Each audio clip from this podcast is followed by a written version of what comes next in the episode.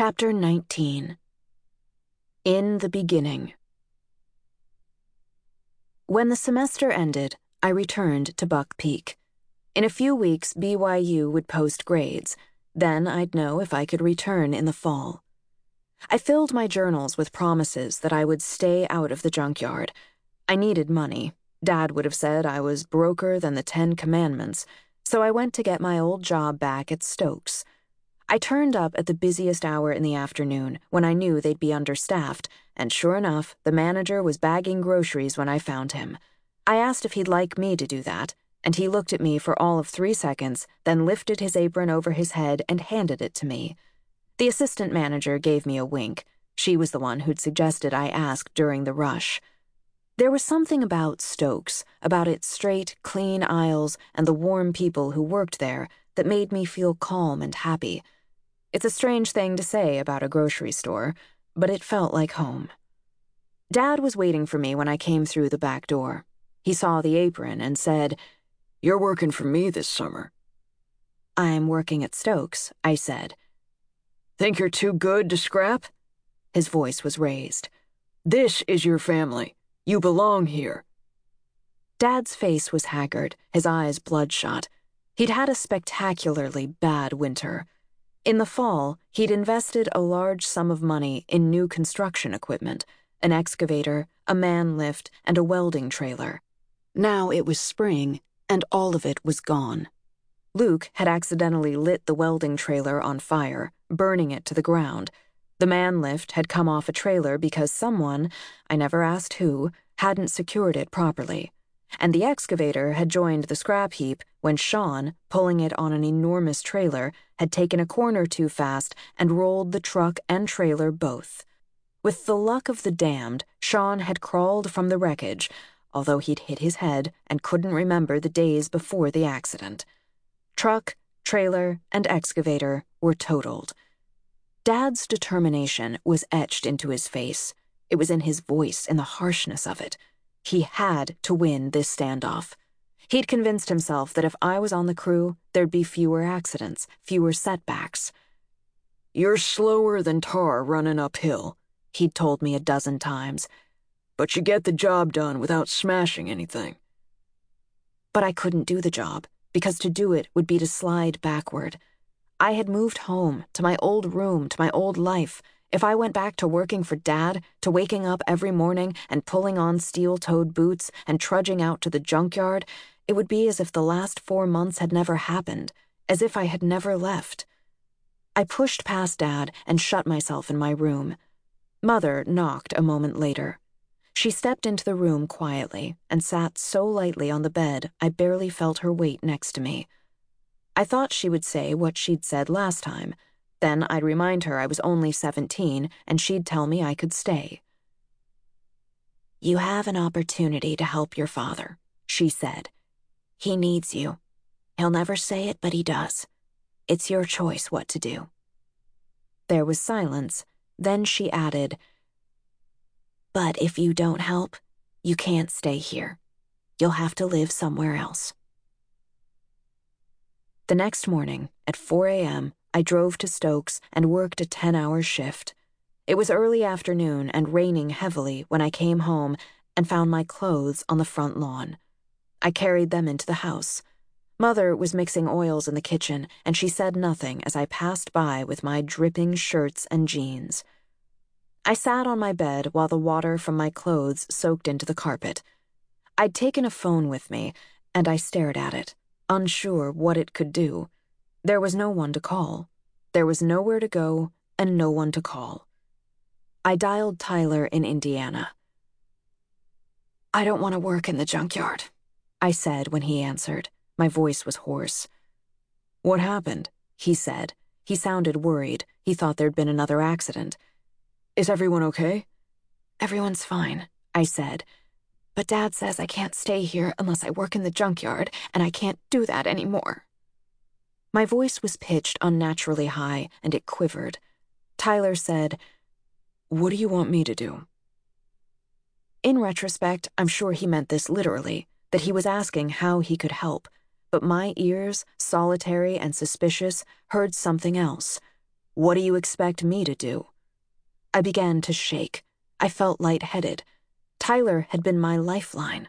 For years, he'd lived in my mind as a last resort, a lever I could pull when my back was against the wall. But now that I had pulled it, I understood its futility. It did nothing after all. What happened? Tyler said again. Nothing. Everything's fine. I hung up and dialed Stokes. The assistant manager answered. You done working today? She said brightly. I told her I quit, said I was sorry, then put down the phone. I opened my closet, and there they were, where I'd left them four months before my scrapping boots. I put them on. It felt as though I'd never taken them off. Dad was in the forklift, scooping up a stack of corrugated tin. He would need someone to place wooden blocks on the trailer so he could offload the stack. When he saw me, he lowered the tin so I could step onto it and I rode the stack up and onto the trailer. My memories of the university faded quickly. The scratch of pencils on paper, the clack of a projector moving to the next slide, the peal of bells signaling the end of class, all were drowned out by the clatter of iron and the roar of diesel engines. After a month in the junkyard, BYU seemed like a dream, something I'd conjured. Now I was awake. My daily routine was exactly what it had been. After breakfast, I sorted scrap or pulled copper from radiators.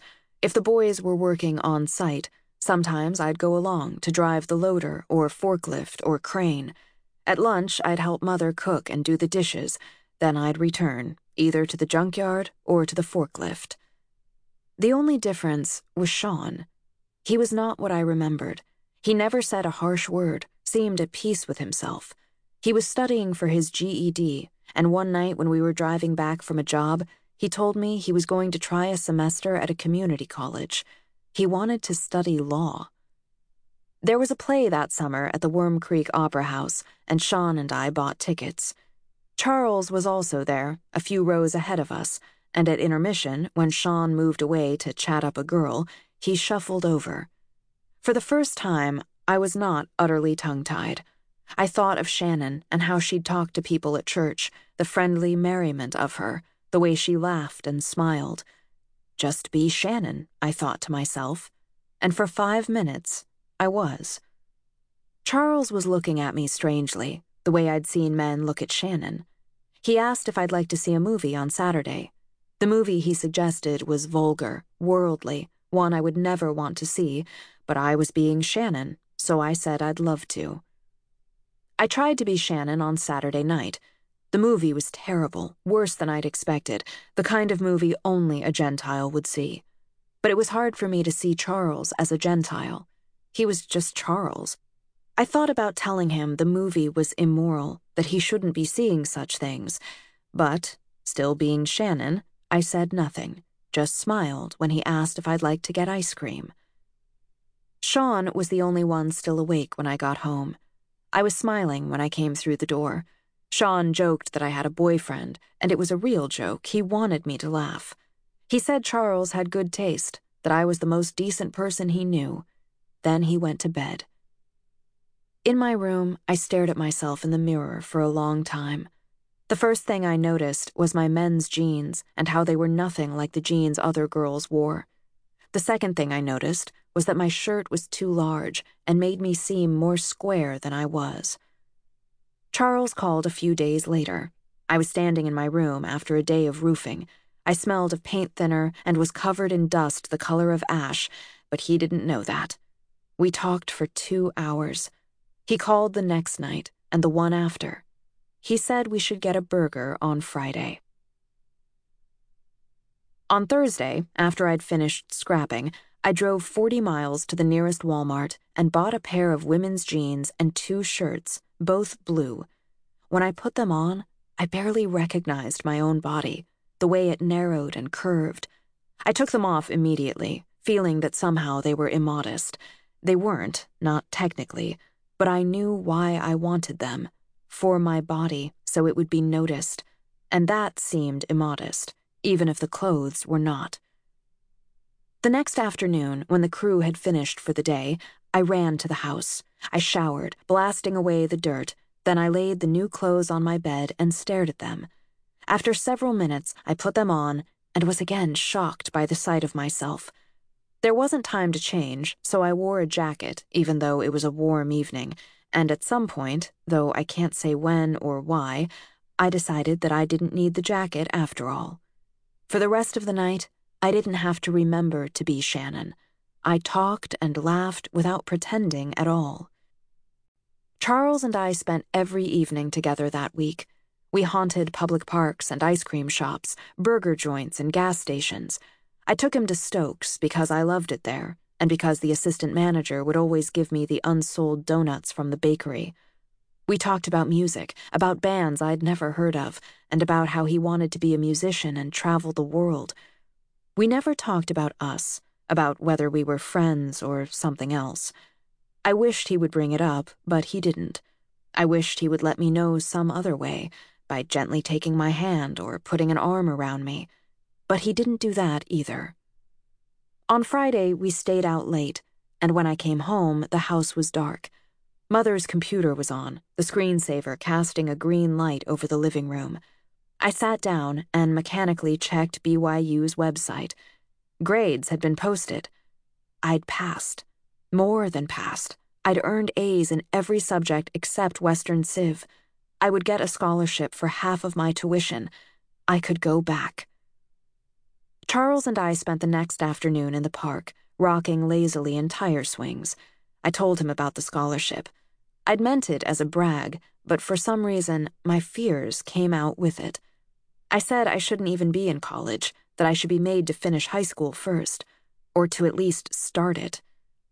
Charles sat quietly while I talked and didn't say anything for a long time after. Then he said, Are you angry your parents didn't put you in school? It was an advantage, I said, half shouting. My response was instinctive. It was like hearing a phrase from a catchy song. I couldn't stop myself from reciting the next line. Charles looked at me skeptically, as if asking me to reconcile that with what I'd said only moments before. Well, I'm angry, he said, even if you aren't. I said nothing. I'd never heard anyone criticize my father except Sean, and I wasn't able to respond to it. I wanted to tell Charles about the Illuminati, but the words belonged to my father, and even in my mind they sounded awkward, rehearsed. I was ashamed at my inability to take possession of them. I believed then, and part of me will always believe, that my father's words ought to be my own. Every night for a month, when I came in from the junkyard, I'd spend an hour scrubbing grime from my fingernails and dirt from my ears. I'd brush the tangles from my hair and clumsily apply makeup. I'd rub handfuls of lotion into the pads of my fingers to soften the calluses, just in case that was the night Charles touched them. When he finally did, it was early evening and we were in his Jeep, driving to his house to watch a movie. We were just coming parallel to Five Mile Creek when he reached across the gear shift and rested his hand on mine. His hand was warm, and I wanted to take it, but instead I jerked away as if I'd been burned. The response was involuntary, and I wished immediately that I could take it back. It happened again when he tried a second time. My body convulsed, yielding to a strange, potent instinct. The instinct passed through me in the form of a word, a bold lyric, strong, declarative. The word was not new. It had been with me for a while now, hushed, motionless, as if asleep, in some remote corner of memory.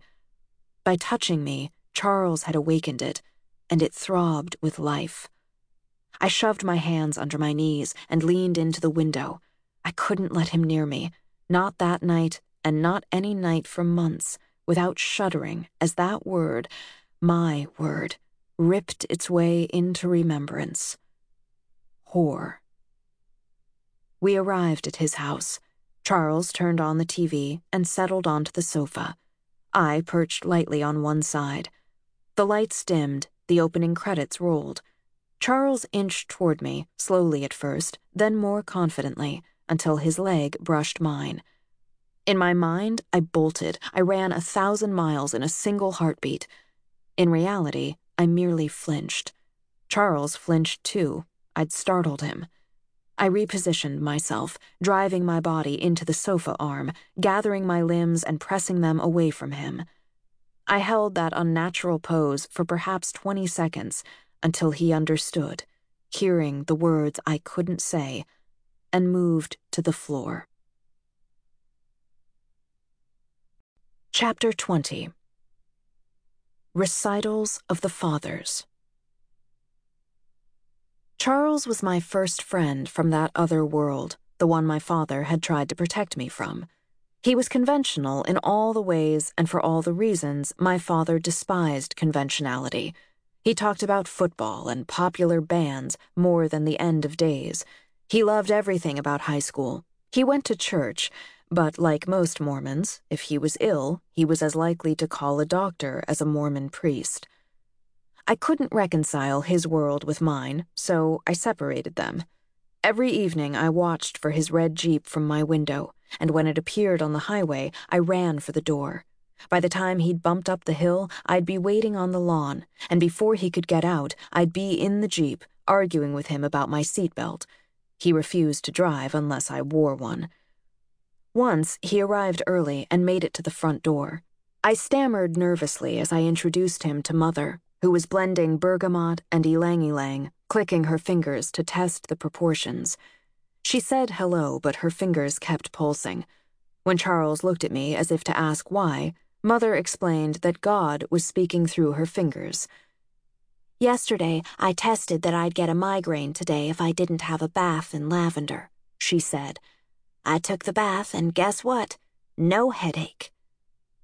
Doctors can't cure a migraine before it happens, Dad chimed in, but the Lord can.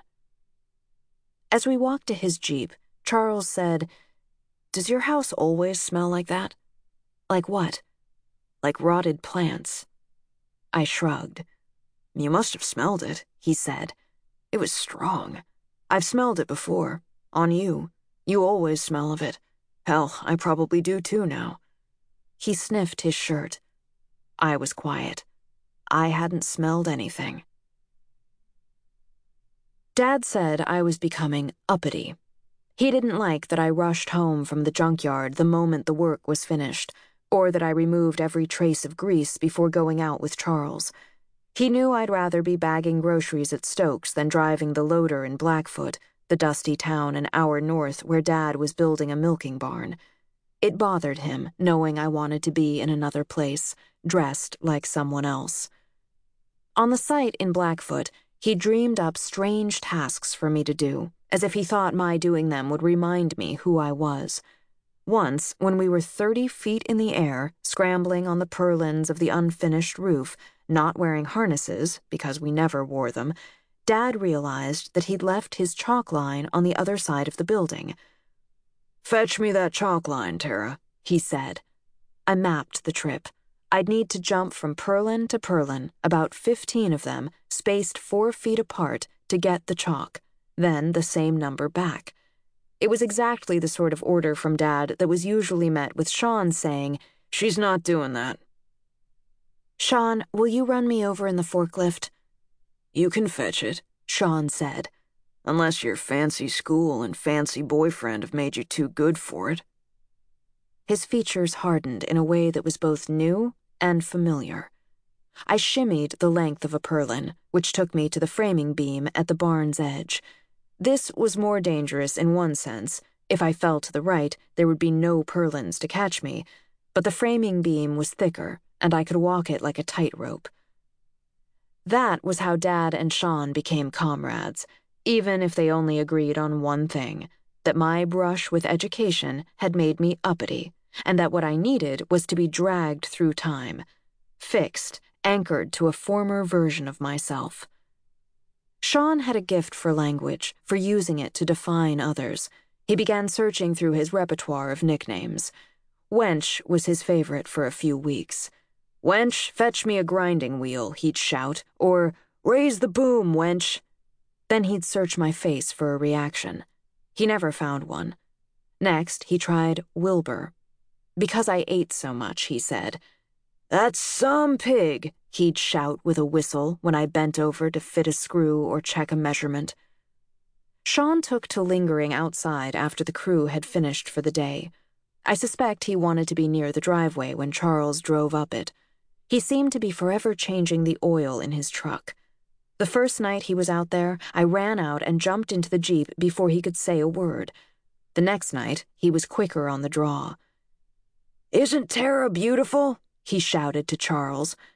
Eyes like a fish, and she's nearly as smart as one. It was an old taunt, blunted by overuse. He must have known I wouldn't react on the site, so he'd saved it, hoping that in front of Charles it might still have sting. The next night, You going to dinner?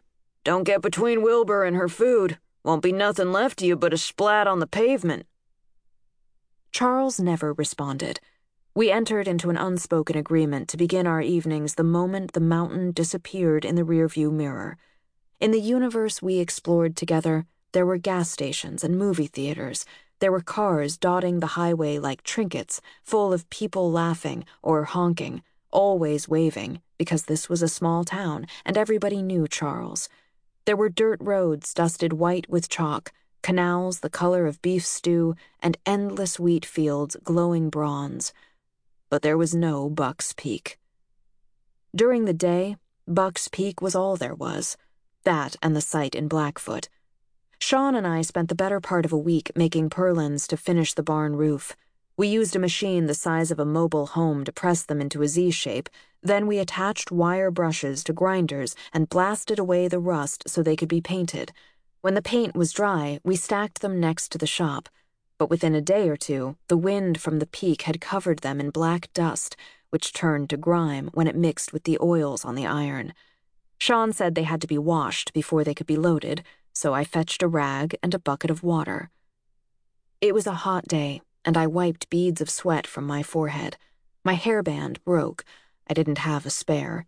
The wind swept down the mountain, blowing strands in my eyes, and I reached across my face and brushed them away. My hands were black with grease, and each stroke left a dark smudge. I shouted to Sean when the purlins were clean. He appeared from behind an I beam and raised his welding shield. When he saw me, his face broke into a wide smile. Our nigger's back, he said. The summer Sean and I had worked the shear, There'd been an afternoon when I'd wiped the sweat from my face so many times that, by the time we quit for supper, my nose and cheeks had been black. That was the first time Sean called me nigger. The word was surprising, but not unfamiliar. I'd heard Dad use it, so in one sense I knew what it meant.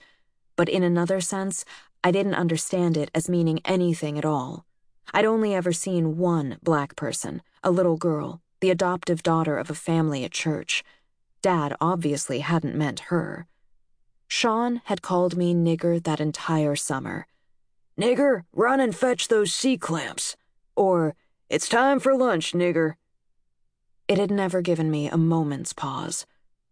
Then the world had turned upside down. I had entered a university where I'd wandered into an auditorium and listened, eyes wide, mind buzzing, to lectures on American history. The professor was Dr. Richard Kimball, and he had a resonant, contemplative voice. I knew about slavery. I'd heard Dad talk about it, and I'd read about it in Dad's favorite book on the American founding.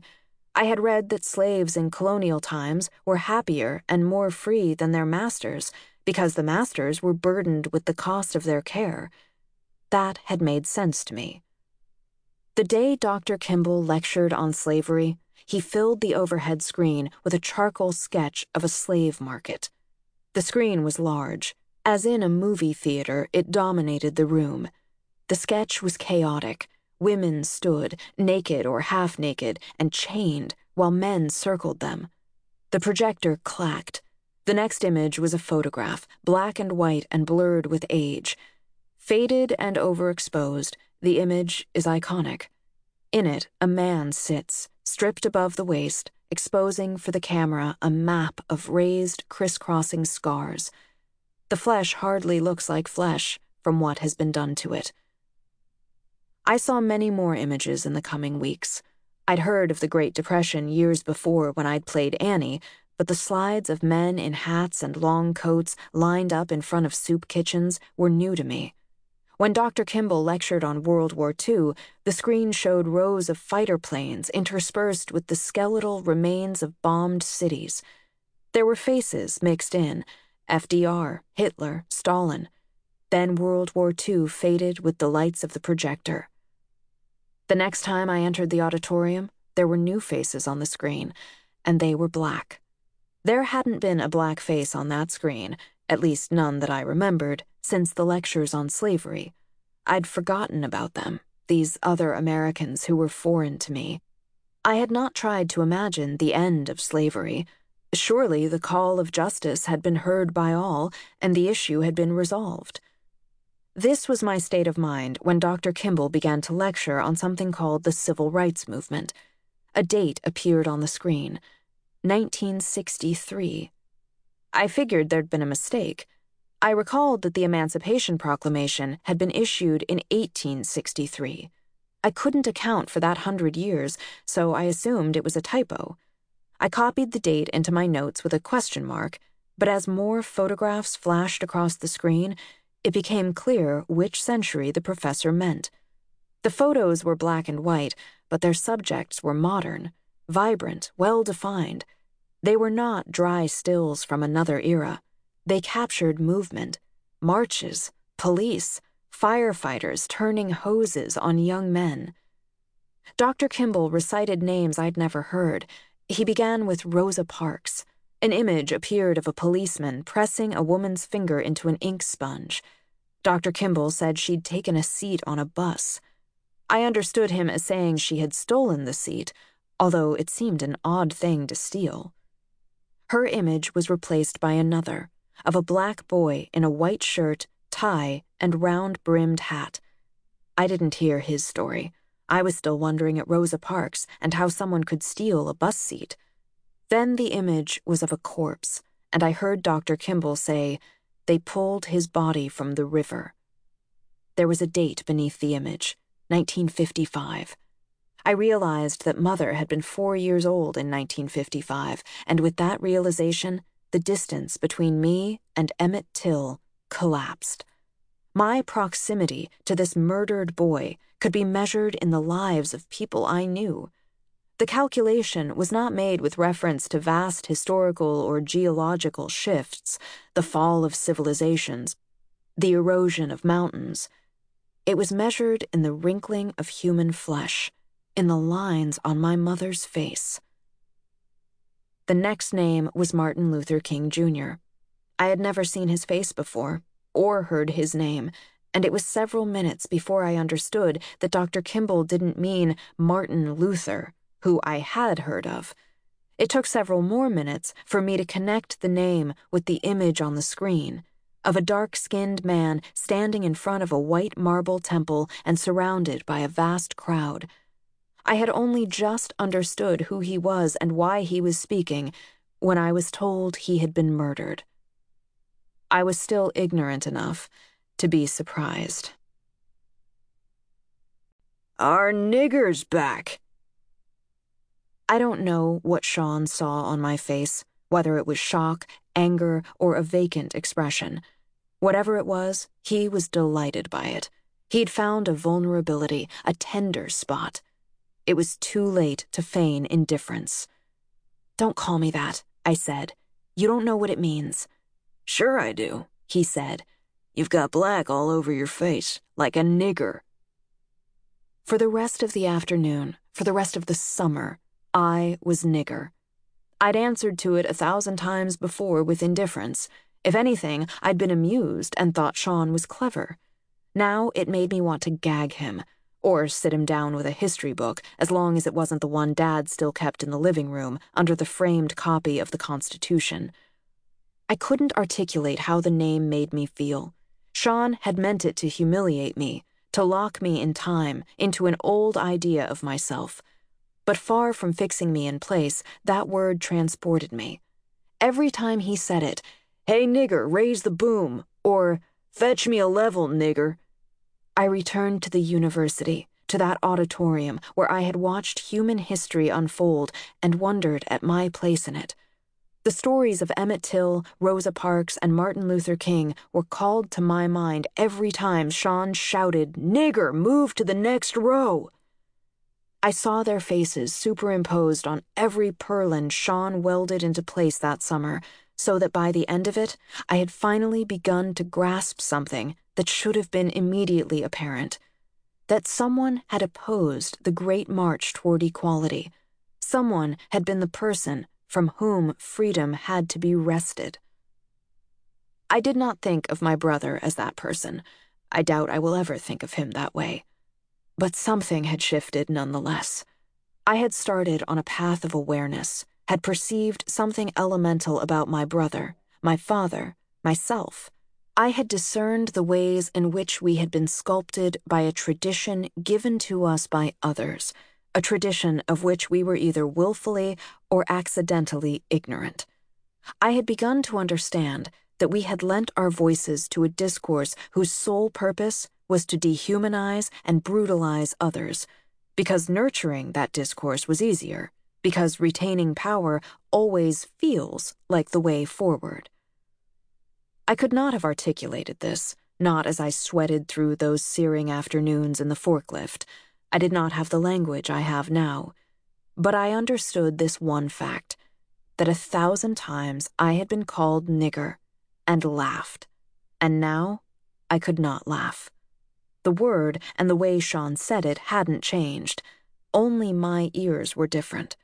They no longer heard the jingle of a joke in it.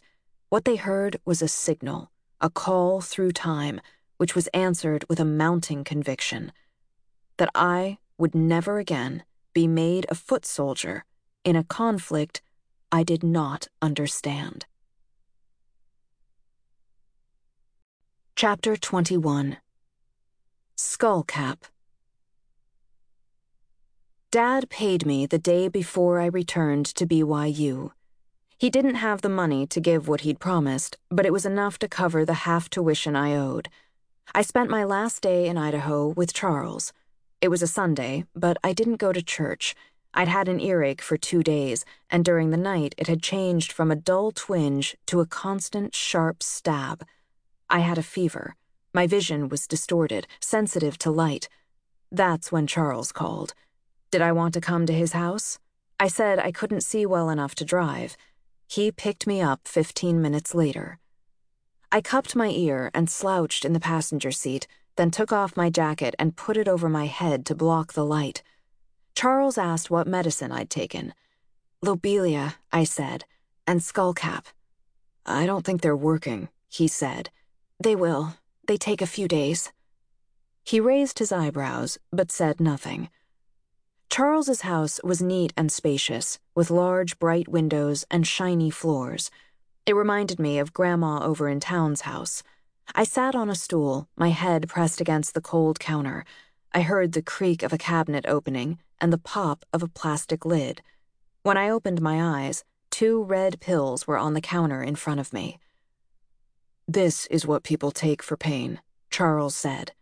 Not us. Who is this us? Charles said. You're leaving tomorrow. You're not one of them anymore. I closed my eyes, hoping he would drop it. What do you think will happen if you take the pills? he said. I didn't answer. I didn't know what would happen. Mother always said that medical drugs are a special kind of poison, one that never leaves your body but rots you slowly from the inside for the rest of your life. She told me if I took a drug now, even if I didn't have children for a decade, they would be deformed. People take drugs for pain, he said. It's normal. I must have winced at the word normal because he went quiet. He filled a glass of water and set it in front of me, then gently pushed the pills forward until they touched my arm. I picked one up. I'd never seen a pill up close before. It was smaller than I'd expected. I swallowed it, then the other. For as long as I could remember, whenever I was in pain, whether from a cut or a toothache, Mother would make a tincture of lobelia and skullcap.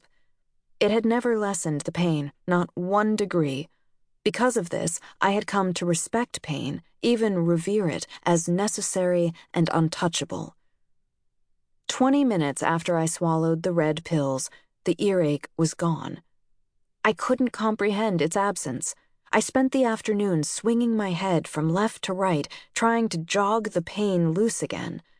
I thought if I could shout loudly enough or move quickly enough, perhaps the earache would return, and I would know the medicine had been a sham after all. Charles watched in silence, but he must have found my behavior absurd, especially when I began to pull on my ear, which still ached dully, so I could test the limits of this strange witchcraft. Mother was supposed to drive me to BYU the next morning, but during the night she was called to deliver a baby.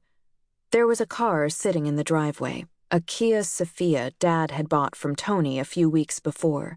The keys were in the ignition. I loaded my stuff into it and drove it to Utah, figuring the car would just about make up for the money Dad owed me. I guess he figured that too, because he never said a word about it. I moved into an apartment half a mile from the university. I had new roommates.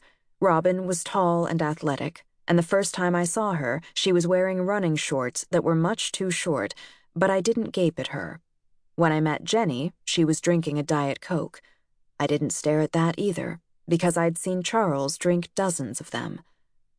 Robin was the oldest, and for some reason she was sympathetic to me.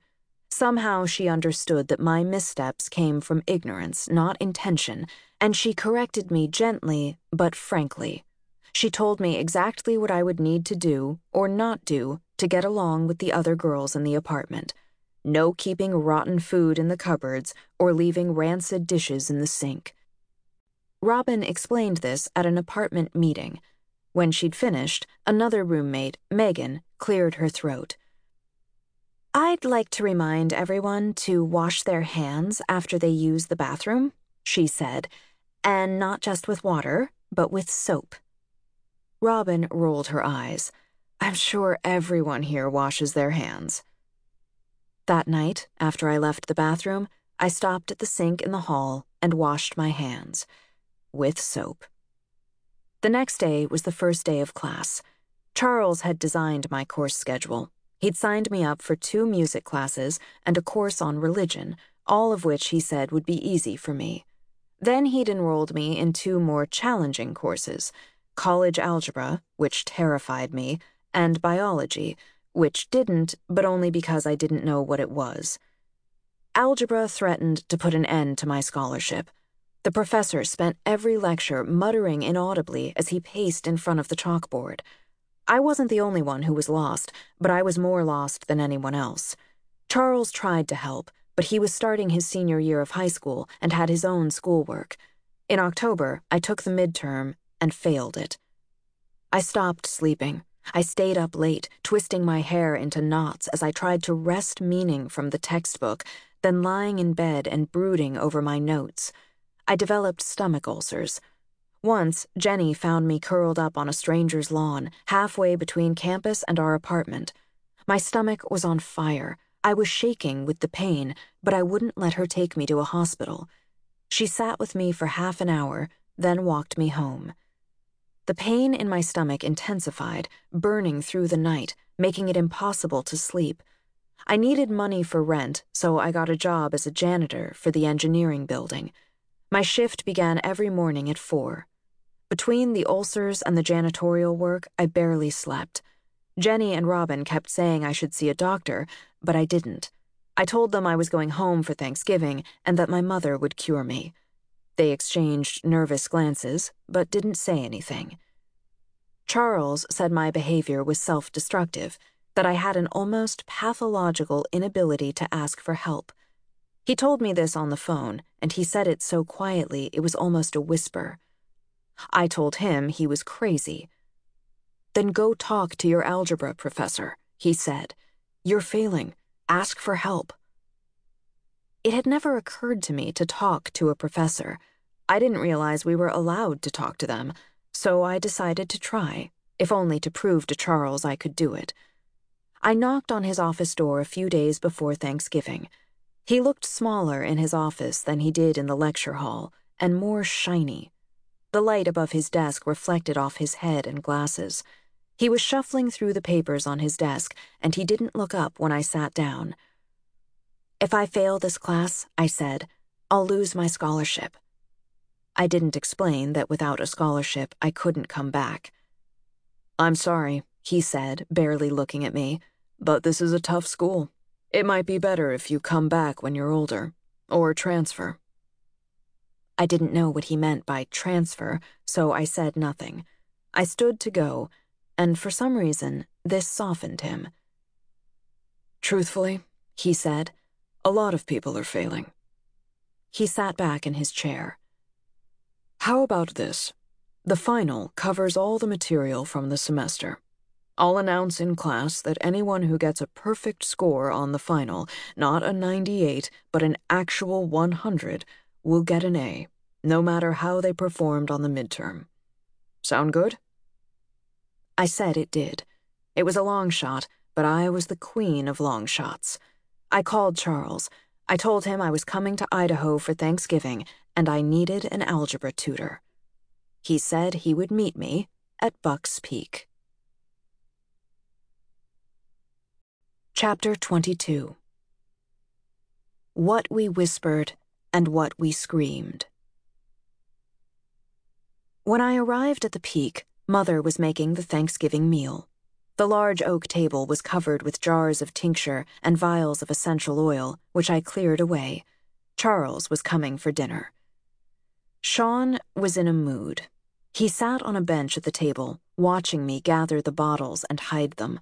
I'd washed Mother's china, which had never been used, and I began laying it out, eyeing the distance between each plate and knife. Sean resented my making a fuss. It's just Charles, he said. His standards aren't that high. He's with you, after all. I fetched glasses. When I put one in front of him, Sean jabbed a finger into my ribs, digging hard. Don't touch me! I shrieked.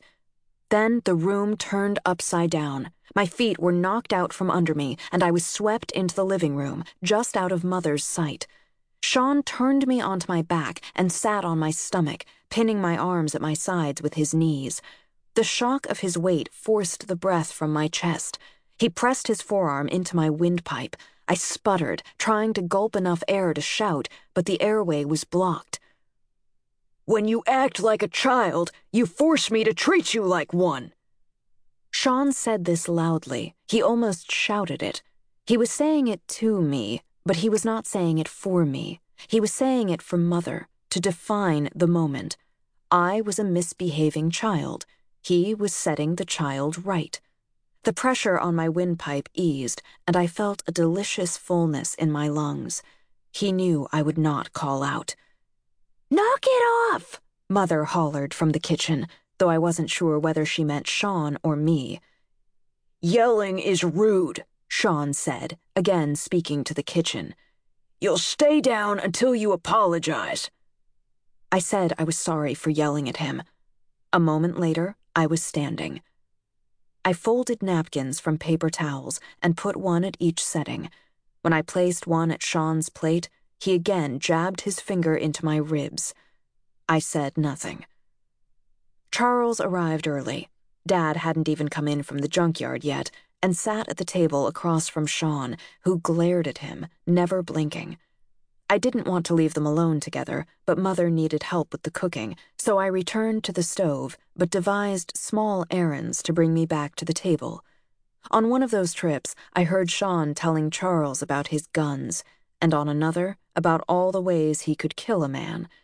I laughed loudly at both, hoping Charles would think they were jokes. The third time I returned to the table, Sean pulled me onto his lap. I laughed at that, too. The charade couldn't last, not even until supper. I passed Sean carrying a large china plate of dinner rolls, and he stabbed my gut so hard it knocked the wind out of me. I dropped the plate. It shattered. Why did you do that? I shouted. It happened so quickly, I don't know how he got me to the floor, but again I was on my back and he was on top of me. He demanded that I apologize for breaking the plate. I whispered the apology quietly so Charles wouldn't hear, but this enraged Sean. He grabbed a fistful of my hair, again near the scalp, for leverage, and yanked me upright, then dragged me toward the bathroom.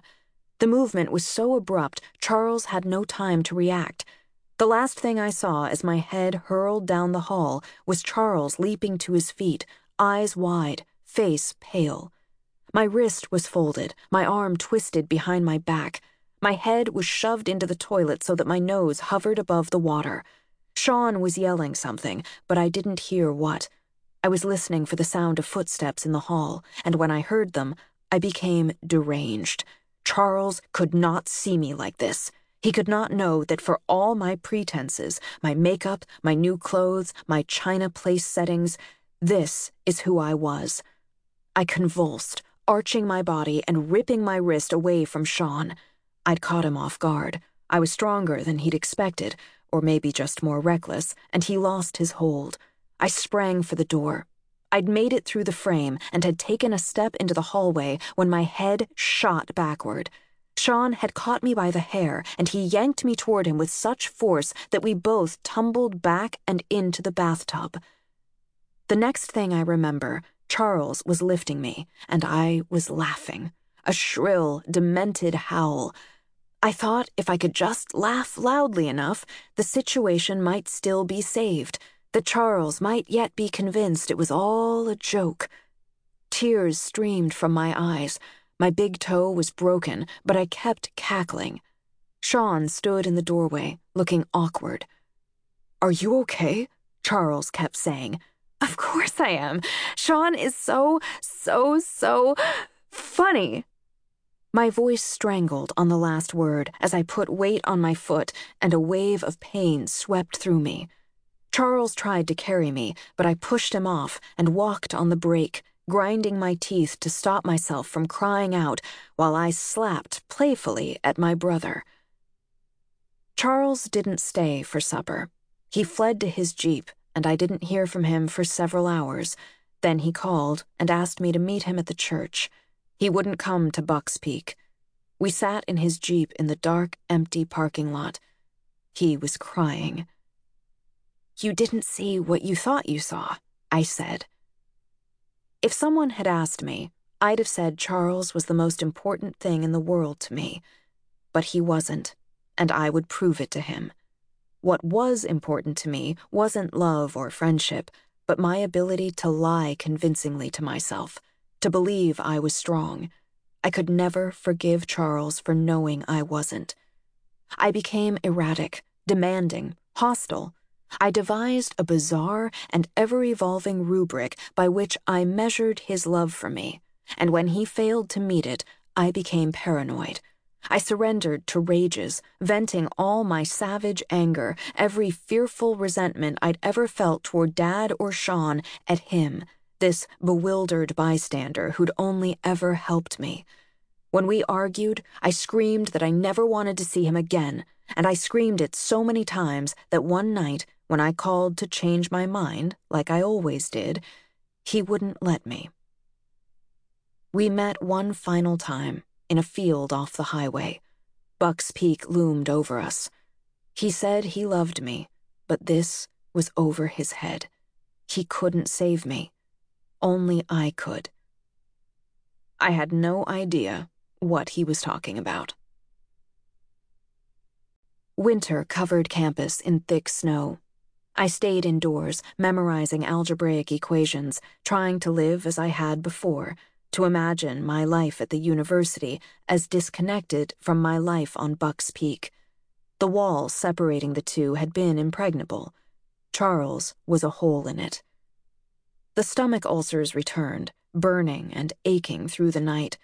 Once I awoke to Robin shaking me. She said I'd been shouting in my sleep. I touched my face and it was wet. She wrapped me in her arms so tight I felt cocooned. The next morning, Robin asked me to go with her to a doctor. For the ulcers, but also for an x ray of my foot, because my big toe had turned black. I said I didn't need a doctor. The ulcers would heal, and someone had already treated the toe. Robin's eyebrow rose. Who? Who treated it? I shrugged. She assumed my mother had, and I let her believe it. The truth was, the morning after Thanksgiving, I had asked Sean to tell me if it was broken. He'd knelt on the kitchen floor, and I'd dropped my foot into his lap. In that posture, he seemed to shrink. He examined the toe for a moment, then he looked up at me, and I saw something in his blue eyes. I thought he was about to say he was sorry, but just when I expected his lips to part, he grasped the tip of my toe and yanked. It felt as if my foot had exploded, so intense was the shock that shot through my leg. I was still trying to swallow spasms of pain when Sean stood, put a hand on my shoulder, and said, Sorry, Siddle Lister, but it hurts less if you don't see it coming. A week after Robin asked to take me to the doctor, I again awoke to her shaking me. She gathered me up and pressed me to her, as if her body could hold me together, could keep me from flying apart. I think you need to see the bishop, she said the next morning. I'm fine, I said, making a cliche of myself the way not fine people do. I just need sleep. Soon after, I found a pamphlet for the university counseling service on my desk. I barely looked at it, just knocked it into the trash. I could not see a counselor. To see one would be to ask for help, and I believed myself invincible. It was an elegant deception, a mental pirouette. The toe was not broken because it was not breakable. Only an x ray could prove otherwise. Thus, the x ray would break my toe. My algebra final was swept up in this superstition. In my mind, it acquired a kind of mystical power.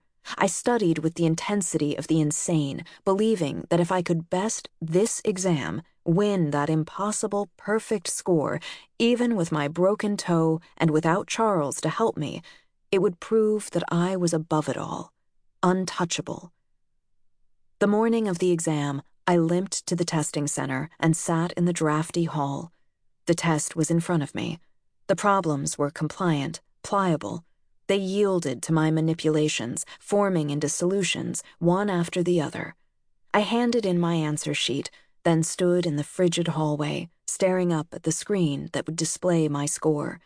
When it appeared, I blinked and blinked again. 100.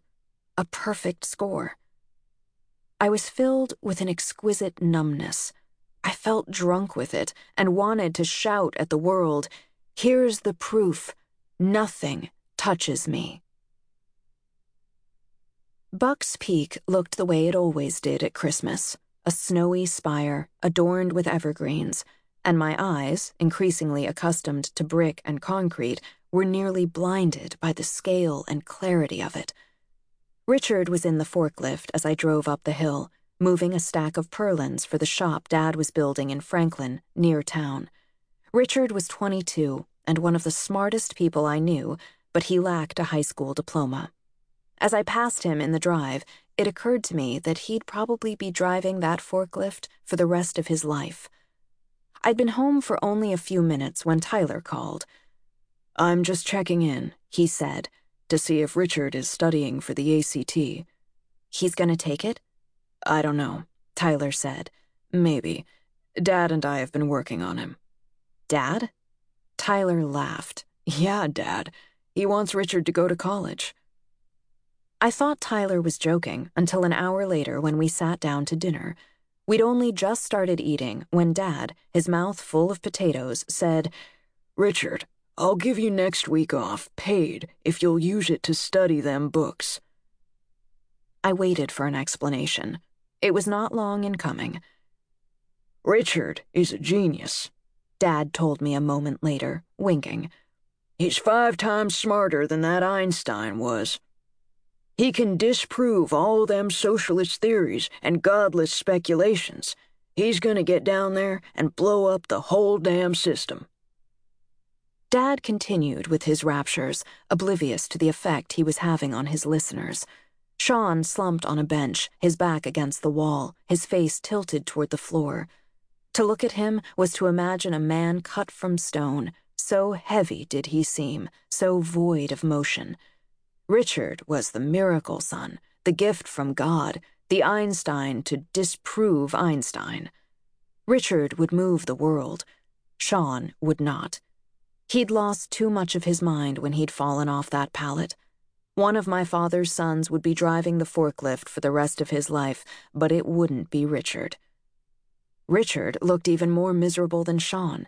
His shoulders hunched and his neck sank into them, as if he were compressing under the weight of Dad's praise. After Dad went to bed, Richard told me that he'd taken a practice test for the ACT. He'd scored so low, he wouldn't tell me the number. Apparently, I'm Einstein, Richard said, his head in his hands. What do I do? Dad is saying I'm going to blow this thing out of the water, and I'm not even sure I can pass. Every night was the same. Through dinner, Dad would list all the false theories of science that his genius son would disprove.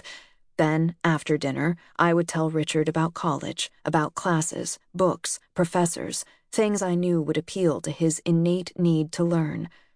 I was worried. Dad's expectations were so high, and Richard's fear of disappointing him so intense, it seemed possible that Richard might not take the ACT at all. The shop in Franklin was ready to roof, so two days after Christmas, I forced my toe, still crooked and black, into a steel toed boot, then spent the morning on a roof driving threading screws into galvanized tin. It was late afternoon when Sean dropped his screw gun and shimmied down the loader's extended boom. Time for a break, Siddle he shouted up from the ground. Let's go into town. I hopped onto the pallet, and Sean dropped the boom to the ground. You drive, he said. Then he leaned his seat back and closed his eyes. I headed for Stokes.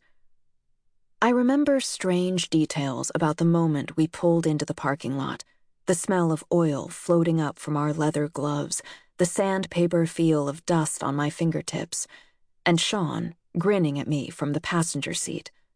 Through the city of cars, I spy one a red Jeep. Charles. I pass through the main lot and turn into the open asphalt on the north side of the store, where employees park.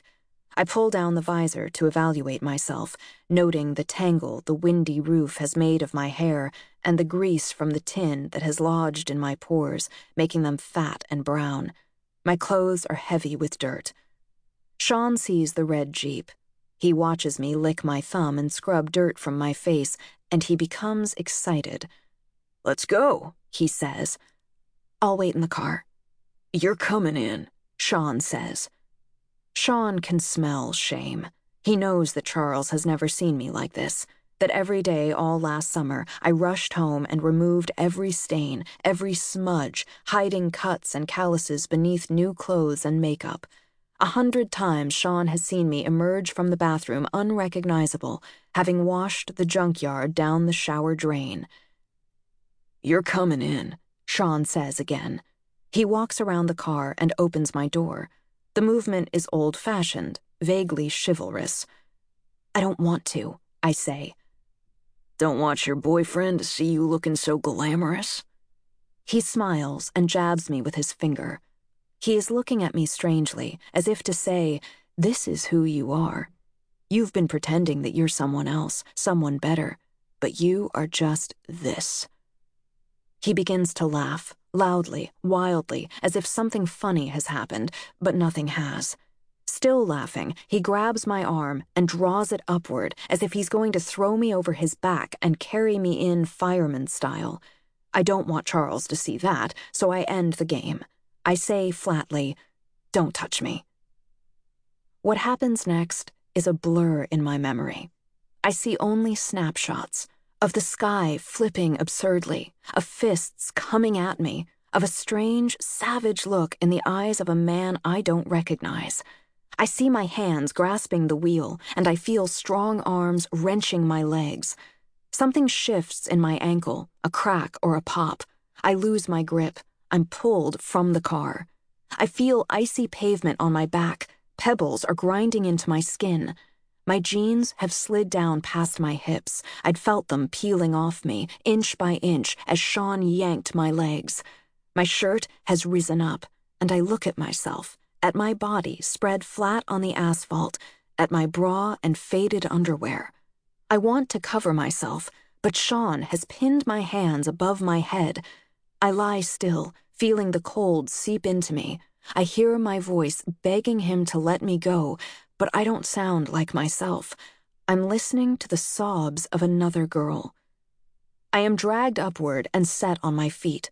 I claw at my clothing. Then I'm doubled over and my wrist is being folded back, bending, bent as far as it will go, and bending still. My nose is near the pavement when the bone begins to bow. I try to regain my balance, to use the strength in my legs to push back, but when my ankle takes weight, it buckles. I scream. Heads turn in our direction. People crane to see what the commotion is. Immediately, I begin to laugh. A wild, hysterical cackle that, despite all my efforts, still sounds a little like a scream. You're going in, Sean says, and I feel the bone in my wrist crack. I go with him into the bright lights. I laugh as we pass through aisle after aisle, gathering the things he wants to buy. I laugh at every word he says, trying to convince anyone who might have been in the parking lot that it was all a joke. I'm walking on a sprained ankle, but the pain barely registers. We do not see Charles. The drive back to the site is silent. It's only five miles, but it feels like 50. We arrive, and I limp toward the shop. Dad and Richard are inside. I'd been limping before because of my toe, so my new hobble isn't so noticeable. Still, Richard takes one look at my face, streaked with grease and tears, and knows something is wrong. Dad sees nothing. I pick up my screw gun and drive screws with my left hand, but the pressure is uneven, and with my weight gathered on one foot, my balance is poor. The screws bounce off the painted tin, leaving long, twisting marks like curled ribbons. Dad sends me home after I ruin two sheets. That night, with a heavily wrapped wrist, I scratch out a journal entry. I ask myself questions. Why didn't he stop when I begged him? It was like getting beaten by a zombie, I write, like he couldn't hear me. Sean knocks. I slide my journal under the pillow. His shoulders are rounded when he enters. He speaks quietly. It was a game, he says. He had no idea he'd hurt me until he saw me cradling my arm at the site. He checks the bones in my wrist, examines my ankle. He brings me ice wrapped in a dish towel and says that next time we're having fun, I should tell him if something is wrong. He leaves. I return to my journal. Was it really fun and games, I write? Could he not tell he was hurting me? I don't know. I just don't know. I begin to reason with myself, to doubt whether I had spoken clearly. What had I whispered, and what had I screamed? I decide that if I had asked differently, been more calm, he would have stopped. I write this until I believe it, which doesn't take long because I want to believe it.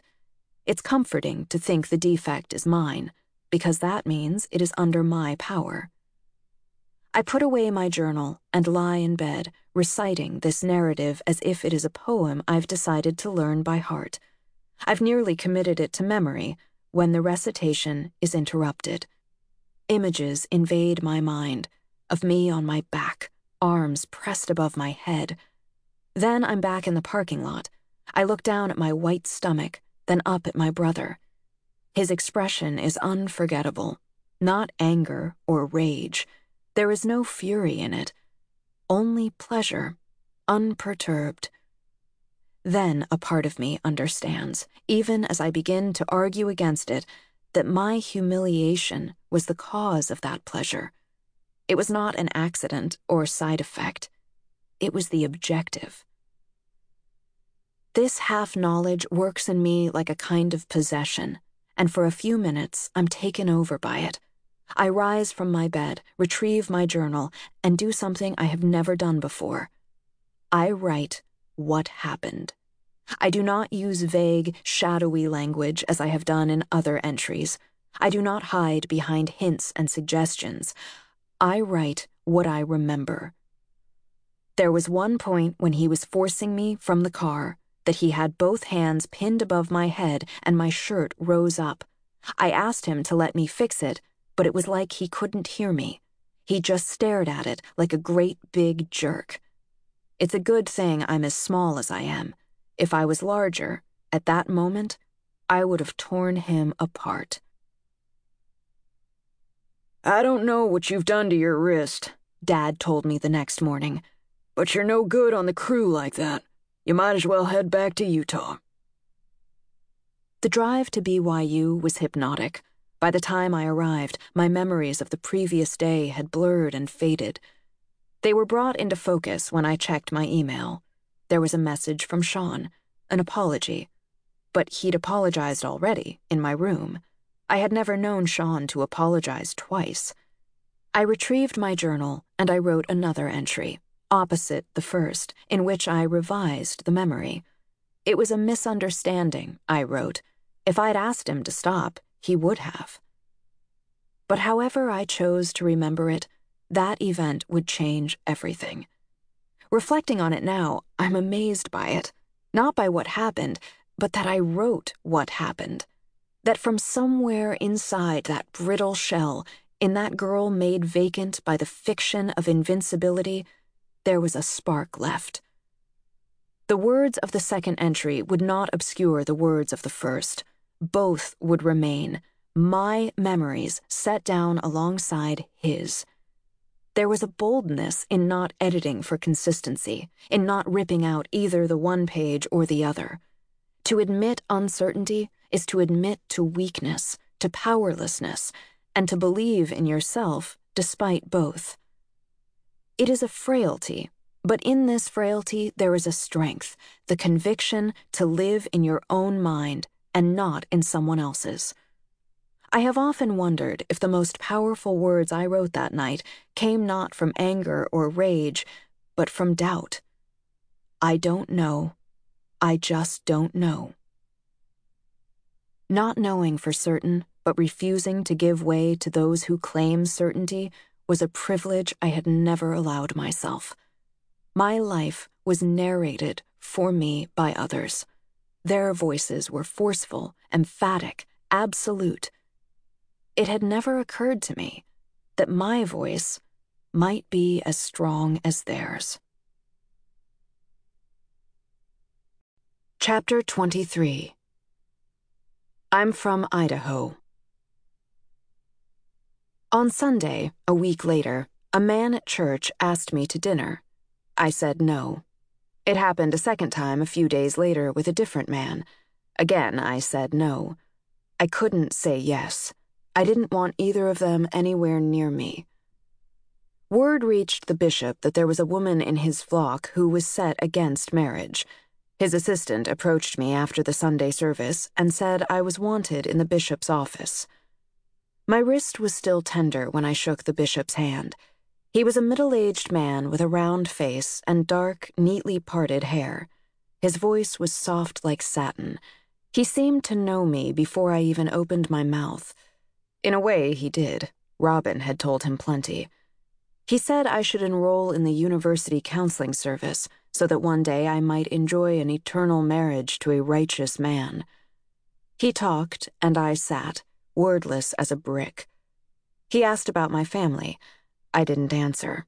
I had already betrayed them by failing to love them as I should. The least I could do was stay silent. Marriage is God's plan, the bishop said. Then he stood.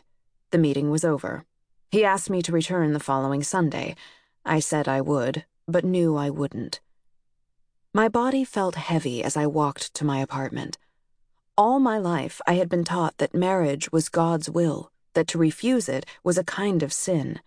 I was in defiance of God. And yet, I didn't want to be. I wanted children, my own family, but even as I longed for it, I knew I would never have it. I was not capable. I could not be near any man without despising myself. I had always scoffed at the word whore.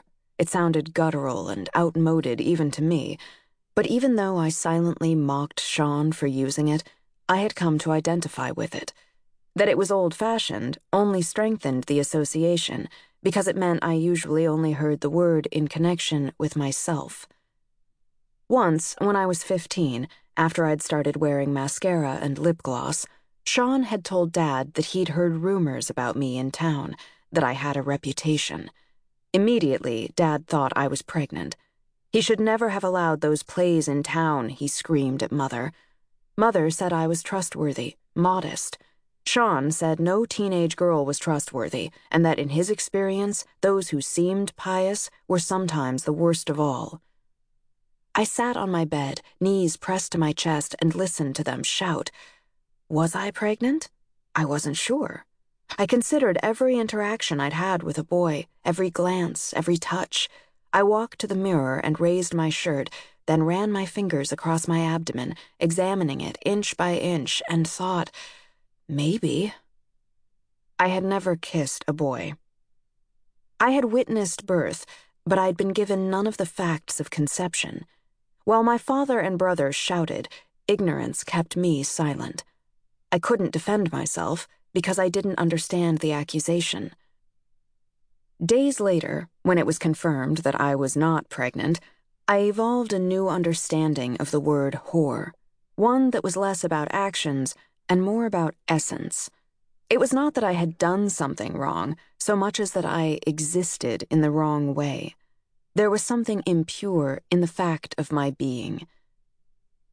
It's strange how you give the people you love so much power over you, I had written in my journal. But Sean had more power over me than I could possibly have imagined. He had defined me to myself, and there's no greater power than that. I stood outside the bishop's office on a cold night in February. I didn't know what had taken me there. The bishop sat calmly behind his desk. He asked what he could do for me, and I said I didn't know. No one could give me what I wanted, because what I wanted was to be remade. I can help, he said, but you'll need to tell me what's bothering you. His voice was gentle, and that gentleness was cruel. I wished he would yell. If he yelled, it would make me angry, and when angry, I felt powerful. I didn't know if I could do this without feeling powerful. I cleared my throat, then talked for an hour. The bishop and I met every Sunday until spring. To me, he was a patriarch with authority over me, but he seemed to surrender that authority the moment I passed through his door. I talked, and he listened, drawing the shame from me like a healer draws infection from a wound. When the semester ended, I told him I was going home for the summer. I was out of money. I couldn't pay rent. He looked tired when I told him that. He said, Don't go home, Tara. The church will pay your rent. I didn't want the church's money. I'd made the decision. The bishop made me promise only one thing that I wouldn't work for my father. My first day in Idaho, I got my old job back at Stokes. Dad scoffed, said I'd never earn enough to return to school. He was right, but the bishop had said God would provide a way, and I believed it. I spent the summer restocking shelves and walking elderly ladies to their cars. I avoided Sean. It was easy because he had a new girlfriend, Emily, and there was talk of a wedding. Sean was 28.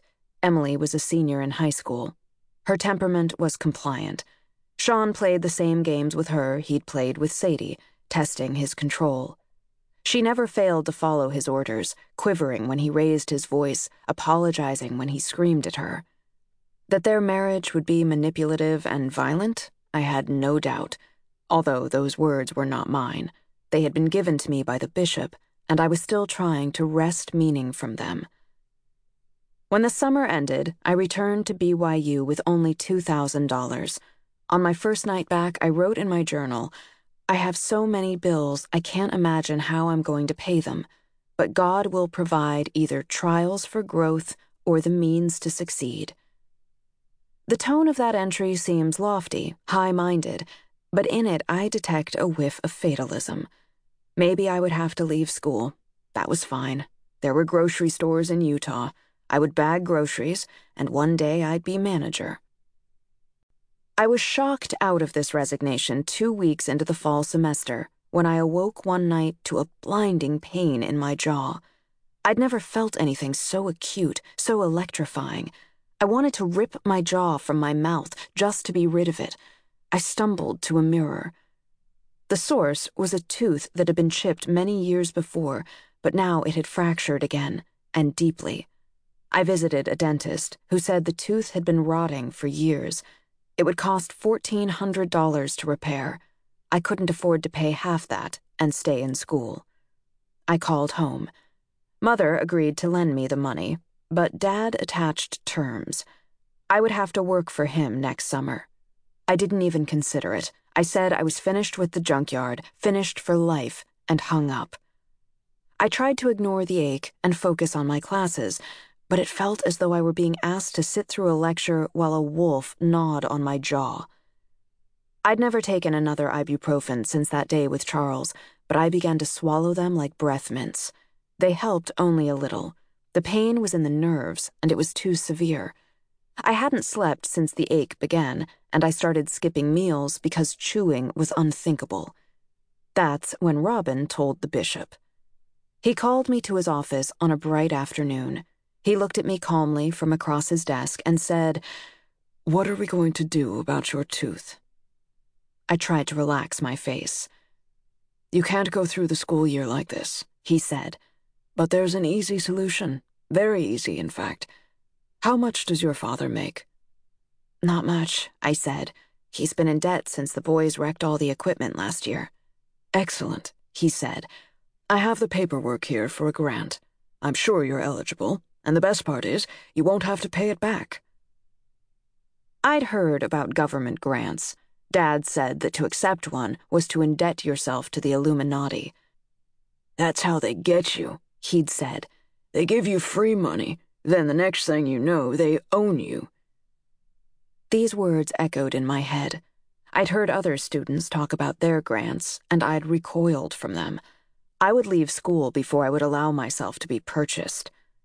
I don't believe in government grants, I said. Why not? I told him what my father said. He sighed and looked heavenward. How much will it cost to fix the tooth? Fourteen hundred, I said. I'll find the money. The church will pay, he said quietly. I have a discretionary fund. That money is sacred. The bishop threw his hands in the air. We sat in silence, then he opened his desk drawer and withdrew a checkbook. I looked at the heading. It was for his personal account. He filled out a check to me for $1,500. I will not allow you to leave school over this, he said. The check was in my hand. I was so tempted, the pain in my jaw so savage, that I must have held it for 10 seconds before passing it back. I had a job at the campus creamery, flipping burgers and scooping ice cream. I got by between paydays by neglecting overdue bills and borrowing money from Robin, so twice a month, when a few hundred dollars went into my account, it was gone within hours. I was broke when I turned 19 at the end of September. I had given up on fixing the tooth.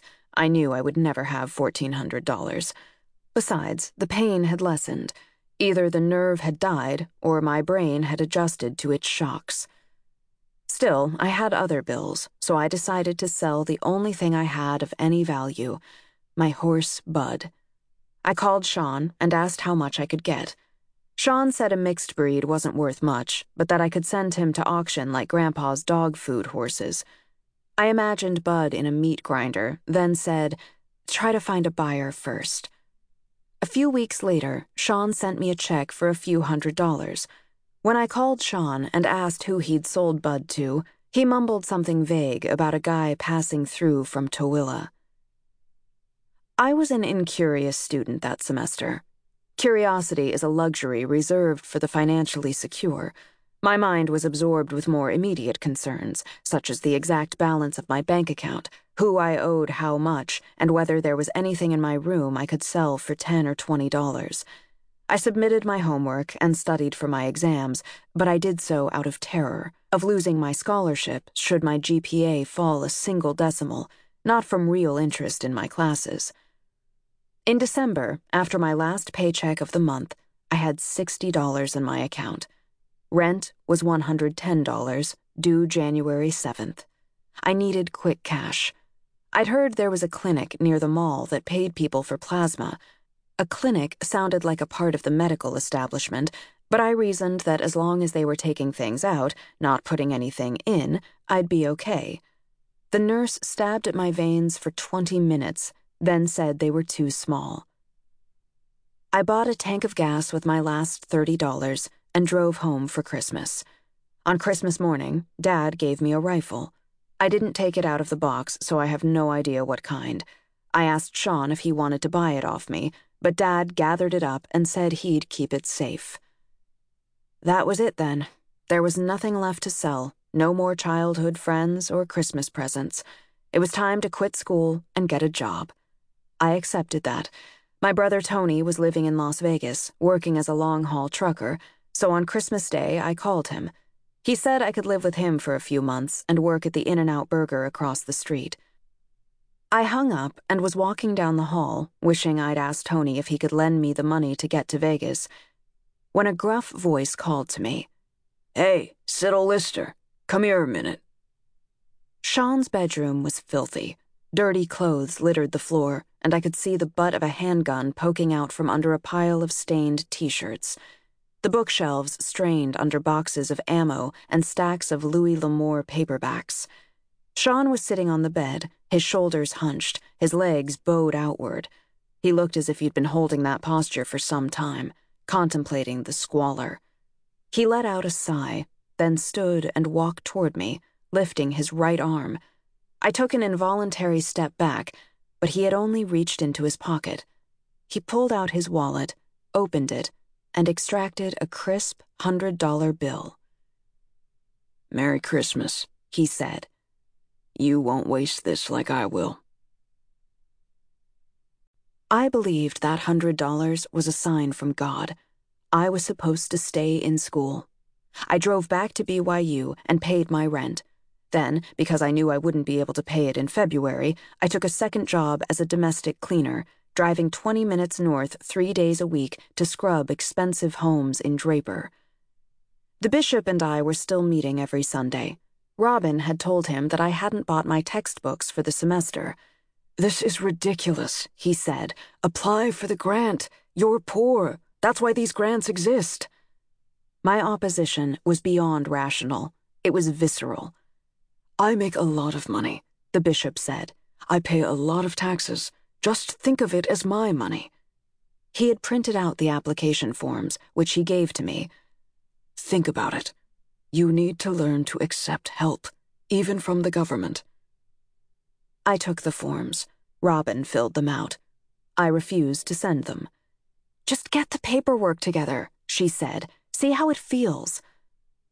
I needed my parents' tax returns. I wasn't even sure my parents filed taxes, but if they did, I knew Dad wouldn't give them to me if he knew why I wanted them. I thought up a dozen fake reasons for why I might need them, but none were believable. I pictured the returns sitting in the large gray filing cabinet in the kitchen. Then, I decided to steal them.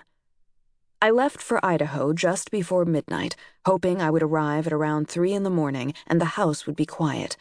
When I reached the peak, I crept up the driveway, wincing each time a bit of gravel snapped beneath my tires. I eased the car door open noiselessly, then padded across the grass and slipped through the back door, moving silently through the house, reaching my hand out to feel my way to the filing cabinet. I had only made it a few steps when I heard a familiar clink. Don't shoot! I shouted. It's me! Who? I flipped the light switch and saw Sean sitting across the room, pointing a pistol at me. He lowered it. I thought you were someone else. Obviously, I said. We stood awkwardly for a moment. Then I went to bed. The next morning, after Dad left for the junkyard, I told Mother one of my fake stories about BYU needing her tax returns. She knew I was lying, I could tell because when Dad came in unexpectedly and asked why she was copying the returns, she said the duplicates were for her records. I took the copies and returned to BYU. Sean and I exchanged no words before I left. He never asked why I'd been sneaking into my own house at three in the morning, and I never asked who he'd been waiting for, sitting up in the middle of the night with a loaded pistol. The forms sat on my desk for a week before Robin walked with me to the post office and watched me hand them to the postal worker. It didn't take long, a week, maybe two. I was cleaning houses in Draper when the mail came, so Robin left the letter on my bed with a note that I was a commie now. I tore open the envelope and a check fell onto my bed. For $4,000. I felt greedy, then afraid of my greed. There was a contact number. I dialed it. There's a problem, I told the woman who answered. The check is for $4,000, but I only need 1400 The line was silent. Hello? Hello? Let me get this straight, the woman said. You're saying the check is for too much money? What do you want me to do? If I send it back, could you send me another one? I only need 1400 for a root canal. Look, honey, she said. You get that much because that's how much you get. Cash it or don't, it's up to you. I had the root canal. I bought my textbooks, paid rent, and had money left over. The bishop said I should treat myself to something, but I said I couldn't. I had to save the money. He told me I could afford to spend some. Remember, he said, you can apply for the same amount next year. I bought a new Sunday dress. I'd believed the money would be used to control me, but what it did was enable me to keep my word to myself. For the first time, when I said I would never again work for my father, I believed it. I wonder now if the day I set out to steal that tax return wasn't the first time I left home to go to Buck's Peak. That night, I had entered my father's house as an intruder. It was a shift in mental language, a surrendering of where I was from. My own words confirmed it. When other students asked where I was from, I said, I'm from Idaho, a phrase that, as many times as I've had to repeat it over the years, has never felt comfortable in my mouth. When you are part of a place, growing that moment in its soil, there's never a need to say you're from there. I never uttered the words, I'm from Idaho, until I'd left it. Chapter 24 A Knight Errant. I had a thousand dollars in my bank account. It felt strange just to think that, let alone say it. A thousand dollars. Extra. That I did not immediately need. It took weeks for me to come to terms with this fact, but as I did, I began to experience the most powerful advantage of money the ability to think of things besides money. My professors came into focus, suddenly and sharply. It was as if before the grant I'd been looking at them through a blurred lens. My textbooks began to make sense, and I found myself doing more than the required reading. It was in this state that I first heard the term bipolar disorder. I was sitting in Psychology 101 when the professor read the symptoms aloud from the overhead screen depression, mania, paranoia, euphoria, delusions of grandeur, and persecution. I listened with a desperate interest. This is my father. I wrote in my notes. He's describing Dad. A few minutes before the bell rang, a student asked what role mental disorders might have played in separatist movements. I'm thinking of famous conflicts like Waco, Texas, or Ruby Ridge, Idaho, he said. Idaho isn't famous for many things, so I figured I'd have heard of whatever Ruby Ridge was. He'd said it was a conflict I searched my memory, trying to recall if I'd ever heard the words. There was something familiar in them. Then images appeared in my mind, weak and distorted, as if the transmission were being disrupted at the source. I closed my eyes, and the scene became vivid. I was in our house, crouching behind the birchwood cabinets. Mother was kneeling next to me, her breath slow and tired. She licked her lips and said she was thirsty, then, before I could stop her, she stood and reached for the tap. I felt the tremor of gunfire and heard myself shout, There was a thud as something heavy fell to the floor. I moved her arm aside and gathered up the baby. The bell rang. The auditorium emptied. I went to the computer lab. I hesitated for a moment over the keyboard, struck by a premonition that this was information I might regret knowing, then typed Ruby Ridge into the browser. According to Wikipedia, Ruby Ridge was the site of a deadly standoff between Randy Weaver and a number of federal agencies, including the U.S. Marshals Service and the FBI. The name Randy Weaver was familiar, and even as I read it, I heard it falling from my father's lips. Then the story, as it had lived in my imagination for 13 years, began replaying in my mind. The shooting of a boy, then of his father, then of his mother. The government had murdered the entire family, parents and children, to cover up what they had done. I scrolled past the backstory to the first shooting. Federal agents had surrounded the Weaver cabin. The mission was surveillance only, and the Weavers were unaware of the agents until a dog began to bark. Believing the dog had sensed a wild animal, Randy's 14 year old son, Sammy, charged into the woods. The agent shot the dog, and Sammy, who was carrying a gun, opened fire. The resulting conflict left two dead a federal agent and Sammy, who was retreating, running up the hill toward the cabin when he was shot in the back. I read on. The next day, Randy Weaver was shot also in the back while trying to visit his son's body. The corpse was in the shed, and Randy was lifting the latch on the door when a sniper took aim at his spine and missed. His wife, Vicky, moved toward the door to help her husband, and again the sniper opened fire. The bullet struck her in the head, killing her instantly as she held their 10 month old daughter. For nine days, the family huddled in the cabin with their mother's body until finally negotiators ended the standoff and Randy Weaver was arrested. I read this last line several times before I understood it. Randy Weaver was alive? Did Dad know? I kept reading. The nation had been outraged. Articles had appeared in nearly every major newspaper blasting the government's callous disregard for life. The Department of Justice had opened an investigation, and the Senate had held hearings. Both had recommended reforms to the rules of engagement particularly concerning the use of deadly force. The Weavers had filed a wrongful death suit for $200 million, but settled out of court when the government offered Vicky's three daughters $1 million each. Randy Weaver was awarded $100,000, and all charges, except two related to court appearances, were dropped. Randy Weaver had been interviewed by major news organizations and had even co written a book with his daughter. He now made his living speaking at gun shows. If it was a cover up, it was a very bad one. There had been media coverage, official inquiries, oversight. Wasn't that the measure of a democracy? There was one thing I still didn't understand. Why had federal agents surrounded Randy Weaver's cabin in the first place? Why had Randy been targeted? I remembered Dad saying it could just as easy be us.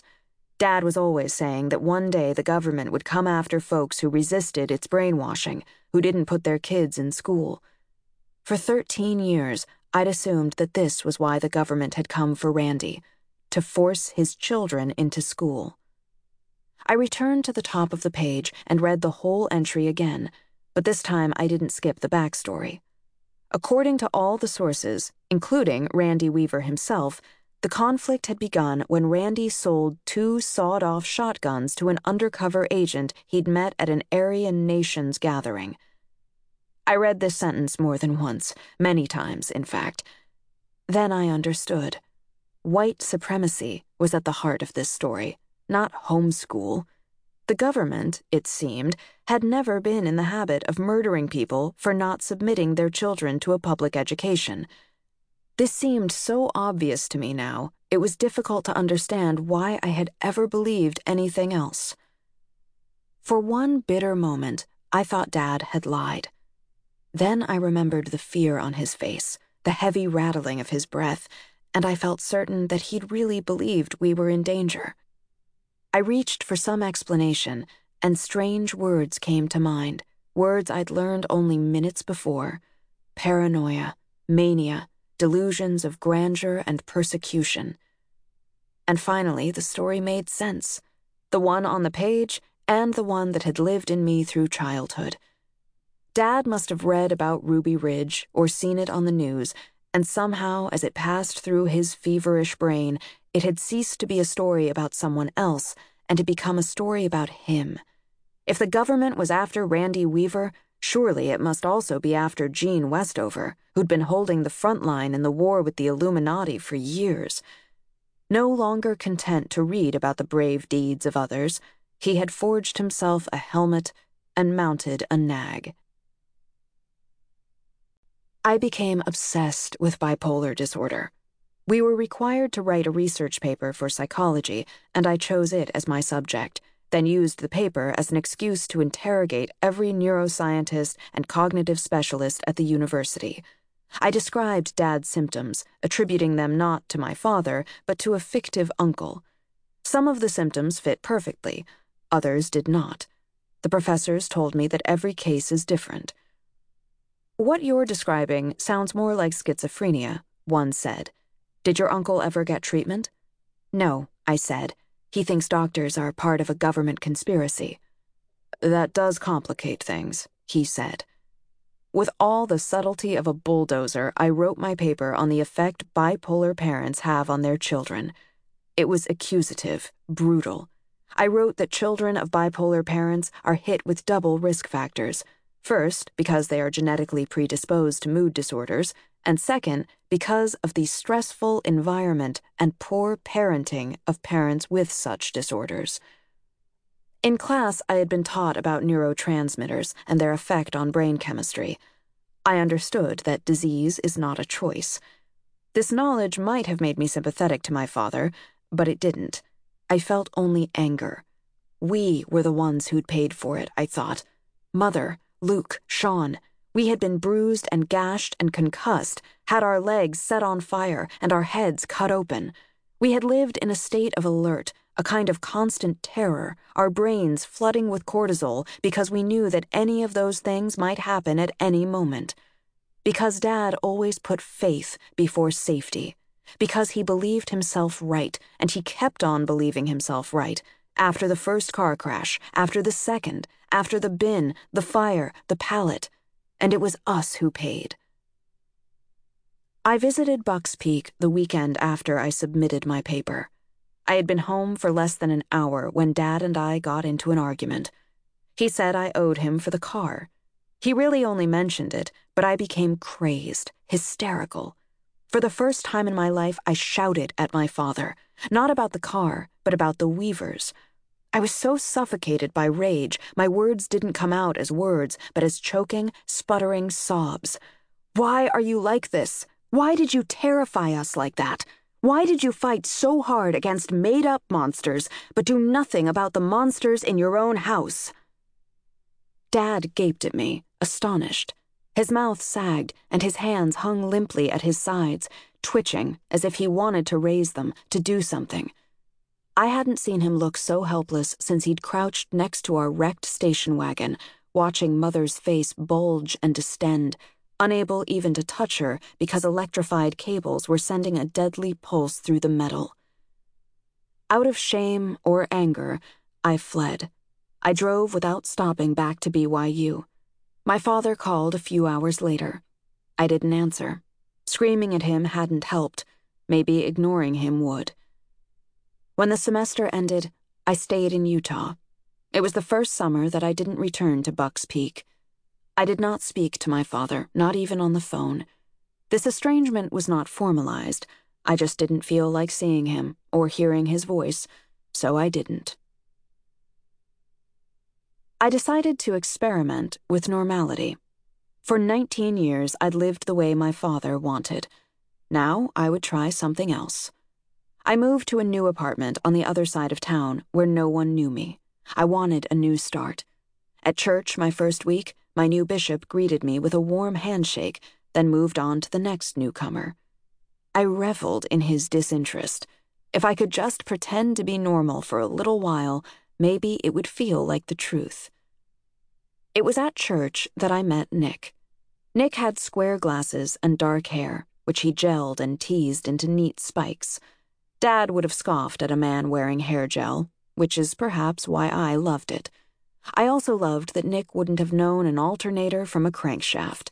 What he did know were books and video games and clothing brands and words. He had an astonishing vocabulary. Nick and I were a couple from the beginning. He grabbed my hand the second time we met. When his skin touched mine, I prepared to fight that primal need to push him away, but it never came.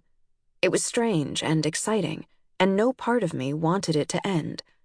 I wished I were still in my old congregation so I could rush to my old bishop and tell him I wasn't broken anymore. I overestimated my progress. I was so focused on what was working, I didn't notice what wasn't.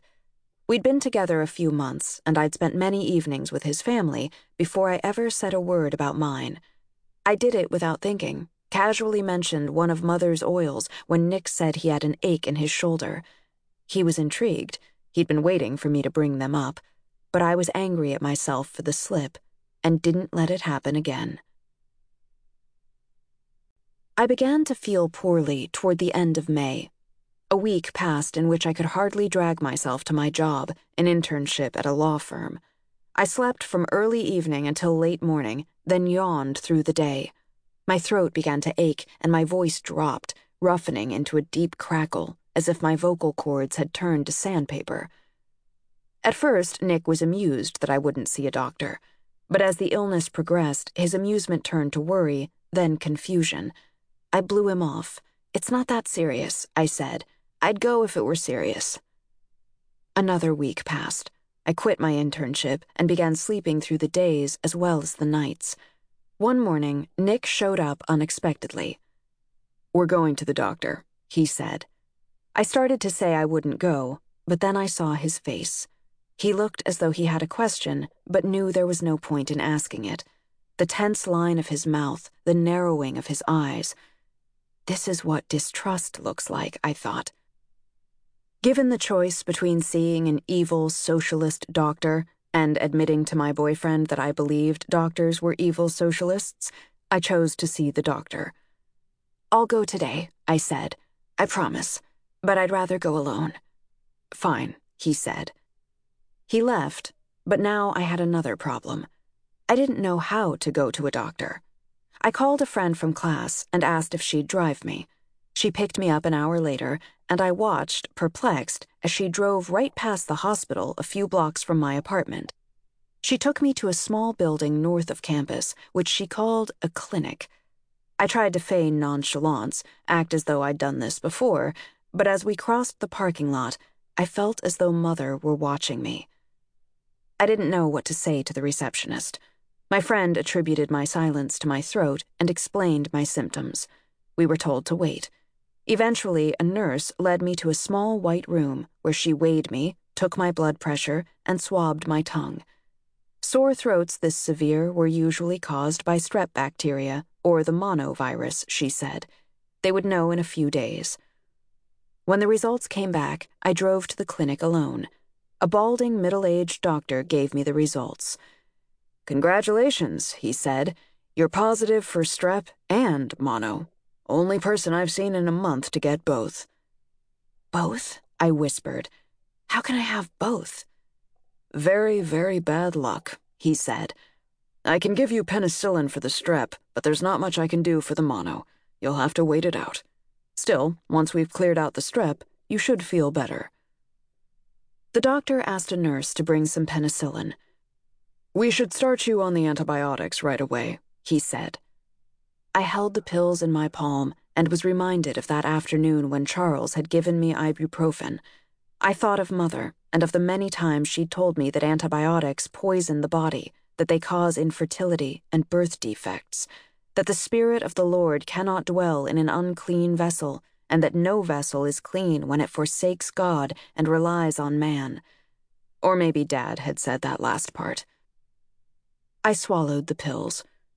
Perhaps it was desperation because I felt so poorly, but I think the reason was more mundane curiosity. There I was in the heart of the medical establishment, and I wanted to see, at long last, what it was I had always been afraid of. Would my eyes bleed? My tongue fall out? Surely something awful would happen. I needed to know what. I returned to my apartment and called Mother. I thought confessing would alleviate my guilt. I told her I'd seen a doctor and that I had strep and mono. I'm taking penicillin, I said. I just wanted you to know. She began talking rapidly, but I didn't hear much of it. I was so tired. When she seemed to be winding down, I said, I love you, and hung up. Two days later, a package arrived, express from Idaho. Inside were six bottles of tincture, two vials of essential oil, and a bag of white clay. I recognized the formulas. The oils and tinctures were to fortify the liver and kidneys, and the clay was a foot soak to draw toxins. There was a note from Mother. These herbs will flush the antibiotics from your system. Please use them for as long as you insist on taking the drugs. Love you. I leaned back into my pillow and fell asleep almost instantly. But before I did, I laughed out loud. She hadn't sent any remedies for the strep or the mono, only for the penicillin. I awoke the next morning to my phone ringing. It was Audrey. There's been an accident, she said. Her words transported me to another moment, to the last time I'd answered a phone and heard those words instead of a greeting. I thought of that day and of what Mother had said next. I hoped Audrey was reading from a different script. It's Dad, she said. If you hurry, leave right now. You can say goodbye. Chapter 25 The Work of Sulfur. There's a story I was told when I was young, told so many times and from such an early age I can't remember who told it to me first. It was about Grandpa down the hill and how he got the dent above his right temple. When Grandpa was a younger man, he had spent a hot summer on the mountain, riding the white mare he used for cowboy work. She was a tall horse, calmed with age. To hear Mother tell it, that mare was steady as a rock, and Grandpa didn't pay much attention when he rode her. He'd drop the knotted reins if he felt like it, maybe to pick a burr out of his boot or sweep off his red cap and wipe his face with his shirt sleeve. The mare stood still. But, tranquil as she was, she was terrified of snakes. She must have glimpsed something slithering in the weeds, Mother would say when she told the story, because she chucked Grandpa clean off. There was an old set of harrows behind him. Grandpa flew into them and a disc caved in his forehead. What exactly it was that shattered Grandpa's skull changed every time I heard the story. In some tellings, it was Harrow's, but in others, it was a rock. I suspect nobody knows for sure. There weren't any witnesses. The blow rendered Grandpa unconscious, and he doesn't remember much until Grandma found him on the porch, soaked to his boots in blood. Nobody knows how he came to be on that porch. From the upper pasture to the house is a distance of a mile, rocky terrain with steep, unforgiving hills, which Grandpa could not have managed in his condition. But there he was. Grandma heard a faint scratching at the door, and when she opened it, there was Grandpa, lying in a heap, his brains dripping out of his head. She rushed him to town, and they fitted him with a metal plate. After Grandpa was home and recovering, Grandma went looking for the white mare. She walked all over the mountain, but found her tied to the fence behind the corral, tethered with an intricate knot that nobody used except her father, Lot. Sometimes, when I was at Grandma's eating the forbidden cornflakes and milk, I'd ask Grandpa to tell me how he got off the mountain. He always said he didn't know. Then he'd take a deep breath, long and slow, like he was settling into a mood rather than a story, and he'd tell the whole tale from start to finish. Grandpa was a quiet man, near silent. You could pass a whole afternoon clearing fields with him and never hear ten words strung together. Just, yep, and not that one, and I reckon so. But ask how he got down the mountain that day, and he'd talk for ten minutes even though all he remembered was lying in the field, unable to open his eyes, while the hot sun dried the blood on his face. But I tell you this, Grandpa would say, taking off his hat and running his fingers over the dent in his skull. I heard things while I was lying in them weeds. Voices, and they was talking. I recognized one because it was Grandpa Lot. He was a telling somebody that Albert's son was in trouble. It was Lot saying that. I know it sure as I know I'm standing here. Grandpa's eyes would shine a bit.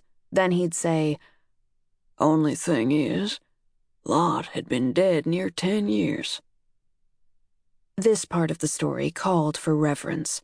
Mother and Grandma both loved to tell it, but I liked Mother's telling best. Her voice hushed in the right places. It was angels, she would say, a small tear falling to the corner of her smile. Your great grandpa Lot sent them, and they carried Grandpa down the mountain. The dent was unsightly, a two inch crater in his forehead. As a child, when I looked at it, sometimes I imagined a tall doctor in a white coat banging on a sheet of metal with a hammer.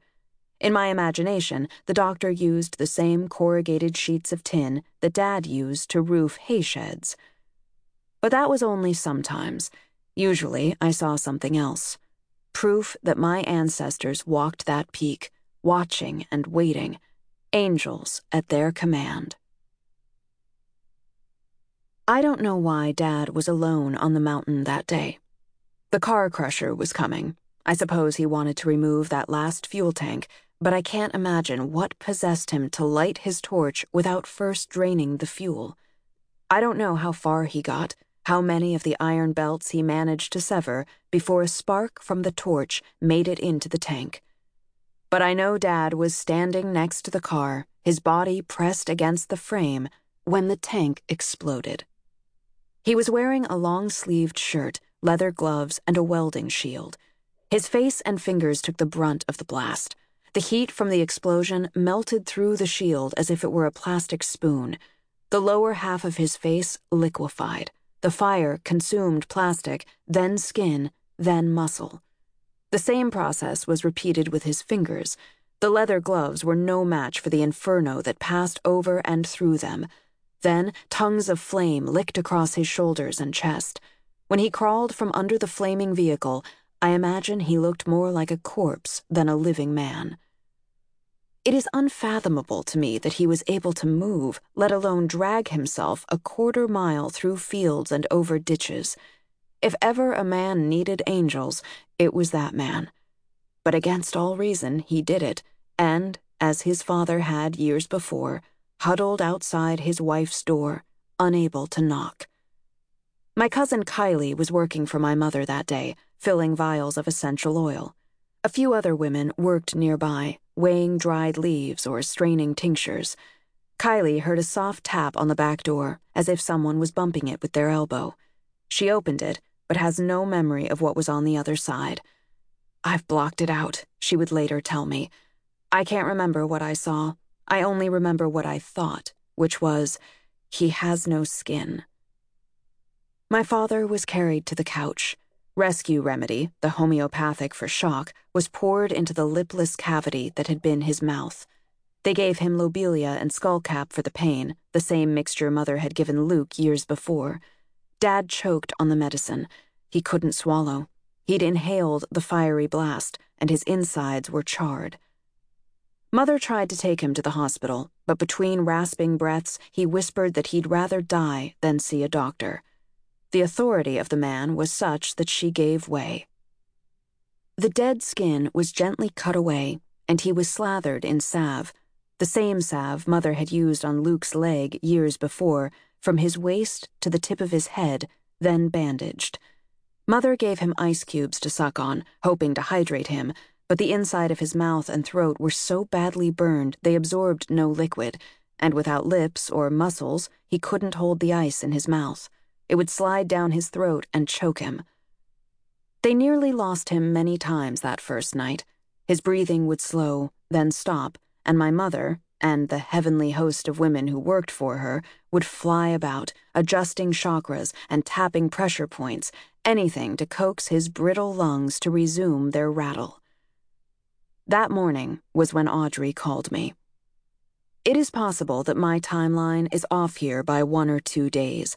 According to some who were there, although my father was horribly burned, he did not seem in any real danger until the third day, when the scabbing began, making it difficult to breathe. Dehydration compounded the situation. In this account, it was then that they feared for his life, and that is when my sister called me. Only I misunderstood and assumed that the explosion had happened the day before. His heart had stopped twice during the night, she told me. It would probably be his heart that killed him, assuming his lungs didn't give out first. Either way, Audrey was sure he'd be dead by midday. I called Nick. I told him I had to go to Idaho for a few days, for a family thing, nothing serious. He knew I wasn't telling him something. I could hear the hurt in his voice that I wouldn't confide in him, but I put him out of my mind the moment I hung up the phone. I stood, keys in hand, hand on the doorknob, and hesitated. The strep. What if I gave it to Dad? I had been taking the penicillin for nearly three days. The doctor had said that after 24 hours I would no longer be contagious, but then he was a doctor, and I didn't trust him. I waited a day. I took several times the prescribed dose of penicillin, then called Mother and asked what I should do. You should come home, she said, and her voice broke. I don't think the strep will matter tomorrow. I don't recall the scenery from the drive. My eyes barely registered the patchwork of corn and potato fields or the dark hills covered in pine. Instead, I saw my father, the way he'd looked the last time I'd seen him, that twisted expression. I remembered the searing pitch of my voice as I'd screamed at him. Like Kylie, I don't remember what I saw when I first looked at my father. I know that when Mother had removed the gauze that morning, she'd found that his ears were so burned, the skin so glutinous, they had fused to the syrupy tissue behind them. When I walked through the back door, the first thing I saw was Mother grasping a butter knife, which she was using to pry my father's ears from his skull. I can still picture her gripping the knife, her eyes fixed, focused, but where my father should be, there's an aperture in my memory. The smell in the room was powerful of charred flesh and of comfrey, mullein, and plantain. I watched Mother and Audrey change his remaining bandages. They began with his hands. His fingers were slimy, coated in a pale ooze that was either melted skin or pus. His arms were not burned, and neither were his shoulders or back, but a thick swath of gauze ran over his stomach and chest. When they removed it, I was pleased to see large patches of raw, angry skin. There were a few craters from where the flames must have concentrated in jets. They gave off a pungent smell, like meat gone to rot, and were filled with white pools. But it was his face that visited my dreams that night. He still had a forehead and nose. The skin around his eyes and partway down his cheeks was pink and healthy. But below his nose, nothing was where it should be. Red, mangled, sagging, it looked like a plastic drama mask that had been held too close to a candle. Dad hadn't swallowed anything, no food, no water, for nearly three days.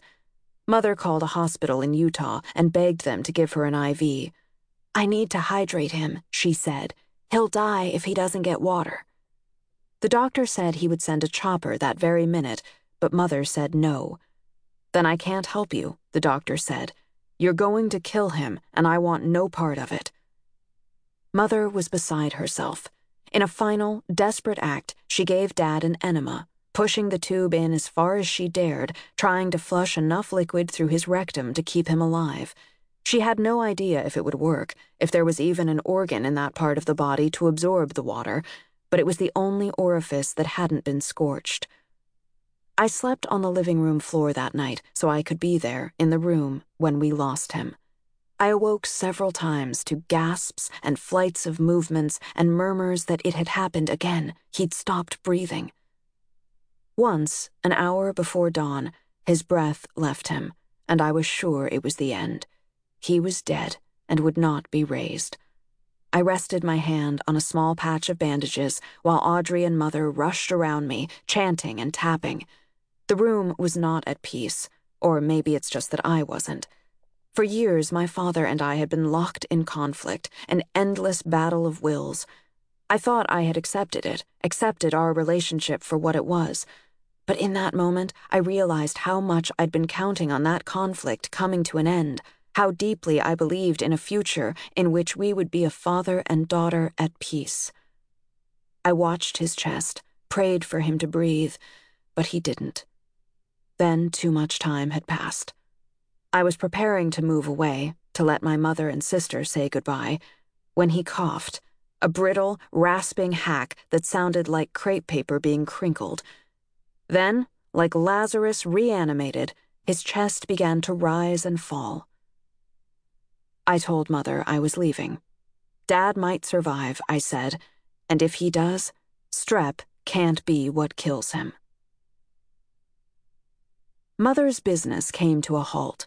The women who worked for her stopped concocting tinctures and bottling oils and instead made vats of salve, a new recipe of comfrey, lobelia, and plantain that Mother had concocted specifically for my father.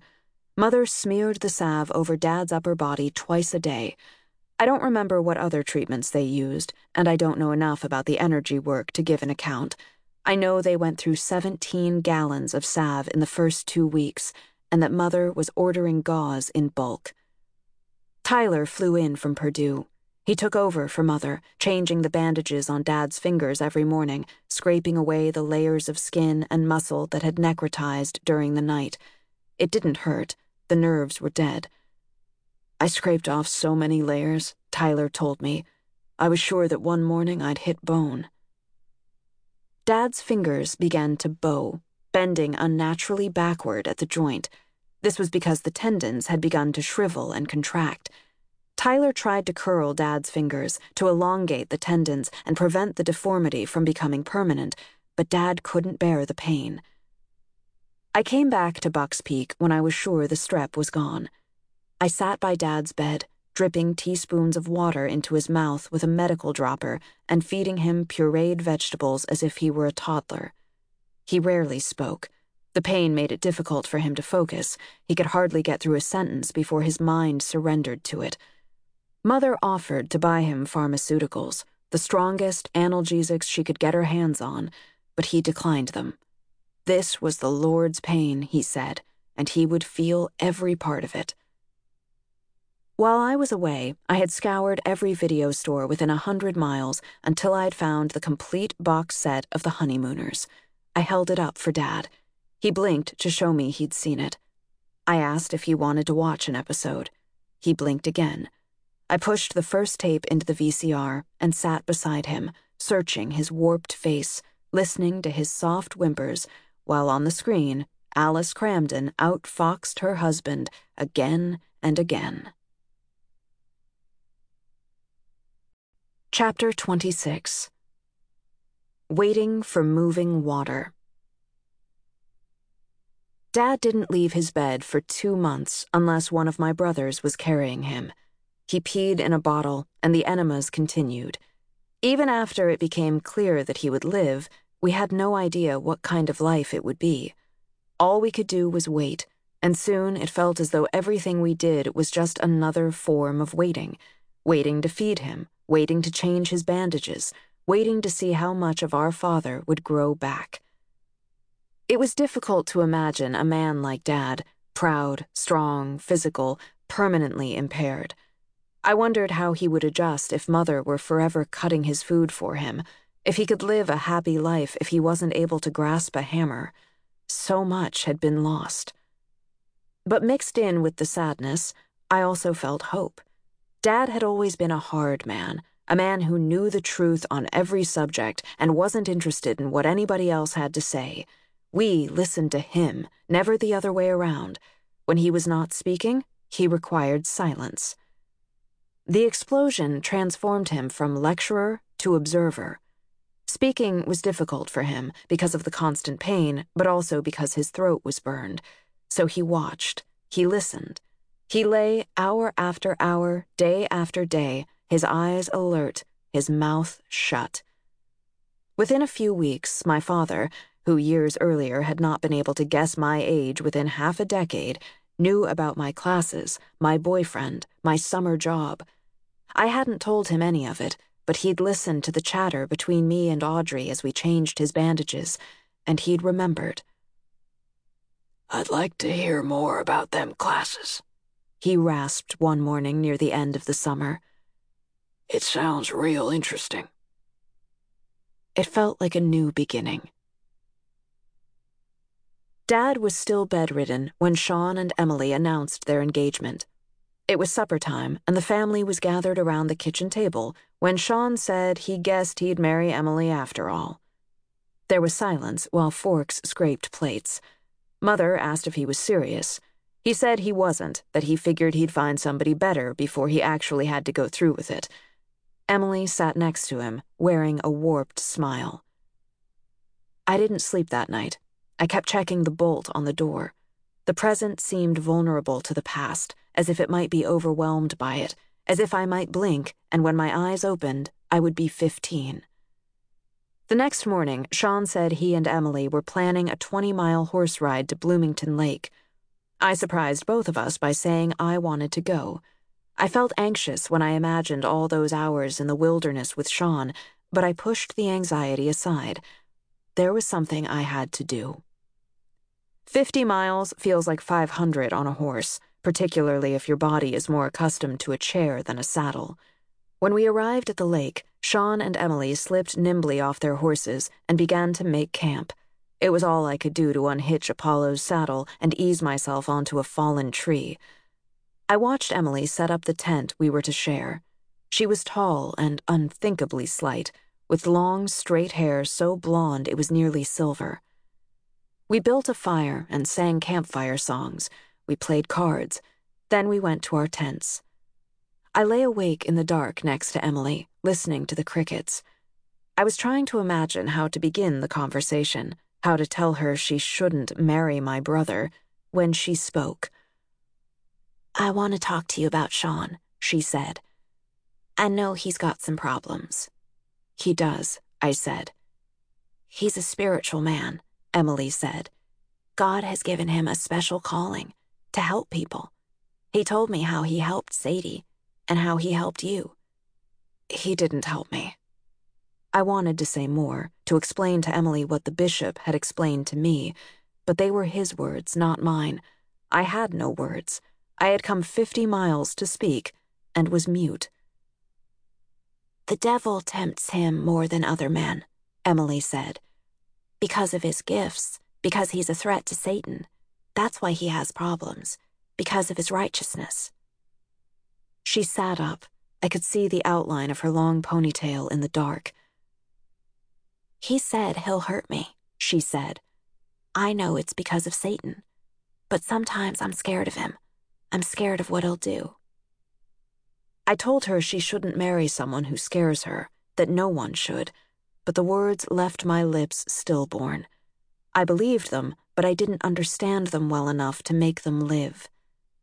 I stared into the darkness, searching it for her face, trying to understand what power my brother had over her. He'd had that power over me, I knew. He had some of it still. I was neither under his spell nor free of it. He's a spiritual man, she said again. Then she slipped into her sleeping bag, and I knew the conversation was over. I returned to BYU a few days before the fall semester. I drove directly to Nick's apartment. We'd hardly spoken. Whenever he called, I always seemed to be needed somewhere to change a bandage or make salve. Nick knew my father had been burned, but he didn't know the severity of it. I'd withheld more information than I'd given, never saying that there had been an explosion, or that when I visited my father, it wasn't in a hospital, but in our living room. I hadn't told Nick about his heart stopping. I hadn't described the gnarled hands, or the enemas, or the pounds of liquefied tissue we'd scraped off his body. I knocked, and Nick opened the door. He seemed surprised to see me. How's your dad? he asked after I'd joined him on the sofa. In retrospect, this was probably the most important moment of our friendship, the moment I could have done one thing, the better thing, and I did something else. It was the first time I'd seen Nick since the explosion. I might have told him everything right then that my family didn't believe in modern medicine, that we were treating the burn at home with salves and homeopathy, that it had been terrifying, worse than terrifying, that for as long as I lived, I would never forget the smell of charred flesh. I could have told him all that, could have surrendered the weight, let the relationship carry it and grow stronger. Instead, I kept the burden for myself, and my friendship with Nick, already anemic, underfed, and underused, dwindled in obsolescence. I believed I could repair the damage, that now I was back, this would be my life, and it wouldn't matter that Nick understood nothing of Buck's Peak. But the peak refused to give me up. It clung to me. The black craters in my father's chest often materialized on chalkboards, and I saw the sagging cavity of his mouth on the pages of my textbooks. This remembered world was somehow more vivid than the physical world I inhabited, and I phased between them. Nick would take my hand, and for a moment I would be there with him, feeling the surprise of his skin on mine. But when I looked at our joined fingers, something would shift so that the hand was not Nick's. It was bloody and clawed, not a hand at all. When I slept, I gave myself wholly to the peak. I dreamed of Luke of his eyes rolling back in his head. I dreamed of Dad, of the slow rattle in his lungs.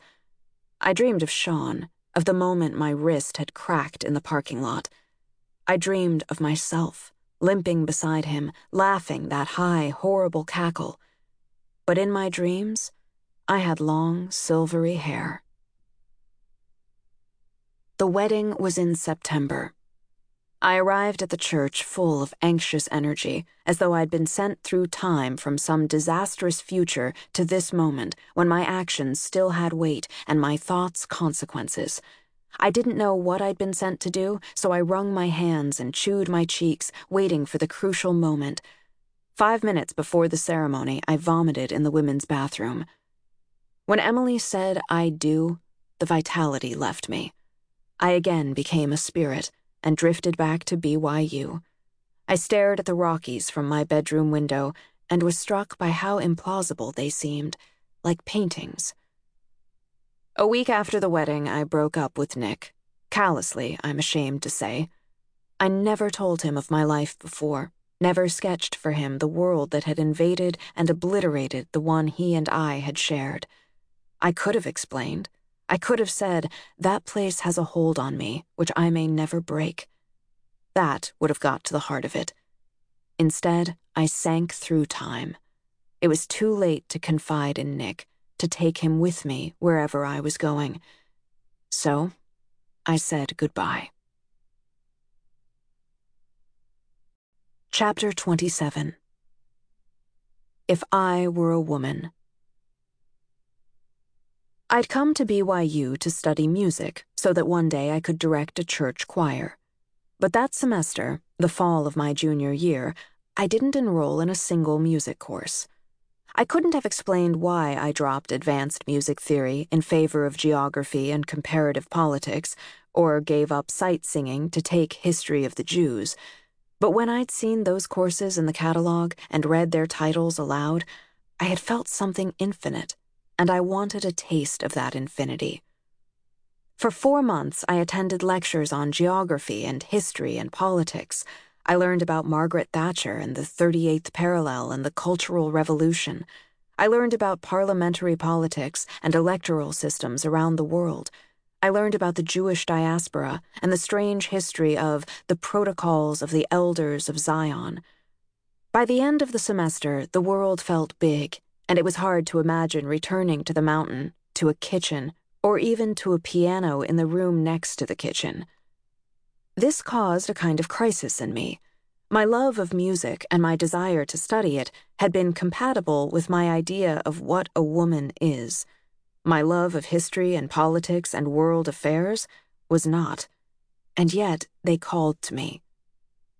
A few days before finals, I sat for an hour with my friend Josh in an empty classroom. He was reviewing his applications for law school. I was choosing my courses for the next semester. If you were a woman, I asked, would you still study law? Josh didn't look up. If I were a woman, he said, I wouldn't want to study it. But you've talked about nothing except law school for as long as I've known you, I said.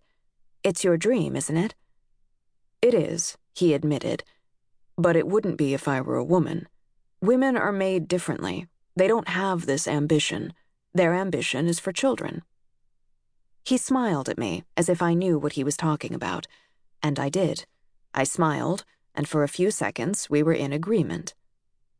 Then, but what if you were a woman and somehow you felt exactly as you do now? Josh's eyes fixed on the wall for a moment. He was really thinking about it. Then he said, I'd know something was wrong with me. I'd been wondering whether something was wrong with me since the first week of the semester, when I'd attended my first lecture on world affairs. I'd been wondering how I could be a woman and yet be drawn to unwomanly things. I knew someone must have the answer, so I decided to ask one of my professors. I chose the professor of my Jewish history class because he was quiet and soft spoken. Dr. Kerry was a short man with dark eyes and a serious expression. He lectured in a thick wool jacket, even in hot weather. I knocked on his office door quietly, as if I hoped he wouldn't answer, and soon was sitting silently across from him. I didn't know what my question was, and Dr. Kerry didn't ask. Instead, he posed general questions about my grades, what courses I was taking. He asked why I'd chosen Jewish history, and without thinking, I blurted that I'd learned of the Holocaust only a few semesters before and wanted to learn the rest of the story. You learned of the Holocaust when? he said. At BYU. They didn't teach about it in your school? They probably did, I said, only I wasn't there. Where were you? I explained as best I could that my parents didn't believe in public education, that they'd kept us home. When I'd finished, he laced his fingers as if he were contemplating a difficult problem. I think you should stretch yourself. See what happens. Stretch myself how? He leaned forward suddenly, as if he'd just had an idea. Have you heard of Cambridge? I hadn't. It's a university in England, he said, one of the best in the world. I organize a study abroad program there for students. It's highly competitive and extremely demanding. You might not be accepted, but if you are, it may give you some idea of your abilities.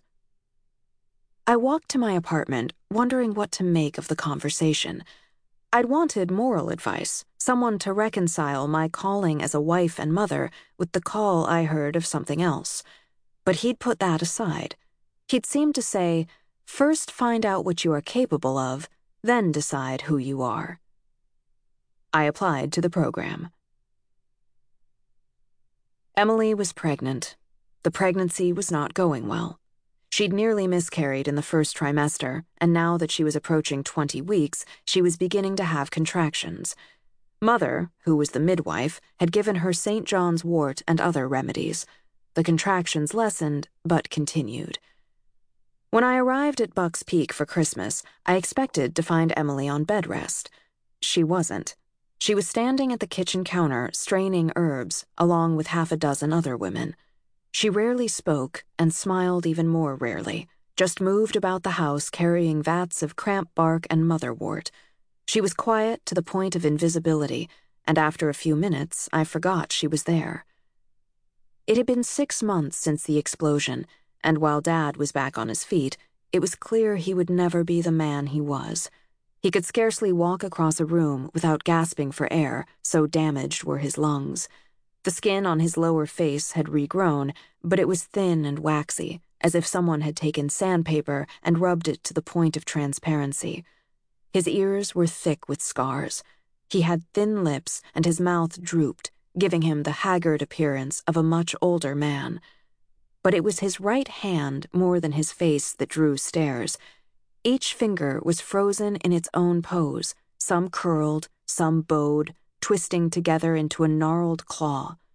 He could hold a spoon by wedging it between his index finger, which bowed upward, and his ring finger, which curved downward, but he ate with difficulty.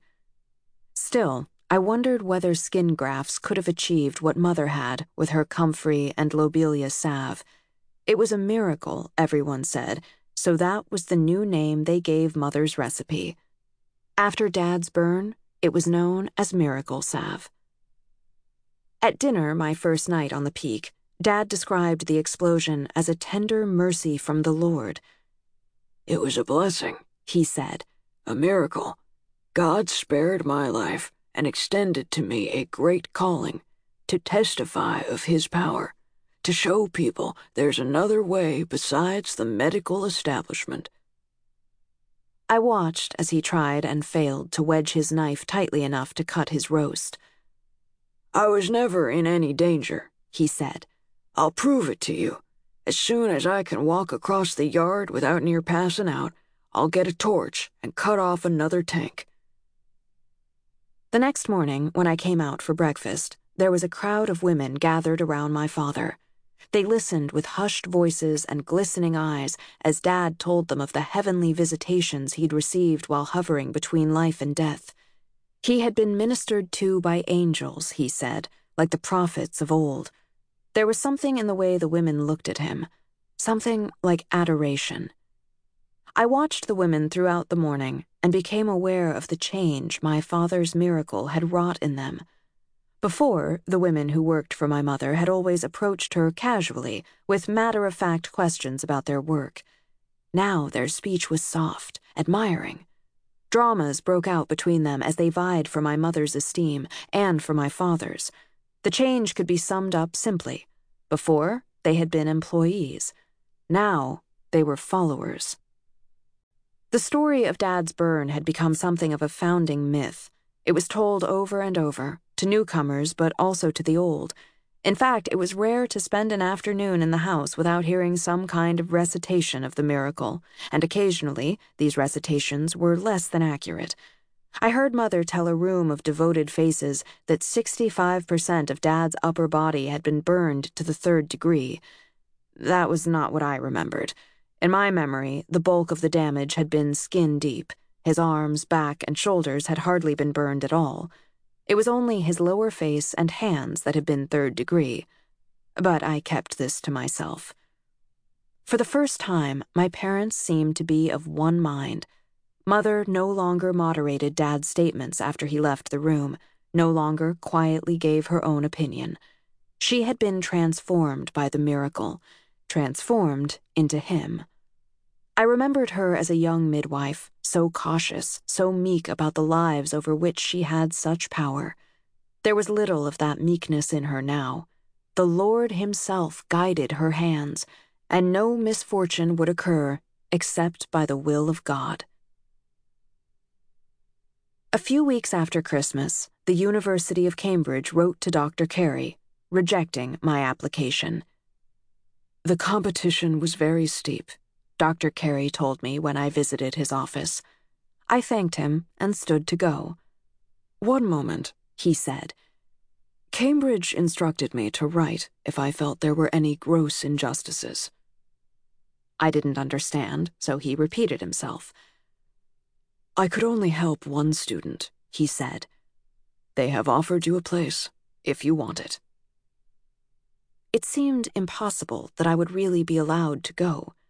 Then I realized that I would need a passport, and that without a real birth certificate, I was unlikely to get one. Someone like me did not belong at Cambridge. It was as if the universe understood this and was trying to prevent the blasphemy of my going. I applied in person. The clerk laughed out loud at my delayed certificate of birth.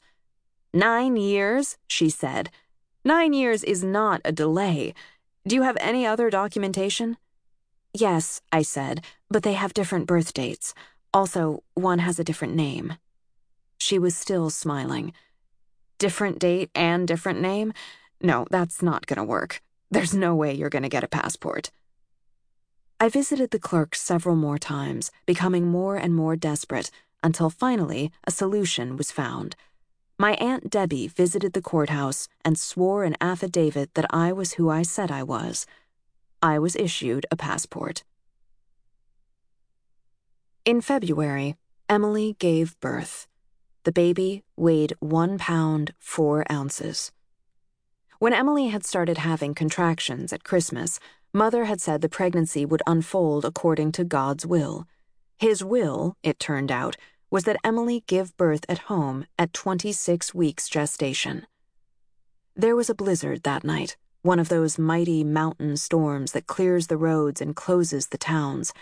Emily was in the advanced stages of labor when Mother realized she needed a hospital. The baby, which they named Peter, appeared a few minutes later, slipping from Emily so easily that Mother said she caught him more than delivered him. He was still and the color of ash. Sean thought he was dead. Then Mother felt a tiny heartbeat, and actually she saw his heart beating through a thin film of skin. My father rushed to the van and began scraping at the snow and ice.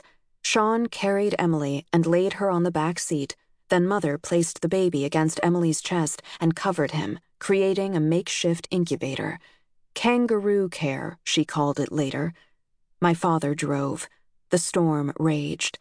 In Idaho, we call it a whiteout, when the wind whips the snowfall so violently it bleaches the road, covers it as if with a veil, and you can't see the asphalt, or the fields, or rivers.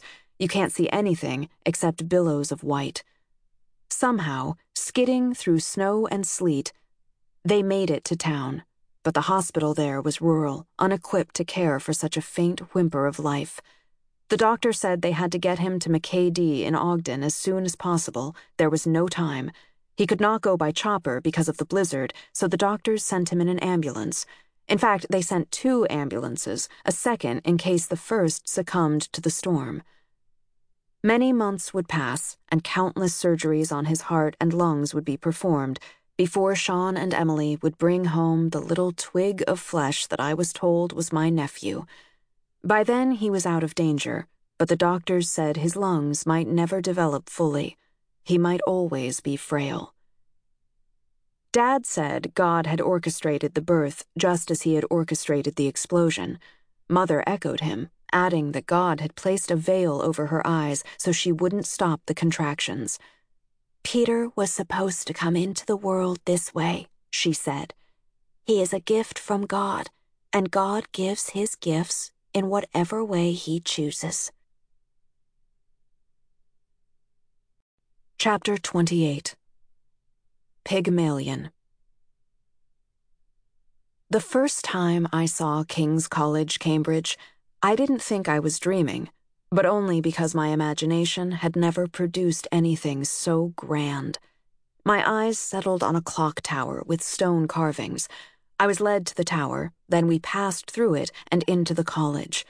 There was a lake of perfectly clipped grass, and across the lake, an ivory tinted building I vaguely recognized as Greco Roman. But it was the Gothic chapel 300 feet long and a 100 feet high, a stone mountain that dominated the scene. I was taken past the chapel and into another courtyard, then up a stone staircase. A door was opened, and I was told that this was my room. I was left to make myself comfortable. The kindly man who'd given me this introduction did not realize how impossible it was. Breakfast the next morning was served in a great hall. It was like eating in a church. The ceiling was cavernous, and I felt under scrutiny, as if the hall knew I was there and I shouldn't be. I'd chosen a long table full of other students from BYU. The women were talking about the clothes they had brought. Marianne had gone shopping when she learned she'd been accepted to the program. You need different pieces for Europe, she said. Heather agreed. Her grandmother had paid for her plane ticket, so she'd spent that money updating her wardrobe. The way people dress here, she said, it's more refined. You can't get away with jeans. I thought about rushing to my room to change out of the sweatshirt and keds I was wearing, but I had nothing to change into. I didn't own anything like what Marianne and Heather wore bright cardigans accented with delicate scarves. I hadn't bought new clothes for Cambridge because I'd had to take out a student loan just to pay the fees. Besides, I understood that even if I had Marianne's and Heather's clothes, I wouldn't know how to wear them. Dr. Kerry appeared and announced that we'd been invited to take a tour of the chapel. We would even be allowed on the roof. There was a general scramble as we returned our trays and followed Dr. Kerry from the hall. I stayed near the back of the group as we made our way across the courtyard. When I stepped inside the chapel, my breath caught in my chest. The room, if such a space can be called a room, was voluminous, as if it could hold the whole of the ocean. We were led through a small wooden door, then up a narrow, spiraling staircase whose stone steps seemed numberless. Finally, the staircase opened onto the roof, which was heavily slanted, an inverted V enclosed by stone parapets. The wind was gusting, rolling clouds across the sky. The view was spectacular, the city miniaturized, utterly dwarfed by the chapel. I forgot myself and climbed the slope, then walked along the ridge, letting the wind take me as I stared out at the expanse of crooked streets and stone courtyards. You're not afraid of falling, a voice said. I turned. It was Dr. Kerry. He had followed me, but he seemed unsteady on his feet, nearly pitching with every rush of wind. We can go down, I said. I ran down the ridge to the flat walkway near the buttress. Again, Dr. Kerry followed, but his steps were strange. Rather than walk facing forward, he rotated his body and moved sideways like a crab. The wind continued its attack. I offered him an arm for the last few steps, so unsteady did he seem, and he took it. I meant it as an observation, he said when we'd made it down. Here you stand, upright, hands in your pockets. He gestured toward the other students. See how they hunch, how they cling to the wall? He was right. A few were venturing onto the ridge, but they did so cautiously, taking the same ungainly sidesteps Dr. Kerry had, tipping and swaying in the wind. Everyone else was holding tightly to the stone parapet, knees bent, backs arched, as if unsure whether to walk or crawl. I raised my hand and gripped the wall. You don't need to do that, he said. It's not a criticism. He paused, as if unsure he should say more. Everyone has undergone a change, he said. The other students were relaxed until we came to this height. Now they are uncomfortable, on edge. You seem to have made the opposite journey. This is the first time I've seen you at home in yourself. It's in the way you move. It's as if you've been on this roof all your life. A gust of wind swept over the parapet, and Dr. Kerry teetered, clutching the wall. I stepped up onto the ridge so he could flatten himself against the buttress. He stared at me, waiting for an explanation. I've roofed my share of hay sheds, I said finally. So your legs are stronger? Is that why you can stand in this wind? I had to think before I could answer. I can stand in this wind because I'm not trying to stand in it, I said. The wind is just wind. You could withstand these gusts on the ground, so you can withstand them in the air. There is no difference except the difference you make in your head. He stared at me blankly. He hadn't understood. I'm just standing, I said. You are all trying to compensate, to get your bodies lower because the height scares you, but the crouching and the sidestepping are not natural. You've made yourselves vulnerable. If you could just control your panic, this wind would be nothing. The way it is nothing to you, he said. I wanted the mind of a scholar, but it seemed that Dr. Kerry saw in me the mind of a roofer. The other students belonged in the library. I belonged in a crane. The first week passed in a blur of lectures. In the second week, every student was assigned a supervisor to guide their research. My supervisor, I learned, was the eminent Professor Jonathan Steinberg, a former vice master of a Cambridge college who was much celebrated for his writings on the Holocaust. My first meeting with Professor Steinberg took place a few days later. I waited at the porter's lodge until a thin man appeared and, producing a set of heavy keys, unlocked a wooden door set into the stone. I followed him up a spiral staircase and into the clock tower itself, where there was a well lit room with simple furnishings two chairs and a wooden table. I could hear the blood pounding behind my ears as I sat down. Professor Steinberg was in his 70s, but I would not have described him as an old man. He was lithe, and his eyes moved about the room with probing energy. His speech was measured and fluid. I am Professor Steinberg, he said. What would you like to read? I mumbled something about historiography. I had decided to study not history, but historians. I suppose my interest came from the sense of groundlessness I'd felt since learning about the Holocaust and the Civil Rights Movement, since realizing that what a person knows about the past is limited, and will always be limited, to what they are told by others. I knew what it was to have a misconception corrected, a misconception of such magnitude that shifting it shifted the world. Now I needed to understand how the great gatekeepers of history had come to terms with their own ignorance and partiality. I thought if I could accept that what they had written was not absolute, but was the result of a biased process of conversation and revision, maybe I could reconcile myself with the fact that the history most people agreed upon was not the history I had been taught. Dad could be wrong, and the great historians Carlyle and Macaulay and Trevelyan could be wrong, but from the ashes of their dispute, I could construct a world to live in.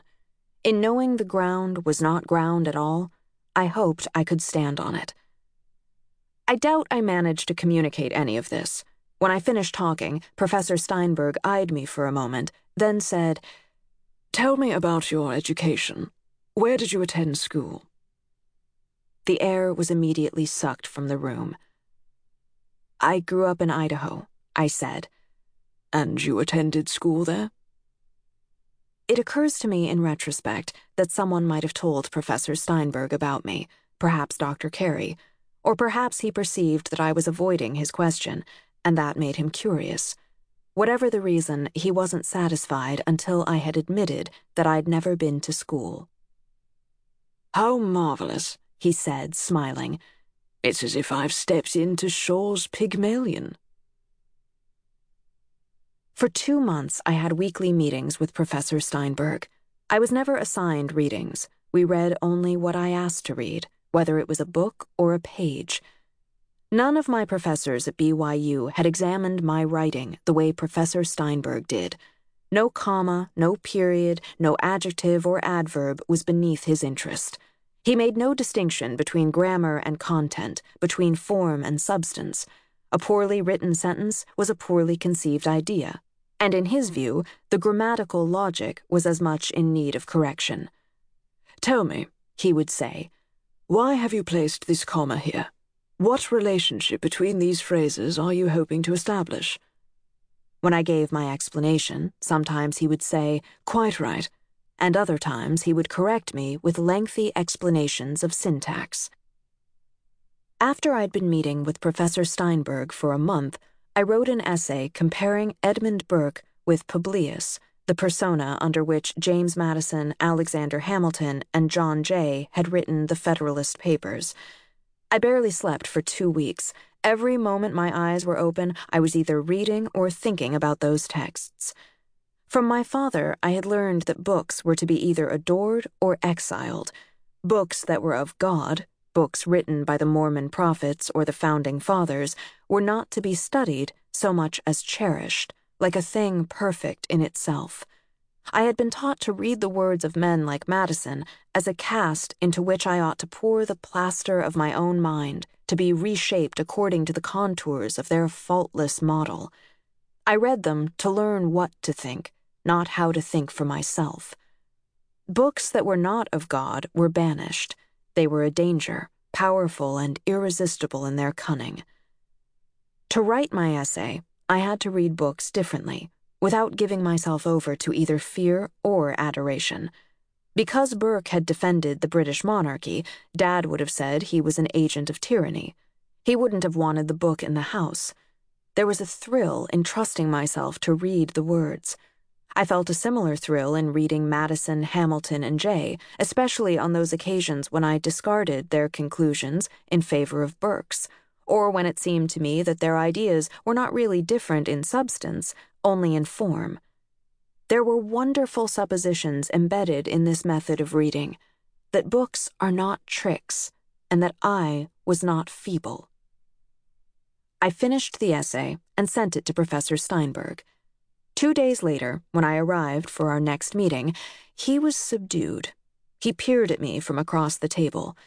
I waited for him to say the essay was a disaster, the product of an ignorant mind, that it had overreached, drawn too many conclusions from too little material. I have been teaching in Cambridge for 30 years, he said, and this is one of the best essays I've read. I was prepared for insults, but not for this.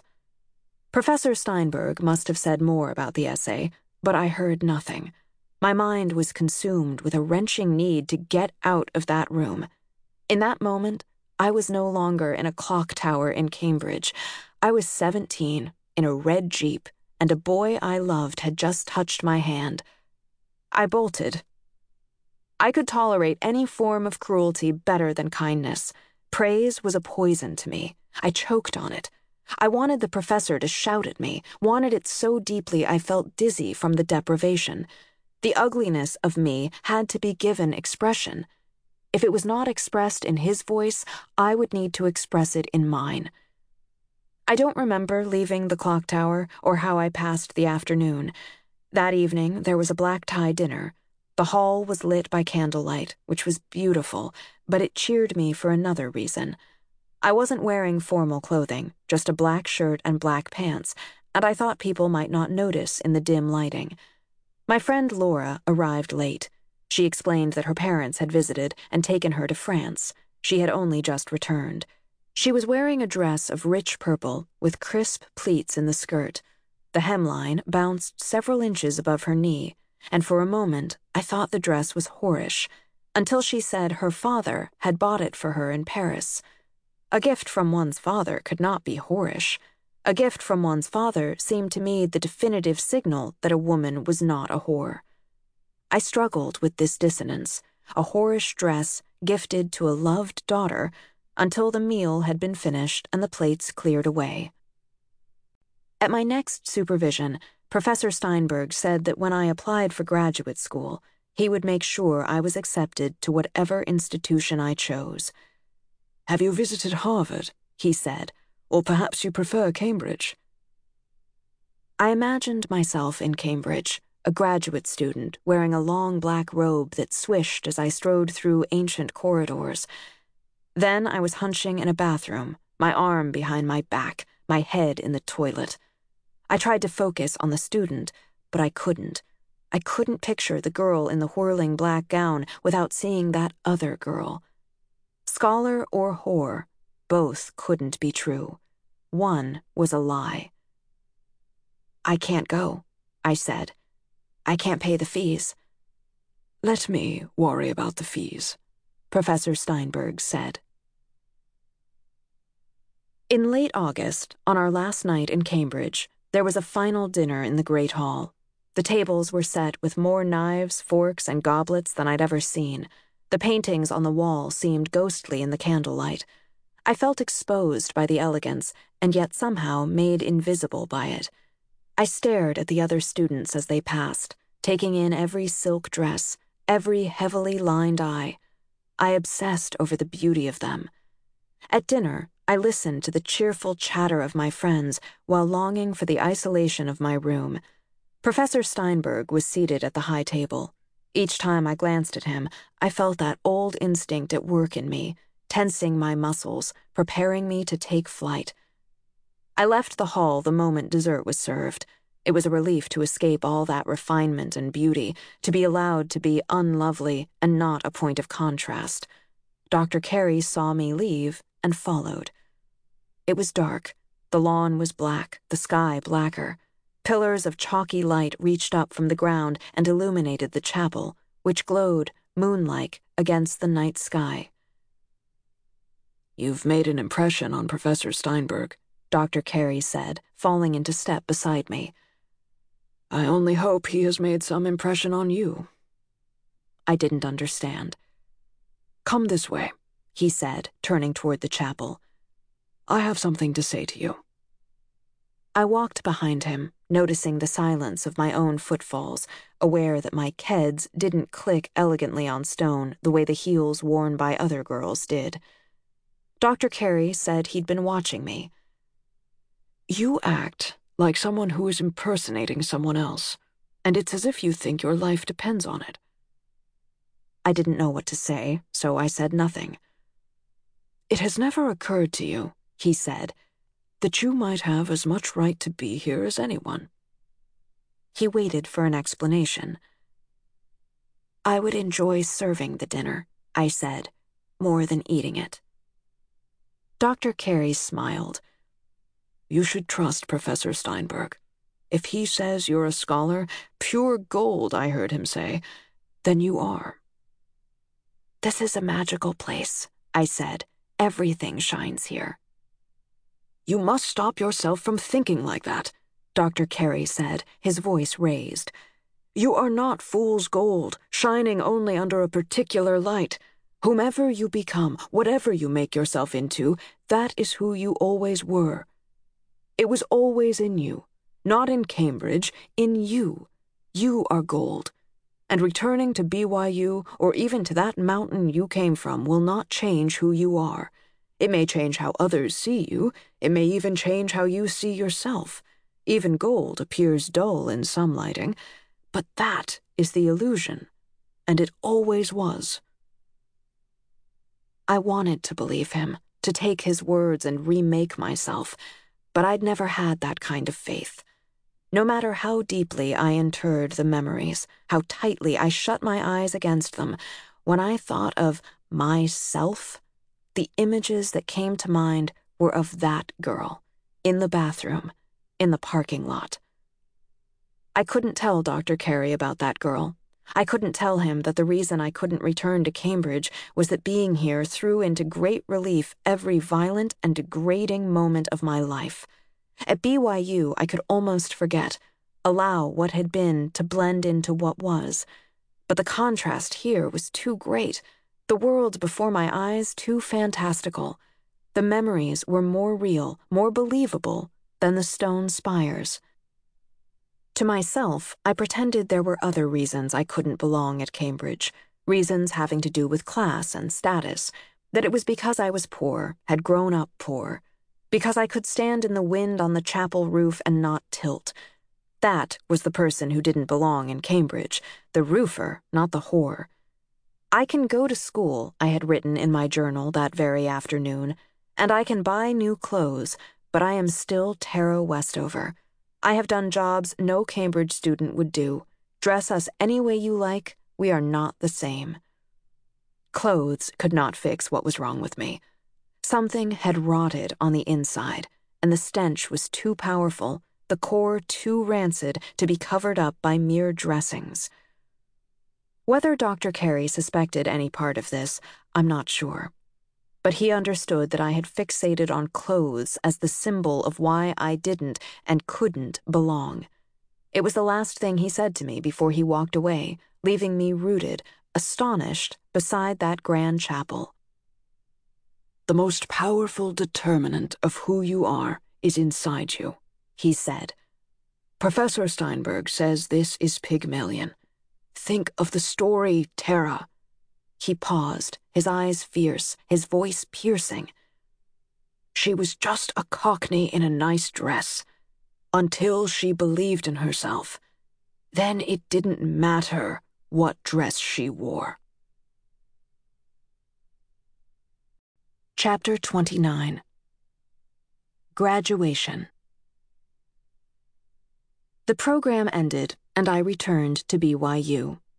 Campus looked the way it always had, and it would have been easy to forget Cambridge and settle back into the life I'd had there. But Professor Steinberg was determined that I not forget. He sent me an application for something called the Gates Cambridge Scholarship, which, he explained, was a little like the Rhodes Scholarship, but for Cambridge instead of Oxford.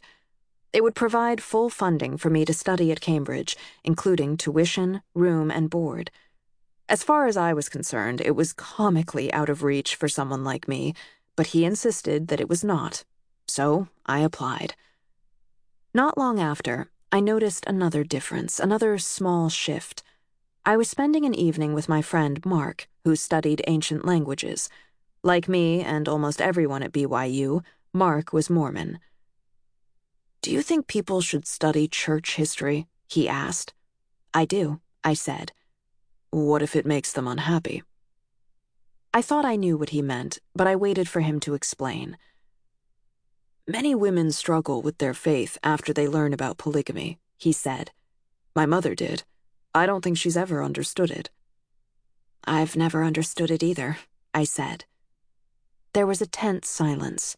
He was waiting for me to say my line that I was praying for faith, and I had prayed for it many, many times. Perhaps both of us were thinking of our history, or perhaps only I was. I thought of Joseph Smith, who'd had as many as 40 wives. Brigham Young had had 55 wives and 56 children. The church had ended the temporal practice of polygamy in 1890, but it had never recanted the doctrine. As a child, I'd been taught, by my father, but also in Sunday school, that in the fullness of time, God would restore polygamy, and in the afterlife, I would be a plural wife. The number of my sister wives would depend on my husband's righteousness. The more nobly he lived, the more wives he would be given. I had never made my peace with it. As a girl, I had often imagined myself in heaven, dressed in a white gown, standing in a pearly mist across from my husband. But when the camera zoomed out, there were ten women standing behind us, wearing the same white dress. In my fantasy, I was the first wife but I knew there was no guarantee of that. I might be hidden anywhere in the long chain of wives. For as long as I could remember, this image had been at the core of my idea of paradise my husband and his wives. There was a sting in this arithmetic, in knowing that in the divine calculus of heaven, one man could balance the equation for countless women. I remembered my great great grandmother. I had first heard her name when I was 12, which is the year that, in Mormonism, you cease to be a child and become a woman. 12 was the age when lessons in Sunday school began to include words like purity and chastity. It was also the age that I was asked, as part of a church assignment, to learn about one of my ancestors. I asked Mother which ancestor I should choose, and without thinking, she said, Arimathea. I said the name aloud. It floated off my tongue like the beginning of a fairy tale. Mother said I should honor Arimathea because she had given me a gift her voice. It was her voice that brought our family to the church, Mother said. She heard Mormon missionaries preaching in the streets of Norway. She prayed, and God blessed her with faith, with the knowledge that Joseph Smith was his prophet. She told her father, but he'd heard stories about the Mormons and wouldn't allow her to be baptized. So she sang for him. She sang him a Mormon hymn called Oh My Father. When she finished singing, her father had tears in his eyes. He said that any religion with music so beautiful must be the work of God. They were baptized together. After Arimathea converted her parents, the family felt called by God to come to America and meet the prophet Joseph. They saved for the journey, but after two years they could bring only half the family. Anna Mathia was left behind. The journey was long and harsh, and by the time they made it to Idaho, to a Mormon settlement called Worm Creek, Anna's mother was sick, dying, it was her last wish to see her daughter again, so her father wrote to Anna, begging her to take what money she had and come to America. Anna had fallen in love and was to be married, but she left her fiance in Norway and crossed the ocean. Her mother died before she reached the American shore. The family was now destitute. There was no money to send Anna to her fiance, to the marriage she had given up. Anna was a financial burden on her father, so a bishop persuaded her to marry a rich farmer as his second wife. His first wife was barren, and she flew into a jealous rage when Anna became pregnant. Anna worried the first wife might hurt her baby, so she returned to her father, where she gave birth to twins, though only one would survive the harsh winter on the frontier. Mark was still waiting. Then he gave up and mumbled the words I was supposed to say that he didn't understand fully, but that he knew polygamy was a principle from God. I agreed. I said the words, then braced myself for a wave of humiliation, for that image to invade my thoughts of me, one of many wives, standing behind a solitary, faceless man. But it didn't come. I searched my mind and discovered a new conviction there. I would never be a plural wife. A voice declared this with unyielding finality. The declaration made me tremble. What if God commanded it? I asked. You wouldn't do it, the voice answered. And I knew it was true. I thought again of Anna Mathia, wondering what kind of world it was in which she, following a prophet, could leave her lover, cross an ocean, enter a loveless marriage as a second mistress, then bury her first child, only to have her granddaughter, in two generations, cross the same ocean, an unbeliever. I was Arimathea's heir. She had given me her voice. Had she not given me her faith also? I was put on a short list for the Gates Scholarship. There would be an interview in February in Annapolis. I had no idea how to prepare. Robin drove me to Park City, where there was an Ann Taylor discount outlet, and helped me buy a navy pantsuit and matching loafers. I didn't own a handbag, so Robin lent me hers. Two weeks before the interview, my parents came to BYU. They had never visited me before, but they were passing through on their way to Arizona and stopped for dinner. I took them to the Indian restaurant across the street from my apartment.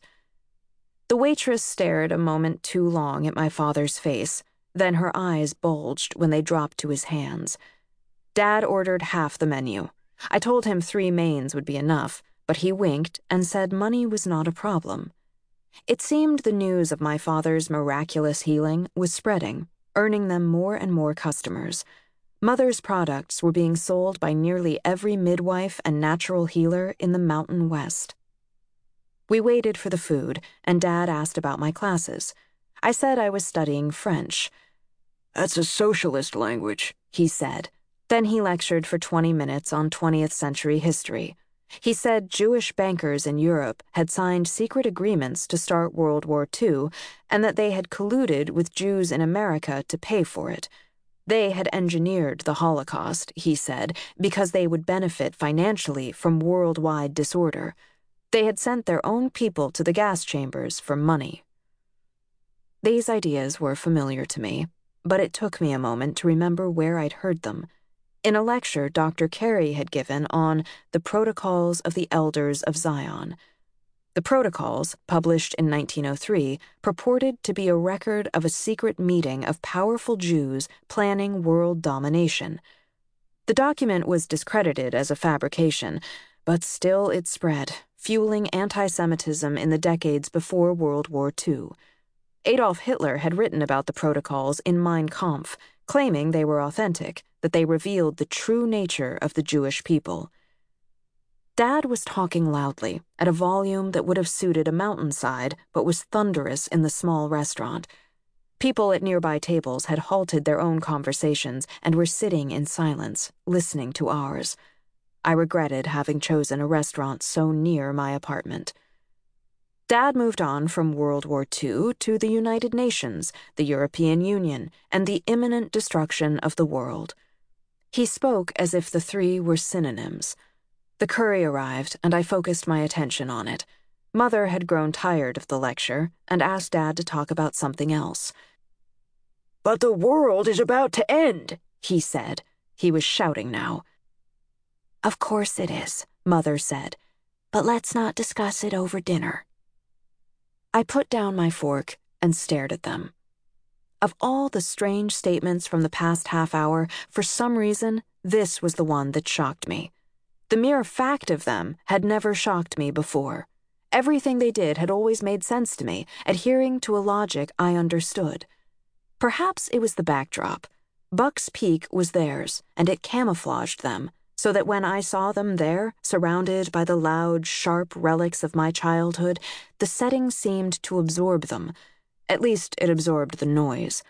But here, so near the university, they seemed so unreal as to be almost mythic. Dad looked at me, waiting for me to give an opinion, but I felt alienated from myself. I didn't know who to be. On the mountain, I slipped thoughtlessly into the voice of their daughter and acolyte. But here, I couldn't seem to find the voice that, in the shadow of Buck's Peak, came easily. We walked to my apartment, and I showed them my room. Mother shut the door, revealing a poster of Martin Luther King Jr. that I'd put up four years before when I'd learned of the civil rights movement. Is that Martin Luther King? Dad said. Don't you know he had ties to communism? He chewed the waxy tissue where his lips had been. They departed soon after to drive through the night. I watched them go, then took out my journal. It's astonishing that I used to believe all this without the slightest suspicion, I wrote. The whole world was wrong. Only Dad was right. I thought of something Tyler's wife, Stephanie, had told me over the phone a few days before. She said it had taken her years to convince Tyler to let her immunize their children because some part of him still believed vaccines are a conspiracy by the medical establishment. Remembering that now, with Dad's voice still ringing in my ears, I sneered at my brother. He's a scientist, I wrote. How can he not see beyond their paranoia? I reread what I had written, and as I did so, my scorn gave way to a sense of irony. Then again, I wrote, perhaps I could mock Tyler with more credibility if I had not remembered, as I did just now, that to this day I have never been immunized. My interview for the Gates Scholarship took place at St. John's College in Annapolis. The campus was intimidating, with its immaculate lawns and crisp colonial architecture. I sat nervously in the corridor, waiting to be called in for my interview. I felt stiff in the pantsuit and clung awkwardly to Robin's handbag. But in the end, Professor Steinberg had written such a powerful letter of recommendation that there was little left for me to do. I received confirmation the next day. I'd won the scholarship. The phone calls began, from BYU's student paper and the local news. I did half a dozen interviews. I was on TV. I awoke one morning to find my picture plastered on BYU's homepage. I was the third BYU student ever to win a Gates Scholarship, and the university was taking full advantage of the press.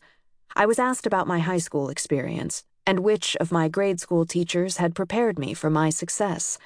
I dodged, I parried, I lied when I had to. I didn't tell a single reporter that I'd never gone to school. I didn't know why I couldn't tell them. I just couldn't stand the thought of people patting me on the back, telling me how impressive I was. I didn't want to be Horatio Alger in someone's tear filled homage to the American dream. I wanted my life to make sense, and nothing in that narrative made sense to me. A month before my graduation, I visited Buck's Peak. Dad had read the articles about my scholarship, and what he said was, you didn't mention homeschool. I'd think you'd be more grateful that your mother and I took you out of them schools, seeing how it's worked out. You should be telling people that's what done it. Homeschool. I said nothing. Dad took it as an apology. He disapproved of my going to Cambridge. Our ancestors risked their lives to cross the ocean to escape those socialist countries. And what do you do? You turn around and go back? Again, I said nothing. I'm looking forward to your graduation, he said. The Lord has a few choice rebukes for me to give them professors. You will not, I said quietly. If the Lord moves me, I will stand and speak. You will not, I repeated. I won't go anywhere that the Lord's Spirit isn't welcome. That was the conversation. I hoped it would blow over, but Dad was so hurt that I hadn't mentioned homeschooling in my interviews that this new wound festered. There was a dinner the night before my graduation where I was to receive the Most Outstanding Undergraduate Award from the History Department. I waited for my parents at the entrance, but they never appeared. I called Mother, thinking they were running late. She said they weren't coming. I went to the dinner and was presented with a plaque. My table had the only empty seats in the hall. The next day, there was a luncheon for honors graduates, and I was seated with the college dean and the director of the honors program. Again, there were two empty seats. I said my parents had had car trouble. I phoned my mother after the luncheon.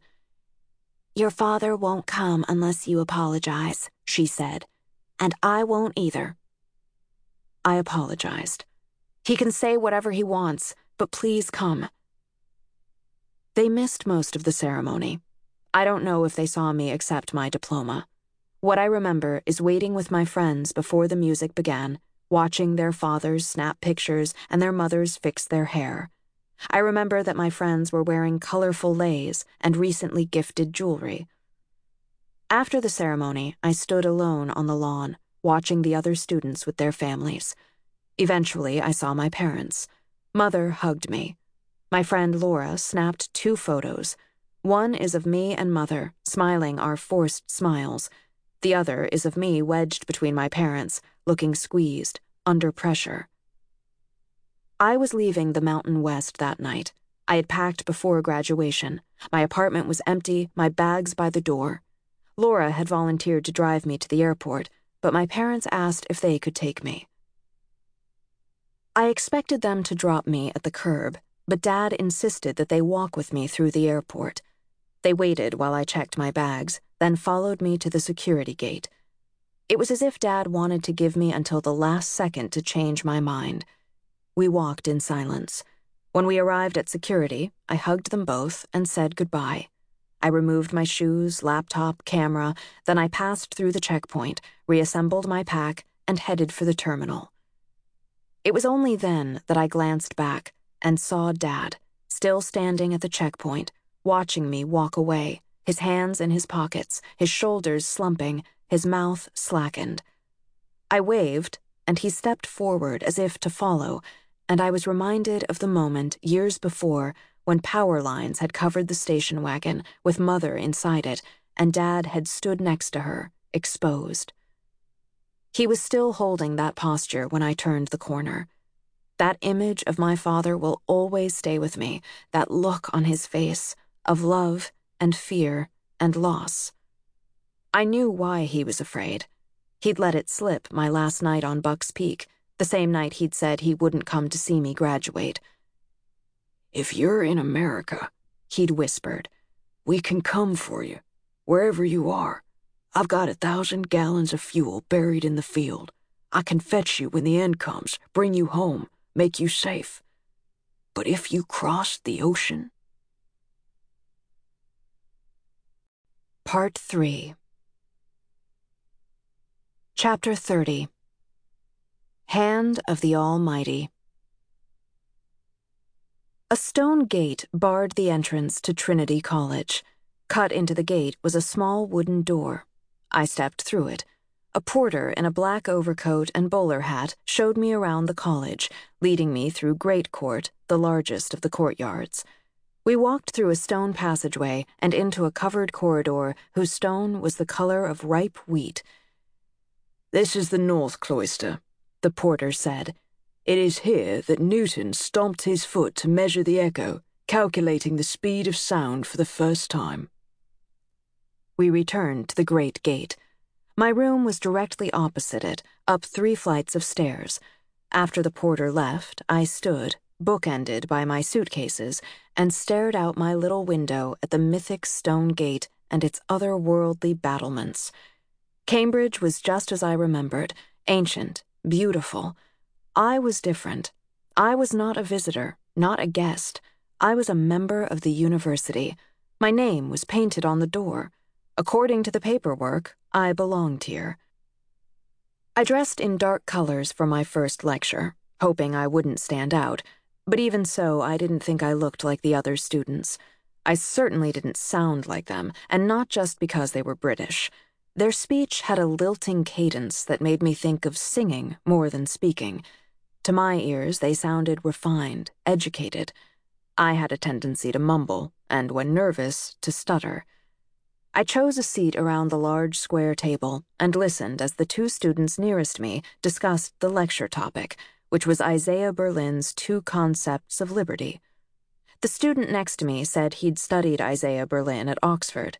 The other said he'd already heard this lecturer's remarks on Berlin when he was an undergraduate at Cambridge. I had never heard of Isaiah Berlin. The lecturer began his presentation.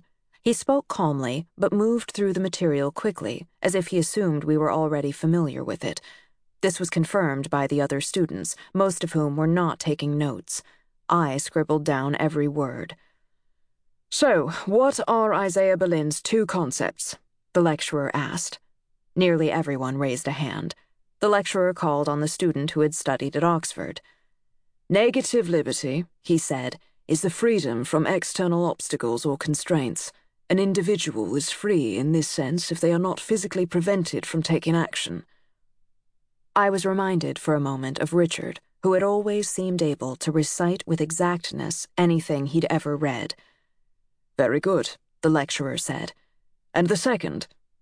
Positive liberty, another student said, is freedom from internal constraints. I wrote this definition in my notes, but I didn't understand it. The lecturer tried to clarify. He said positive liberty is self mastery, the rule of the self by the self. To have positive liberty, he explained, is to take control of one's own mind, to be liberated from irrational fears and beliefs, from addictions, superstitions, and all other forms of self coercion. I had no idea what it meant to self coerce. I looked around the room. No one else seemed confused. I was one of the few students taking notes. I wanted to ask for further explanation, but something stopped me. The certainty that to do so would be to shout to the room that I didn't belong there. After the lecture, I returned to my room, where I stared out my window at the stone gate with its medieval battlements. I thought of positive liberty and of what it might mean to self coerce until my head thrummed with a dull ache. I called home. Mother answered. Her voice rose with excitement when she recognized my weepy, Hello, Mom. I told her I shouldn't have come to Cambridge, that I didn't understand anything. She said she'd been muscle testing and had discovered that one of my chakras was out of balance. She could adjust it, she said. I reminded her that I was 5,000 miles away. That doesn't matter, she said. I'll adjust the chakra on Audrey and wing it to you. You'll what it to me? Wing it, she said. Distance is nothing to living energy. I can send the corrected energy to you from here. How fast does energy travel? I asked. At the speed of sound, or is it more like a jetliner? Does it fly direct, or will it have to lay over in Minneapolis? Mother laughed and hung up. I studied most mornings in the college library, near a small window, I was there on a particular morning when Drew, a friend from BYU, sent me a song via email. He said it was a classic, but I had never heard of it, nor the singer. I played the song through my headphones. It gripped me immediately. I listened to it over and over while staring out at the North Cloister. Emancipate yourselves from mental slavery. None but ourselves can free our minds. I scratched those lines into notebooks, into the margins of the essays I was writing. I wondered about them when I should have been reading. From the internet, I learned about the cancer that had been discovered on Bob Marley's foot. I also learned that Marley had been a Rastafarian, and that Rastafari believe in a whole body, which is why he had refused surgery to amputate the toe. Four years later, at age 36, he died. Emancipate yourselves from mental slavery. Marley had written that line a year before his death, while an operable melanoma was, at that moment, metastasizing to his lungs, liver, stomach, and brain. I imagined a greedy surgeon with sharp teeth and long skeletal fingers urging Marley to have the amputation. I shrank from this frightening image of the doctor and his corrupt medicine, and only then did I understand as I had not before, that although I had renounced my father's world, I had never quite found the courage to live in this one. I flipped through my notebook to the lecture on negative and positive liberty. In a blank corner, I scratched the line, None but ourselves can free our minds. Then I picked up my phone and dialed. I need to get my vaccinations, I told the nurse. I attended a seminar on Wednesday afternoons where I noticed two women, Katrina and Sophie, who nearly always sat together. I never spoke to them until one afternoon a few weeks before Christmas when they asked if I'd like to get a coffee. I'd never gotten a coffee before. I'd never even tasted coffee because it is forbidden by the church, but I followed them across the street and into a cafe. The cashier was impatient, so I chose at random. She passed me a doll sized cup with a tablespoon of mud colored liquid in it, and I looked longingly at the foamy mugs Katrina and Sophie carried to our table. They debated concepts from the lecture. I debated whether to drink my coffee. They used complex phrases with ease. Some of them, like the second wave, I'd heard before, even if I didn't know what they meant. Others, like the hegemonic masculinity, I couldn't get my tongue around, let alone my mind.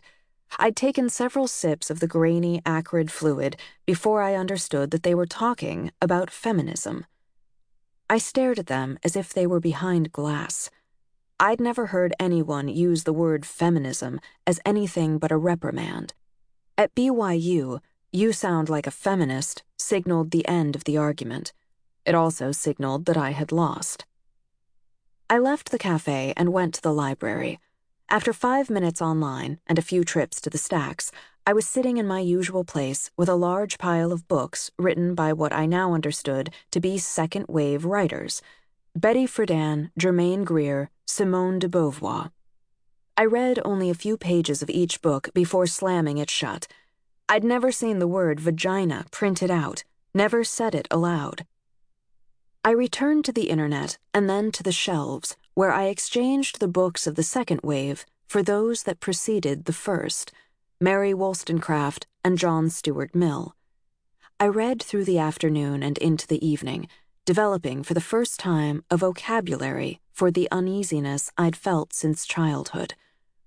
From the moment I had first understood that my brother Richard was a boy and I was a girl, I had wanted to exchange his future for mine. My future was motherhood, his fatherhood. They sounded similar, but they were not. To be one was to be a decider, to preside, to call the family to order. To be the other was to be among those called. I knew my yearning was unnatural. This knowledge, like so much of my self knowledge, had come to me in the voice of people I knew, people I loved all through the years, that voice had been with me, whispering, wondering, worrying that I was not right, that my dreams were perversions. That voice had many timbres, many tones. Sometimes it was my father's voice. More often, it was my own. I carried the books to my room and read through the night. I loved the fiery pages of Mary Wollstonecraft, but there was a single line written by John Stuart Mill that, when I read it, moved the world. It is a subject on which nothing final can be known. The subject Mill had in mind was the nature of women. Mill claimed that women have been coaxed, cajoled, shoved, and squashed into a series of feminine contortions for so many centuries that it is now quite impossible to define their natural abilities or aspirations. Blood rushed to my brain. I felt an animating surge of adrenaline, of possibility, of a frontier being pushed outward. Of the nature of women, nothing final can be known. Never had I found such comfort in a void, in the black absence of knowledge. It seemed to say, whatever you are, you are woman. In December, after I had submitted my last essay, I took a train to London and boarded a plane. Mother, Audrey, and Emily picked me up at the airport in Salt Lake City, and together we skidded onto the interstate. It was nearly midnight when the mountain came into view. I could only just make out her grand form against the inky sky. When I entered the kitchen, I noticed a gaping hole in the wall, which led to a new extension Dad was building. Mother walked with me through the hole and switched on the light. Amazing, isn't it? she said. Amazing was the word. It was a single massive room the size of the chapel at church, with a vaulted ceiling that rose some 16 feet into the air. The size of the room was so ridiculous it took me a moment to notice the decor. The walls were exposed sheetrock, which contrasted spectacularly with the wood paneling on the vaulted ceiling. Crimson suede sofas sat cordially next to the stained upholstery love seat my father had dragged in from the dump many years before. Thick rugs with intricate patterns covered half the floor, while the other half was raw cement. There were several pianos, only one of which looked playable, and a television the size of a dining table. The room suited my father perfectly. It was larger than life and wonderfully incongruous.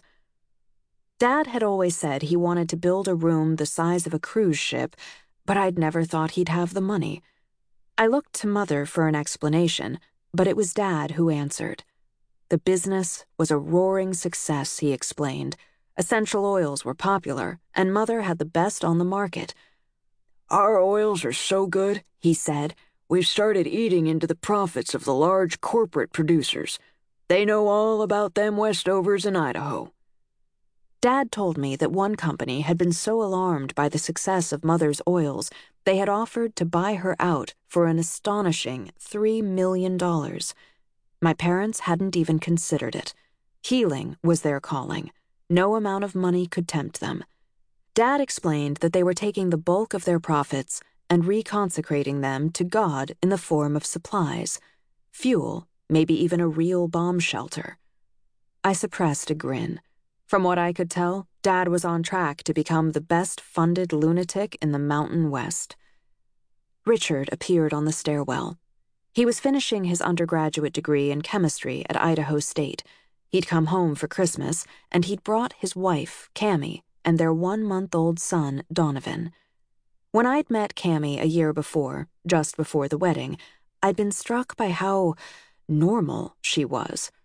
Like Tyler's wife, Stephanie, Cammy was an outsider. She was a Mormon, but she was what Dad would have called mainstream. She thanked Mother for her herbal advice, but seemed oblivious to the expectation that she renounce doctors. Donovan had been born in a hospital. I wondered how Richard was navigating the turbulent waters between his normal wife and his abnormal parents. I watched him closely that night, and to me it seemed he was trying to live in both worlds, to be a loyal adherent to all creeds. When my father condemned doctors as minions of Satan, Richard turned to Cammy and gave a small laugh, as if Dad were joking. But when my father's eyebrows rose, Richard's expression changed to one of serious contemplation and accord.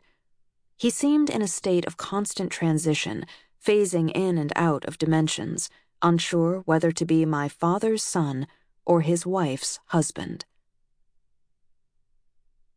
Mother was overwhelmed with holiday orders, so I passed my days on Buck's Peak just as I had as a child, in the kitchen, making homeopathics. I poured the distilled water and added the drops from the base formula, then passed the tiny glass bottle through the ring made by my thumb and index finger, counting to 50 or a 100, then moving on to the next. Dad came in for a drink of water. He smiled when he saw me. Who knew we'd have to send you to Cambridge to get you in the kitchen where you belong? He said. In the afternoons, Sean and I saddled the horses and fought our way up the mountain, the horses half jumping to clamber through snowdrifts that reached their bellies. The mountain was beautiful and crisp, the air smelled of leather and pine. Sean talked about the horses, about their training, and about the colts he expected in the spring, and I remembered that he was always at his best when he was with his horses. I had been home about a week when the mountain was gripped by an intense cold spell. The temperature plunged, dropping to zero, then dropping further still. We put the horses away, knowing that if they worked up a sweat, it would turn to ice on their backs. The trough froze solid. We broke the ice, but it refroze quickly, so we carried buckets of water to each horse. That night, everyone stayed indoors. Mother was blending oils in the kitchen. Dad was in the extension, which I had begun to jokingly call the chapel. He was lying on the crimson sofa, a Bible resting on his stomach, while Cammy and Richard played hymns on the piano. I sat with my laptop on the love seat, near Dad, and listened to the music. I had just begun a message to Drew when something struck the back door. The door burst open, and Emily flew into the room. Her thin arms were wrapped around her body, and she was shaking, gasping for breath. She wore no coat, no shoes, nothing but jeans, an old pair I'd left behind, and one of my worn t shirts. Mother helped her to the sofa, wrapping her in the nearest blanket. Emily bawled, and for several minutes, not even Mother could get her to say what had happened. Was everyone all right? Where was Peter? He was fragile, half the size he should have been, and he wore oxygen tubes because his lungs had never fully developed. Had his tiny lungs collapsed? His breathing stopped? The story came out haltingly, between erratic sobs and the clattering of teeth. From what I could tell, when Emily had gone to Stokes that afternoon to buy groceries, she had returned home with the wrong crackers for Peter. Sean had exploded. How can he grow if you can't buy the right food? he had screamed. Then he'd gathered her up and flung her from their trailer into a snowbank. She'd pounded on the door, begging to be let in. Then she'd run up the hillside to the house. I stared at her bare feet as she said this. They were so red they looked as if they'd been burned. My parents sat with Emily on the sofa, one on each side of her, patting her shoulders and squeezing her hands. Richard paced a few feet behind them. He seemed frustrated, anxious, as if he wanted to explode into action and was only just being held in check. Cammy was still seated at the piano. She was staring at the group huddled on the couch, confused. She had not understood Emily. She did not understand why Richard was pacing, or why he paused every few seconds to glance at Dad, waiting for a word or gesture, any signal of what should be done.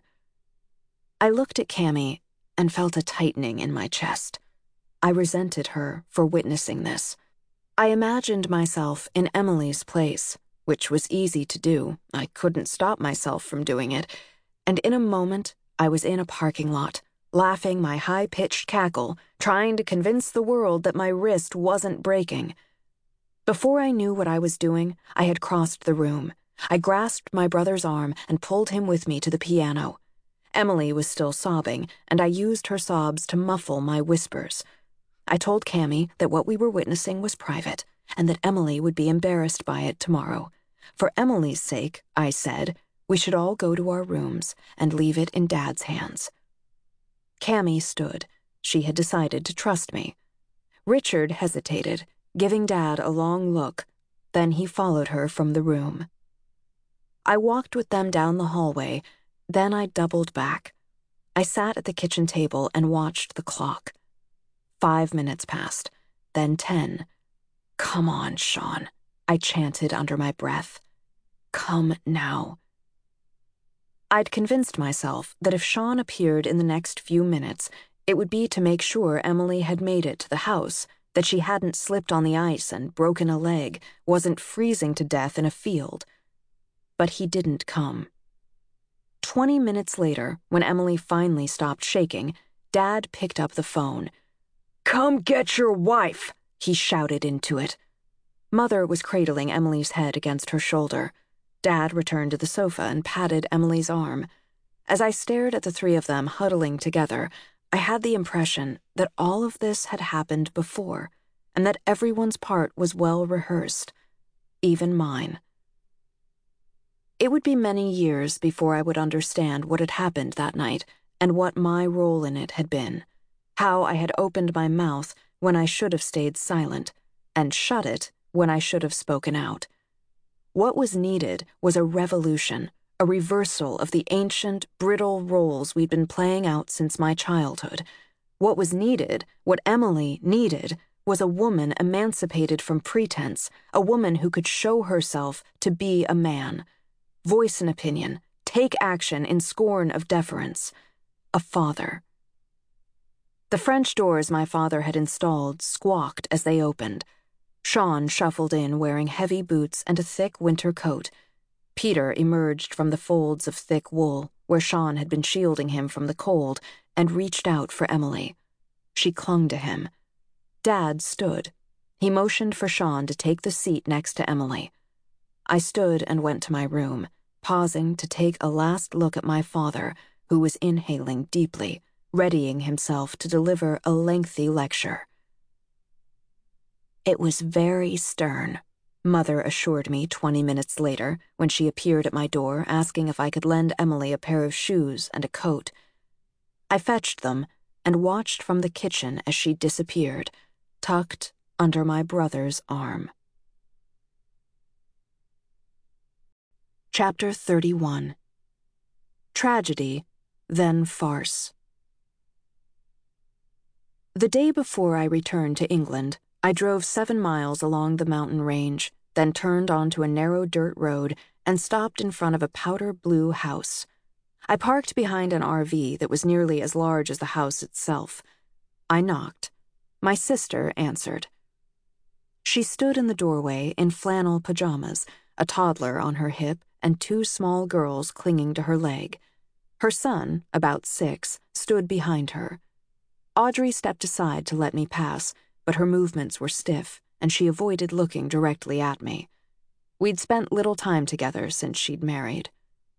I moved into the house, stopping abruptly in the entryway when I saw a three foot hole in the linoleum that plunged to the basement. I walked past the hole and into the kitchen, which was filled with the scent of our mother's oils birch, eucalyptus, raven ravensara. The conversation was slow halting. Audrey asked me no questions about England or Cambridge. She had no frame of reference for my life, so we talked about hers how the public school system was corrupt, so she was teaching her children herself at home. Like me, Audrey had never attended a public school. When she was 17, she had made a fleeting effort to get her GED. She had even enlisted the help of our cousin Missy, who had come up from Salt Lake City to tutor her. Missy had worked with Audrey for an entire summer, at the end of which she'd declared that Audrey's education hovered somewhere between the fourth and fifth grade levels, and that a GED was out of the question. I chewed my lip and stared at her daughter, who had brought me a drawing, wondering what education she could hope to receive from a mother who had none herself. We made breakfast for the children, then played with them in the snow. We baked, we watched crime dramas, and designed beaded bracelets. It was as if I had stepped through a mirror and was living a day in the life I might have had if I'd stayed on the mountain. But I hadn't stayed.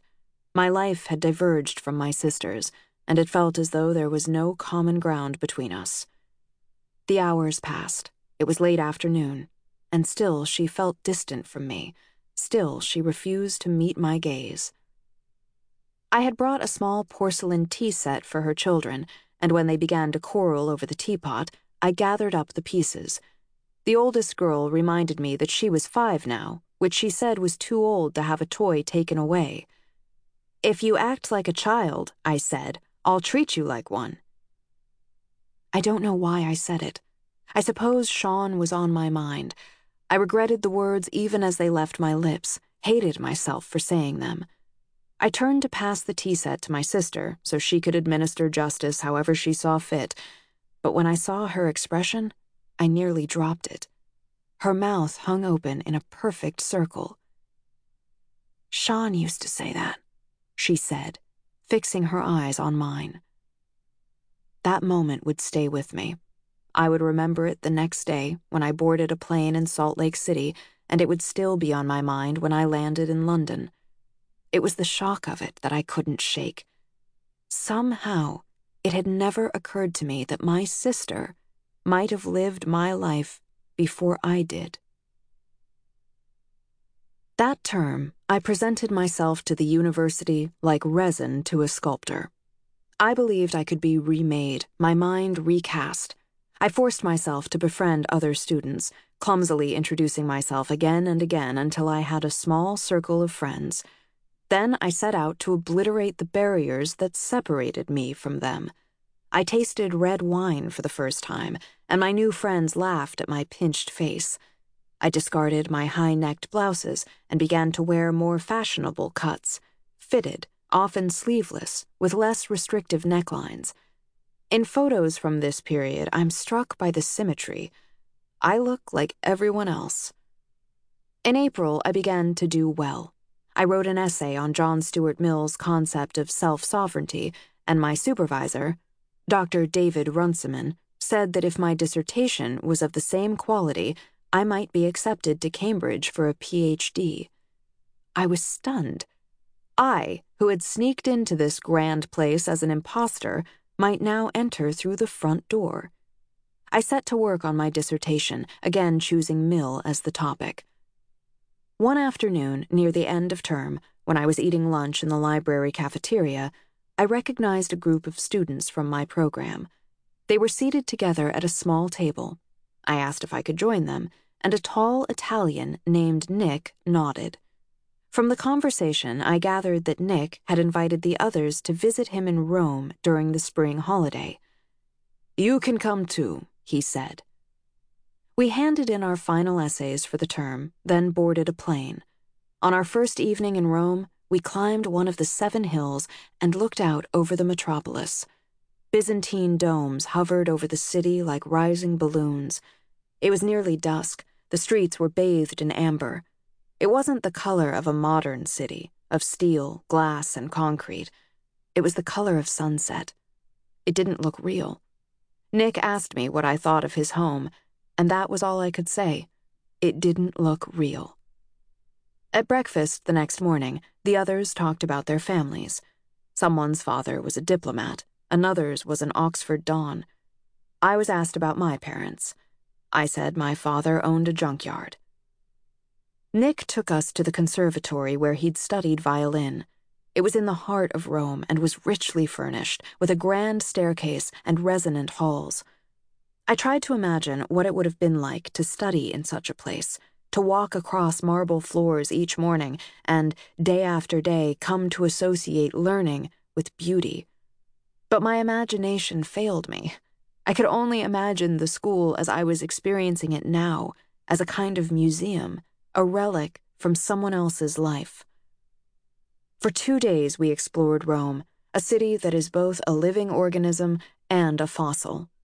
Bleached structures from antiquity lay like dried bones embedded in pulsating cables and thrumming traffic, the arteries of modern life. We visited the Pantheon, the Roman Forum, the Sistine Chapel. My instinct was to worship, to venerate. That was how I felt toward the whole city, that it should be behind glass, adored from a distance, never touched, never altered. My companions moved through the city differently, aware of its significance, but not subdued by it. They were not hushed by the Trevi Fountain. They were not silenced by the Colosseum. Instead, as we moved from one relic to the next, they debated philosophy Hobbes and Descartes, Aquinas and Machiavelli. There was a kind of symbiosis in their relationship to these grand places. They gave life to the ancient architecture by making it the backdrop of their discourse, by refusing to worship at its altar as if it were a dead thing. On the third night, there was a rainstorm. I stood on Nick's balcony and watched streaks of lightning race across the sky, claps of thunder chasing them. It was like being on Buck's Peak to feel such power in the earth and sky. The next morning was cloudless. We took a picnic of wine and pastries to the grounds of the Villa Borghese. The sun was hot, the pastries ambrosial. I could not remember ever feeling more present. Someone said something about Hobbes, and without thinking, I recited a line from Mill. It seemed the natural thing to bring this voice from the past into a moment so saturated with the past already, even if the voice was mixed with my own. There was a pause while everyone checked to see who had spoken. Then someone asked which text the line was from, and the conversation moved forward. For the rest of the week, I experienced Rome as they did as a place of history, but also as a place of life, of food and traffic and conflict and thunder. The city was no longer a museum. It was as vivid to me as Buck's Peak, the Piazza del Popolo, the baths of Caracalla, Castel Sant'Angelo. These became as real to my mind as the princess, the red railway car, the shear. The world they represented of philosophy, science, literature, an entire civilization took on a life that was distinct from the life I had known.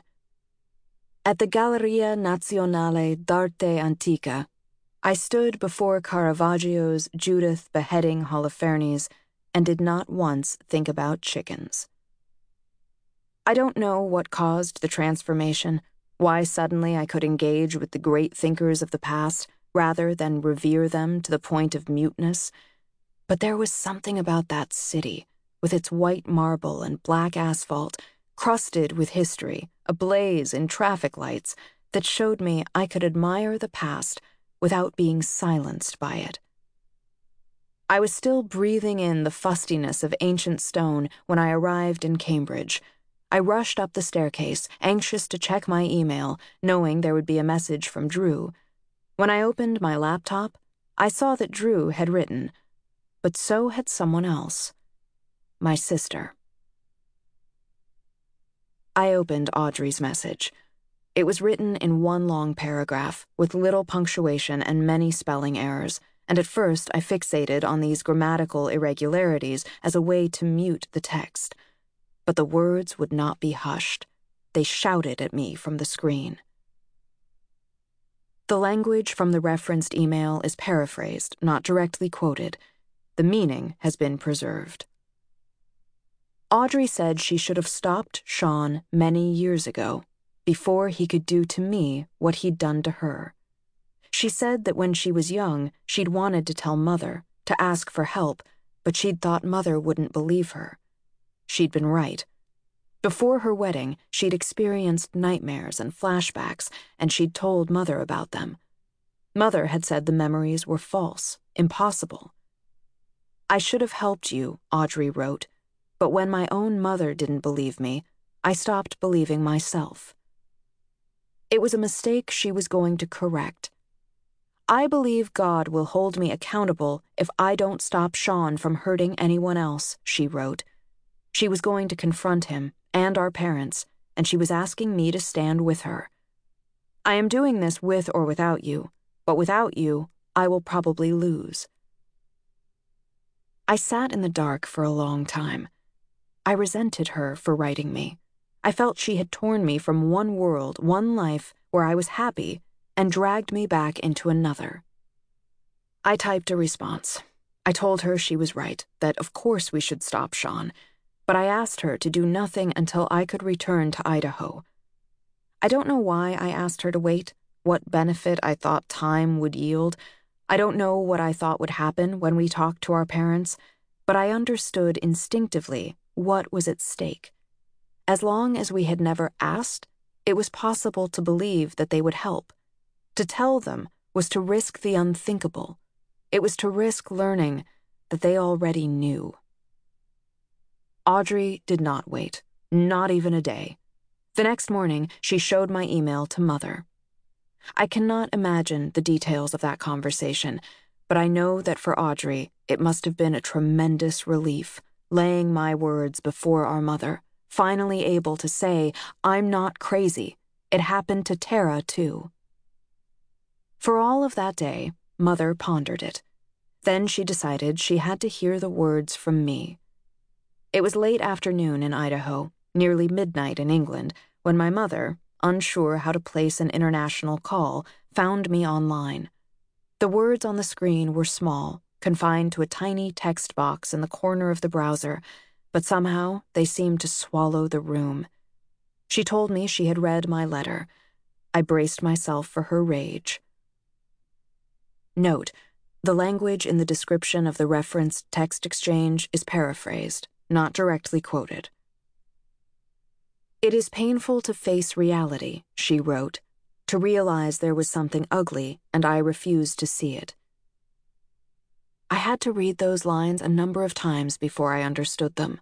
before I realized that she was not angry, not blaming me, or trying to convince me I had only imagined. She believed me. Don't blame yourself, I told her. Your mind was never the same after the accident. Maybe, she said, but sometimes I think we choose our illnesses because they benefit us in some way. I asked Mother why she'd never stopped Sean from hurting me. Sean always said you picked the fights, and I guess I wanted to believe that because it was easier, because you were strong and rational, and anyone could see that Sean was not. That didn't make sense. If I had seemed rational, why had Mother believed Sean when he'd told her I was picking fights, that I needed to be subdued, disciplined? I'm a mother, she said. Mothers protect, and Sean was so damaged. I wanted to say that she was also my mother, but I didn't. I don't think Dad will believe any of this, I typed. He will, she wrote, but it's hard for him. It reminds him of the damage his bipolar has caused to our family. I had never heard Mother admit that Dad might be mentally ill. Years before, I had told her what I'd learned in my psychology class about bipolar disorder and schizophrenia, but she had shrugged it off. Hearing her say it now felt liberating.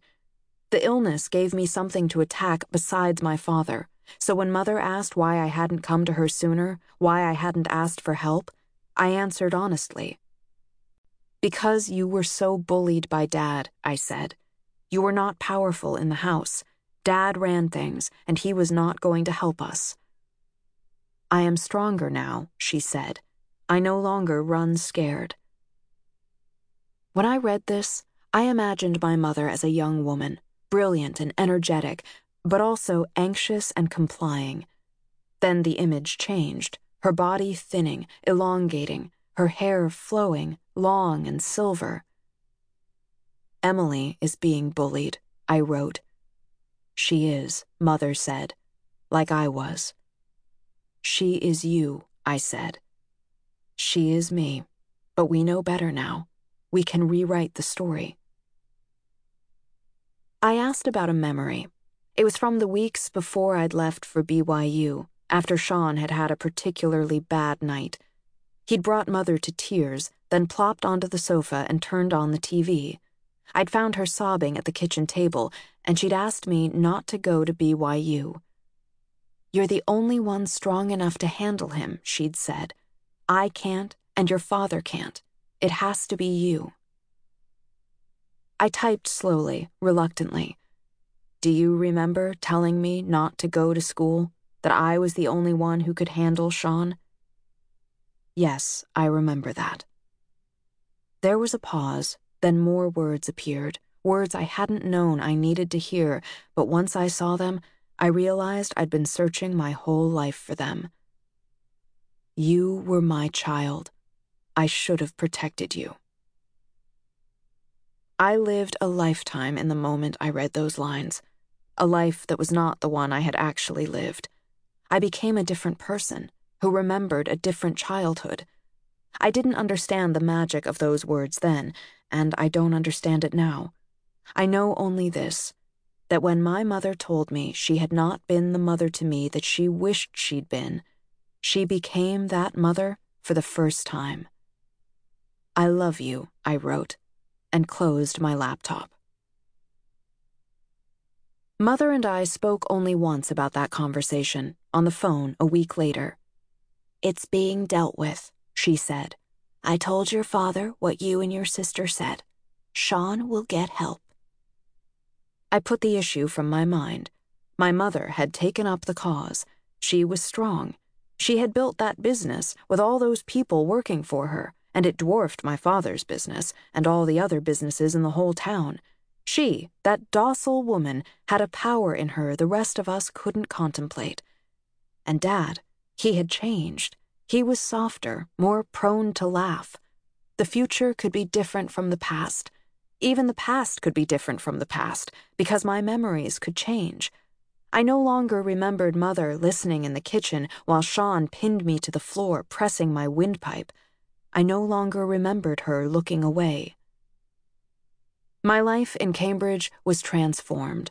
Or rather, I was transformed into someone who believed she belonged in Cambridge. The shame I'd long felt about my family leaked out of me almost overnight. For the first time in my life, I talked openly about where I'd come from. I admitted to my friends that I'd never been to school. I described Buck's Peak with its many junkyards, barns, corrals. I even told them about the root cellar full of supplies in the wheat field and the gasoline buried near the old barn. I told them I'd been poor. I told them I'd been ignorant. And in telling them this, I felt not the slightest prick of shame. Only then did I understand where the shame had come from. It wasn't that I hadn't studied in a marble conservatory, or that my father wasn't a diplomat. It wasn't that dad was half out of his mind, or that mother followed him. It had come from having a father who shoved me toward the chomping blades of the shear instead of pulling me away from them. It had come from those moments on the floor, from knowing that mother was in the next room, closing her eyes and ears to me, and choosing, for that moment, not to be my mother at all. I fashioned a new history for myself. I became a popular dinner guest with my stories of hunting and horses, of scrapping and fighting mountain fires, of my brilliant mother, midwife and entrepreneur, of my eccentric father, junkman and zealot. I thought I was finally being honest about the life I'd had before. It wasn't the truth exactly, but it was true in a larger sense, true to what would be in the future, now that everything had changed for the better now that Mother had found her strength. The past was a ghost, insubstantial, unaffecting. Only the future had weight. Chapter 32 A Brawling Woman in a Wide House. When I next returned to Buck's Peak, it was autumn, and Grandma down the hill was dying. For nine years, she had battled the cancer in her bone marrow. Now the contest was ending. I had just learned that I'd won a place at Cambridge to study for a PhD when Mother wrote to me. Grandma is in the hospital again, she said. Come quick. I think this will be the last time. When I landed in Salt Lake, Grandma was drifting in and out of consciousness. Drew met me at the airport. We were more than friends by then and Drew said he would drive me to Idaho, to the hospital in town.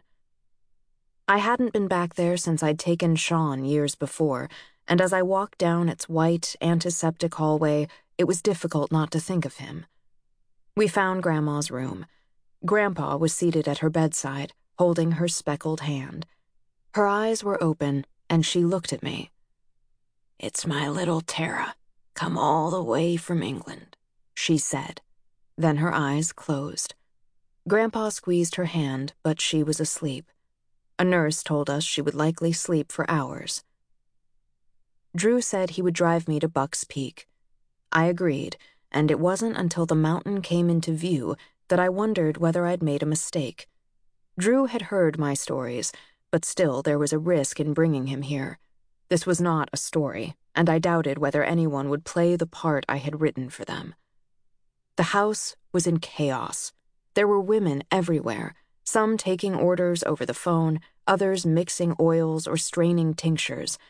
There was a new annex on the south side of the house where younger women were filling bottles and packaging orders for shipment. I left Drew in the living room and went to the bathroom, which was the only room in the house that still looked the way I remembered it. When I came out, I walked straight into a thin old woman with wiry hair and large square glasses. This bathroom is for senior management only, she said. Bottle fillers must use the bathroom in the annex. I don't work here, I said. She stared at me. Of course I worked here. Everyone worked here. This bathroom is for senior management, she repeated, straightening to her full height. You are not allowed to leave the annex. She walked away before I could reply. I still hadn't seen either of my parents.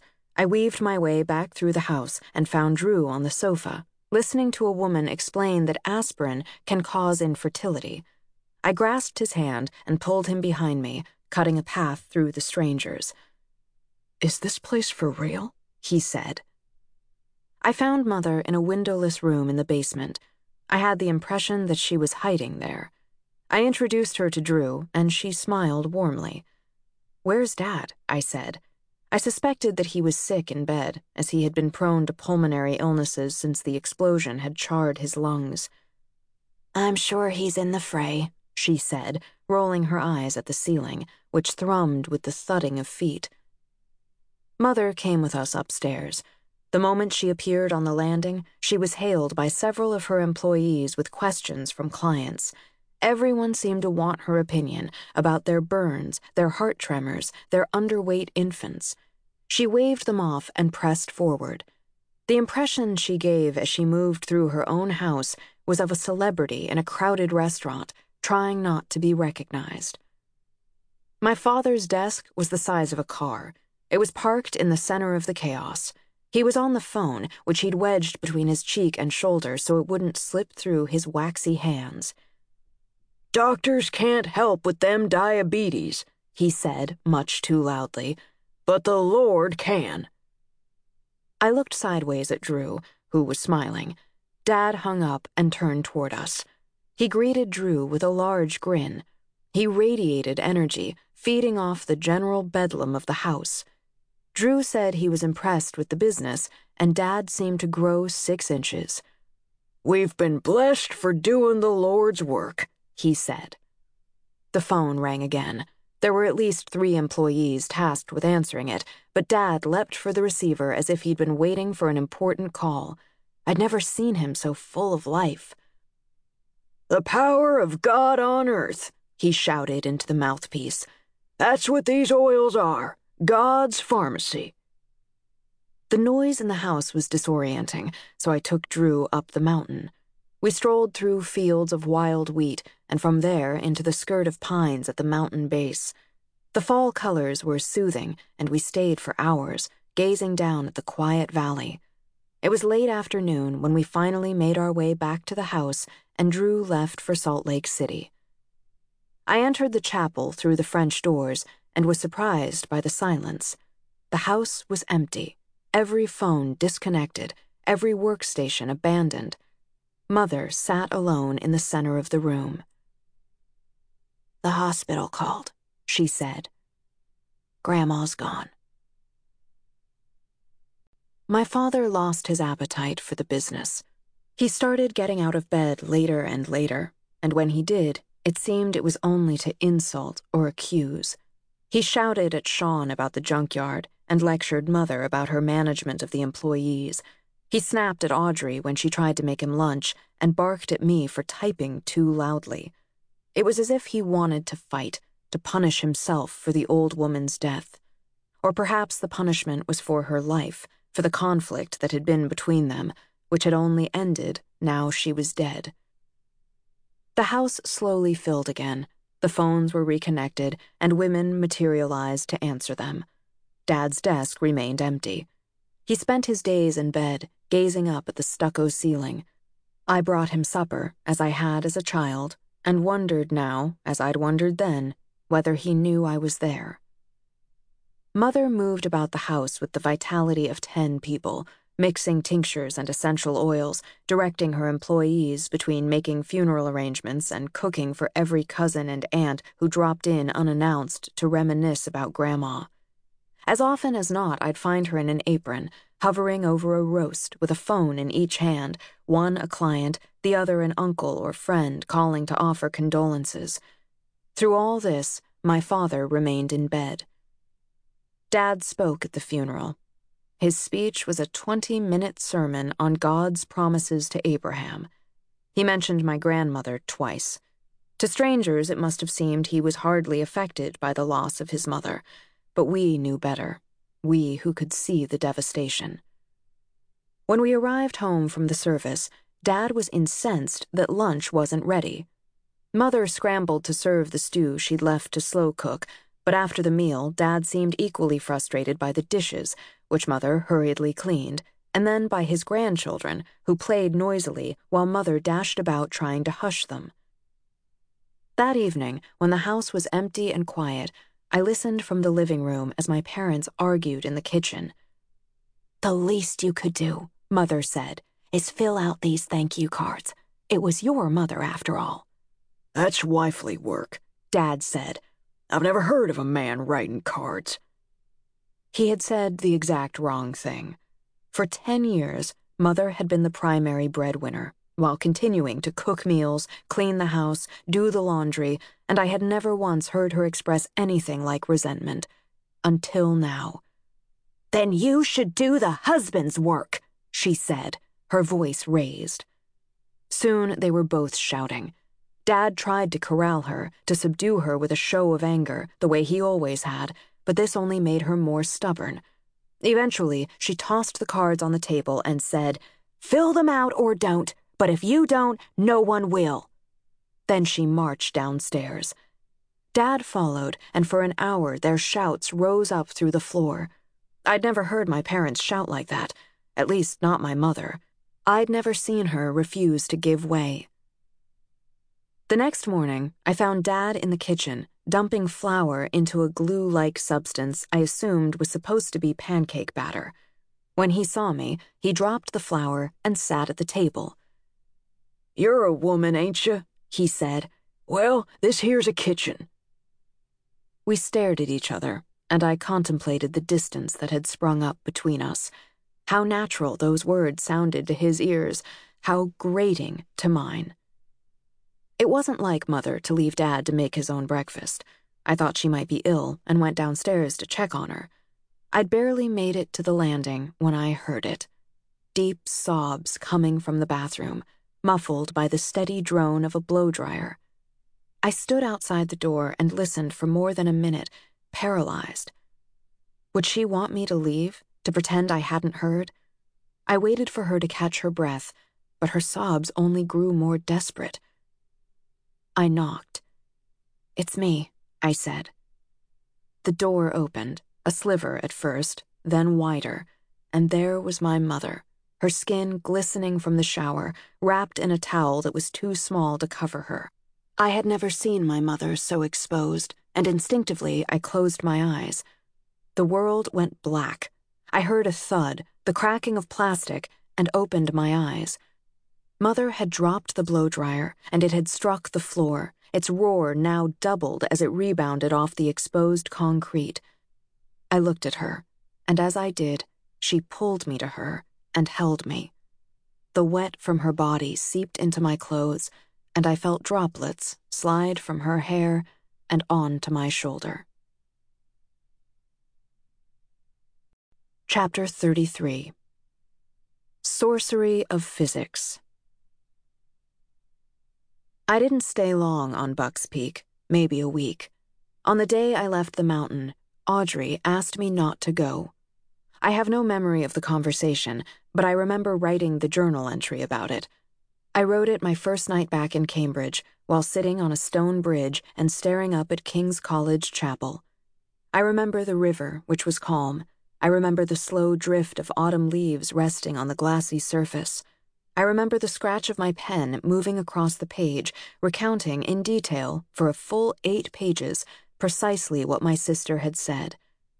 But the memory of her saying it is gone. It is as if I wrote in order to forget. Audrey asked me to stay.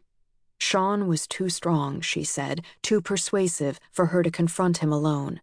I told her she wasn't alone, she had mother. Audrey said I didn't understand.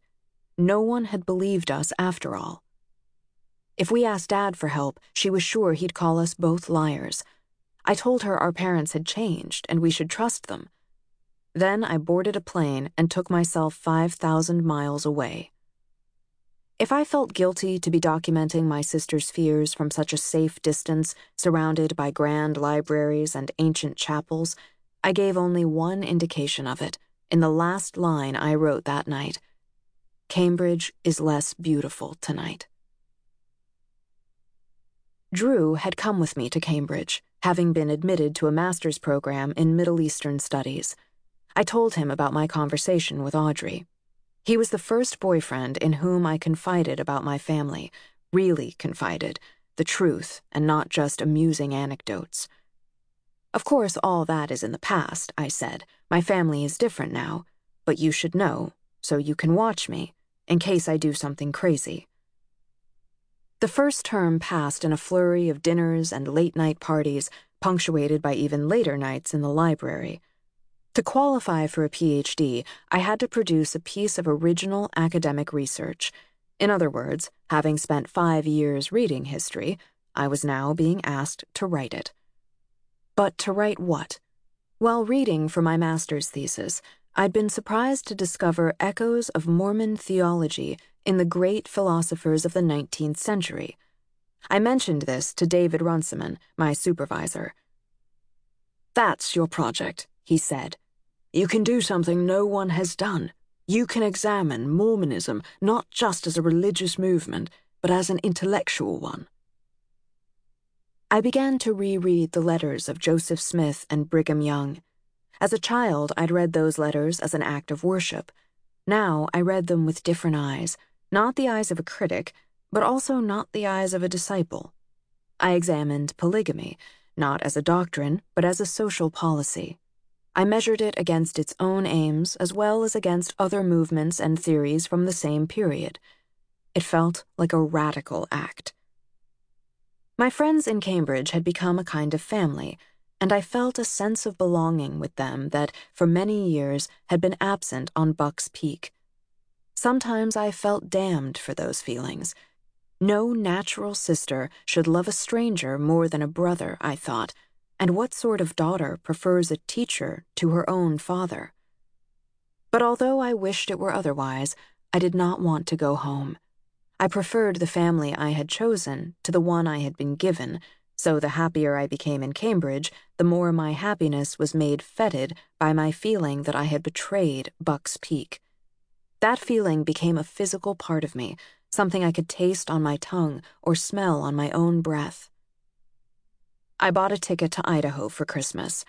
The night before my flight, there was a feast in my college. One of my friends had formed a chamber choir that was to sing carols during dinner. The choir had been rehearsing for weeks, but on the day of the feast, the soprano fell ill with bronchitis. My phone rang late that afternoon. It was my friend. Please tell me you know someone who can sing, he said. I had not sung for years, and never without my father to hear me, but a few hours later, I joined the chamber choir on a platform near the rafters, above the massive Christmas tree that dominated the hall. I treasured the moment, taking pleasure in the lightness I felt to have music once again floating up from my chest, and wondering whether Dad, if he were here, would have braved the university and all its socialism to hear me sing. I believed he would. Buck's Peak was unchanged. The princess was buried in snow, but I could see the deep contours of her legs. Mother was in the kitchen when I arrived, stirring a stew with one hand and with the other holding the phone and explaining the properties of motherwort. Dad's desk was still empty. He was in the basement, Mother said, in bed. Something had hold of his lungs. A burly stranger shuffled through the back door. Several seconds passed before I recognized my brother. Luke's beard was so thick he looked like one of his goats. His left eye was white and dead. He'd been shot in the face with a paintball gun a few months before. He crossed the room and clapped me on the back, and I stared into his remaining eye, looking for something familiar. But it wasn't until I saw the raised scar on his forearm. I remember this as the scar Luke got working the shear. However, it might have come from a roofing accident a curved check mark two inches wide from where the shear had bitten his flesh, that I was sure this man was my brother. He told me he was living with his wife and a pack of kids in a mobile home behind the barn, making his money working oil rigs in North Dakota. Two days passed. Dad came upstairs every evening and settled himself into a sofa in the chapel where he would cough and watch TV or read the Old Testament. I spent my days studying or helping Mother. On the third evening, I was at the kitchen table, reading, when Sean and Benjamin shuffled through the back door. Benjamin was telling Sean about a punch he'd thrown after a fender bender in town. He said that before climbing out of his truck to confront the other driver, he'd slipped his handgun into the waistband of his jeans. The guy didn't know what he was getting into, Benjamin said, grinning. Only an idiot brings a gun into a mess like that, Sean said. I wasn't going to use it, Benjamin muttered. Then don't bring it, Sean said. Then you know you won't use it. If you bring it, you might use it. That's how things are. A fistfight can turn into a gunfight real quick. Sean spoke calmly, thoughtfully. His blond hair was filthy and uncut, growing wild, and his face was covered in stubble the color of shale. His eyes shone from under the oil and dirt, blazes of blue in clouds of ash. His expression, as well as his words, seemed to belong to a much older man, a man whose hot blood had cooled, who was at peace. Sean turned to me. I had been avoiding him, but suddenly that seemed unfair. He had changed. It was cruel to pretend he hadn't. He asked if I'd like to go for a drive, and I said I would. Sean wanted ice cream, so we got milkshakes. The conversation was calm, comfortable, like it had been years before on those dusky evenings in the corral. He told me about running the crew without Dad, about Peter's frail lungs, about the surgeries and the oxygen tubes he still wore at night. We were nearly home, only a mile from Buck's Peak, when Sean cranked the wheel and the car skidded on the ice. He accelerated through the spin, the tires caught, and the car leapt onto a side road. Where are we going? I asked, but the road only went one place. The church was dark, the parking lot deserted. Sean circled the lot, then parked near the main entrance. He switched off the ignition, and the headlights faded. I could barely make out the curve of his face in the dark. You talk much to Audrey? He said. Not really, I said. He seemed to relax. Then he said, Audrey is a lying piece of shit. I looked away, fixing my eyes on the church spire, visible against the light from the stars. I'd put a bullet in her head, Sean said, and I felt his body shift toward me. But I don't want to waste a good bullet on a worthless bitch. It was crucial that I not look at him. As long as I kept my eyes on the spire, I almost believed he couldn't touch me. Almost. Because even while I clung to this belief, I waited to feel his hands on my neck. I knew I would feel them, and soon, but I didn't dare do anything that might break the spell of waiting. In that moment, part of me believed, as I had always believed, that it would be me who broke the spell, who caused it to break. When the stillness shattered and his fury rushed at me, I would know that something I had done was the catalyst, the cause. There is hope in such a superstition. There is the illusion of control. I stayed still, without thought or motion. The ignition clicked. The engine growled to life. Warm air flooded through the vents. You feel like a movie? Sean said. His voice was casual. I watched the world revolve as the cars spun around and lurched back to the highway. A movie sounds just right, he said. I said nothing, unwilling to move or speak lest I offend the strange sorcery of physics that I still believed had saved me. Sean seemed unaware of my silence. He drove the last mile to Buck's Peak, chatting cheerfully, almost playfully, about whether to watch The Man Who Knew Too Little or not. Chapter 34 The Substance of Things I didn't feel particularly brave as I approached my father in the chapel that night. I saw my role as reconnaissance. I was there to relay information, to tell Dad that Sean had threatened Audrey, because Dad would know what to do. Or perhaps I was calm because I was not there, not really. Maybe I was across an ocean, on another continent, reading Hume under a stone archway. Maybe I was racing through King's College, the Discourse on Inequality tucked under my arm. Dad, I need to tell you something. I said that Sean had made a joke about shooting Audrey. and that I thought it was because Audrey had confronted him about his behavior. Dad stared at me, and the skin where his lips had been tightened. He shouted for Mother, and she appeared.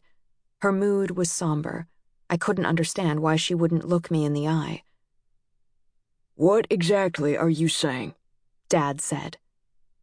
From that moment, it was an interrogation. Every time I suggested that Sean was violent or manipulative in any way, Dad shouted at me, Where's your proof? Do you have proof? I have journals, I said. Get them. I'm going to read them. I don't have them with me. This was a lie. They were under my bed. What the hell am I supposed to think if you ain't got proof? Dad was still shouting. Mother sat on the sofa's edge, her mouth open in a slant. She looked in agony. You don't need proof, I said quietly. You've seen it. You've both seen it. Dad said I wouldn't be happy until Sean was rotting in prison, that I'd come back from Cambridge just to raise hell. I said I didn't want Sean in prison, but that some type of intervention was needed. I turned to Mother, waiting for her to add her voice to mine, but she was silent. Her eyes were fixed on the floor as if Dad and I were not there. There was a moment when I realized she would not speak, that she would sit there and say nothing, that I was alone. I tried to calm Dad, but my voice trembled, cracked. Then I was wailing. Sobs erupted from somewhere, some part of me I had not felt in years, that I had forgotten existed. I thought I might vomit. I ran to the bathroom. I was shaking from my feet to my fingers. I had to strangle the sobs quickly. Dad would never take me seriously if I couldn't, so I stopped the bawling using the old methods, staring my face down in the mirror and scolding it for every tear. It was such a familiar process that in doing it, I shattered the illusion I'd been building so carefully for the past year. The fake past, the fake future, both gone. I stared at the reflection. The mirror was mesmeric, with its triple panels trimmed with false oak. It was the same mirror I'd gazed into as a child, then as a girl, then as a youth, half woman, half girl. Behind me was the same toilet Sean had put my head in, holding me there until I confessed I was a whore. I had often locked myself in this bathroom after Sean let me go. I would move the panels until they showed my face three times, then I would glare at each one, contemplating what Sean had said and what he had made me say until it all began to feel true instead of just something I had said to make the pain stop. And here I was still, and here was the mirror, the same face repeated in the same three panels. Except it wasn't. This face was older and floating above a soft cashmere sweater. But Dr. Kerry was right. It wasn't the clothes that made this face, this woman, different. It was something behind her eyes, something in the set of her jaw, a hope or belief or conviction that a life is not a thing unalterable. I don't have a word for what it was I saw, but I suppose it was something like faith. I had regained a fragile sense of calm, and I left the bathroom carrying that calmness delicately as if it were a china plate balancing on my head. I walked slowly down the hall, taking small, even steps. I'm going to bed, I said when I'd made it to the chapel. We'll talk about this tomorrow.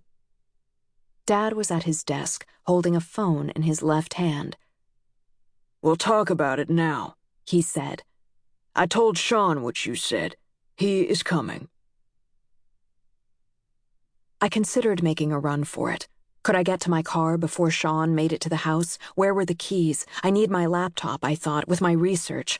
Leave it, the girl from the mirror said. Dad told me to sit, and I did. I don't know how long I waited, paralyzed with indecision, but I was still wondering if there was time to escape when the French doors opened and Sean walked in. Suddenly, the vast room felt tiny. I looked at my hands. I couldn't raise my eyes. I heard footsteps.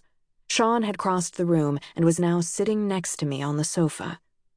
He waited for me to look at him, and when I didn't, he reached out and took my hand. Gently, as if he were unfolding the petals of a rose, he peeled open my fingers and dropped something into them. I felt the cold of the blade before I saw it, and sensed the blood even before I glimpsed the red streak staining my palm. The knife was small, only five or six inches long and very thin. The blade glowed crimson. I rubbed my thumb and index finger together, then brought them to my nose and inhaled. Metallic. It was definitely blood. Not mine, he'd merely handed me the knife, but whose? If you're smart, Siddle Lister, Sean said, you'll use this on yourself, because it will be better than what I'll do to you if you don't. That's uncalled for, Mother said. I gaped at Mother, then at Sean. I must have seemed like an idiot to them, but I couldn't grasp what was happening well enough to respond to it. I half wondered if I should return to the bathroom and climb through the mirror, then send out the other girl, the one who was 16. She could handle this, I thought. She would not be afraid like I was. She would not be hurt like I was. She was a thing of stone with no fleshy tenderness. I did not yet understand that it was this fact of being tender, of having lived some years of a life that allowed tenderness, that would finally save me. I stared at the blade. Dad began a lecture, pausing often so Mother could ratify his remarks. I heard voices, among them my own, chanting harmonies in an ancient hall. I heard laughter, the slosh of wine being poured from a bottle, the tinkle of butter knives tapping porcelain. I heard little of my father's speech, but I remember exactly, as if it were happening now, being transported over an ocean and back through three sunsets to the night I had sung with my friends in the chamber choir. I must have fallen asleep, I thought. Too much wine, too much Christmas turkey. Having decided I was dreaming, I did what one does in dreams. I tried to understand and use the rules of this queer reality. I reasoned with the strange shadows impersonating my family, and when reasoning failed, I lied. The imposters had bent reality. Now it was my turn. I told Sean I hadn't said anything to Dad. I said things like, I don't know how Dad got that idea, and Dad must have misheard me, hoping that if I rejected their percipience, they would simply dissipate. An hour later, when the four of us were still seated on the sofas, I finally came to terms with their physical persistence. They were here, and so was I. The blood on my hands had dried. The knife lay on the carpet, forgotten by everyone except me. I tried not to stare at it. Whose was the blood? I studied my brother. He had not cut himself. Dad had begun a new lecture, and this time I was present enough to hear it. He explained that little girls need to be instructed in how to behave appropriately around men so as not to be too inviting. He'd noticed indecent habits in my sister's daughters, the oldest of whom was six. Sean was calm. He had been worn down by the sheer duration of Dad's droning. More than that, he felt protected, justified so that when the lecture finally ended, he said to me, I don't know what you said to Dad tonight, but I can tell just by looking at you that I've hurt you. And I'm sorry. We hugged. We laughed like we always did after a fight. I smiled at him like I'd always done, like she would have. But she wasn't there, and the smile was a fake. I went to my room and shut the door, quietly sliding the bolt, and called Drew. I was nearly incoherent with panic, but eventually he understood. He said I should leave right now and he'd meet me halfway. I can't, I said. At this moment, things are calm. If I try to run off in the middle of the night, I don't know what will happen. I went to bed, but not to sleep. I waited until six in the morning, then I found Mother in the kitchen.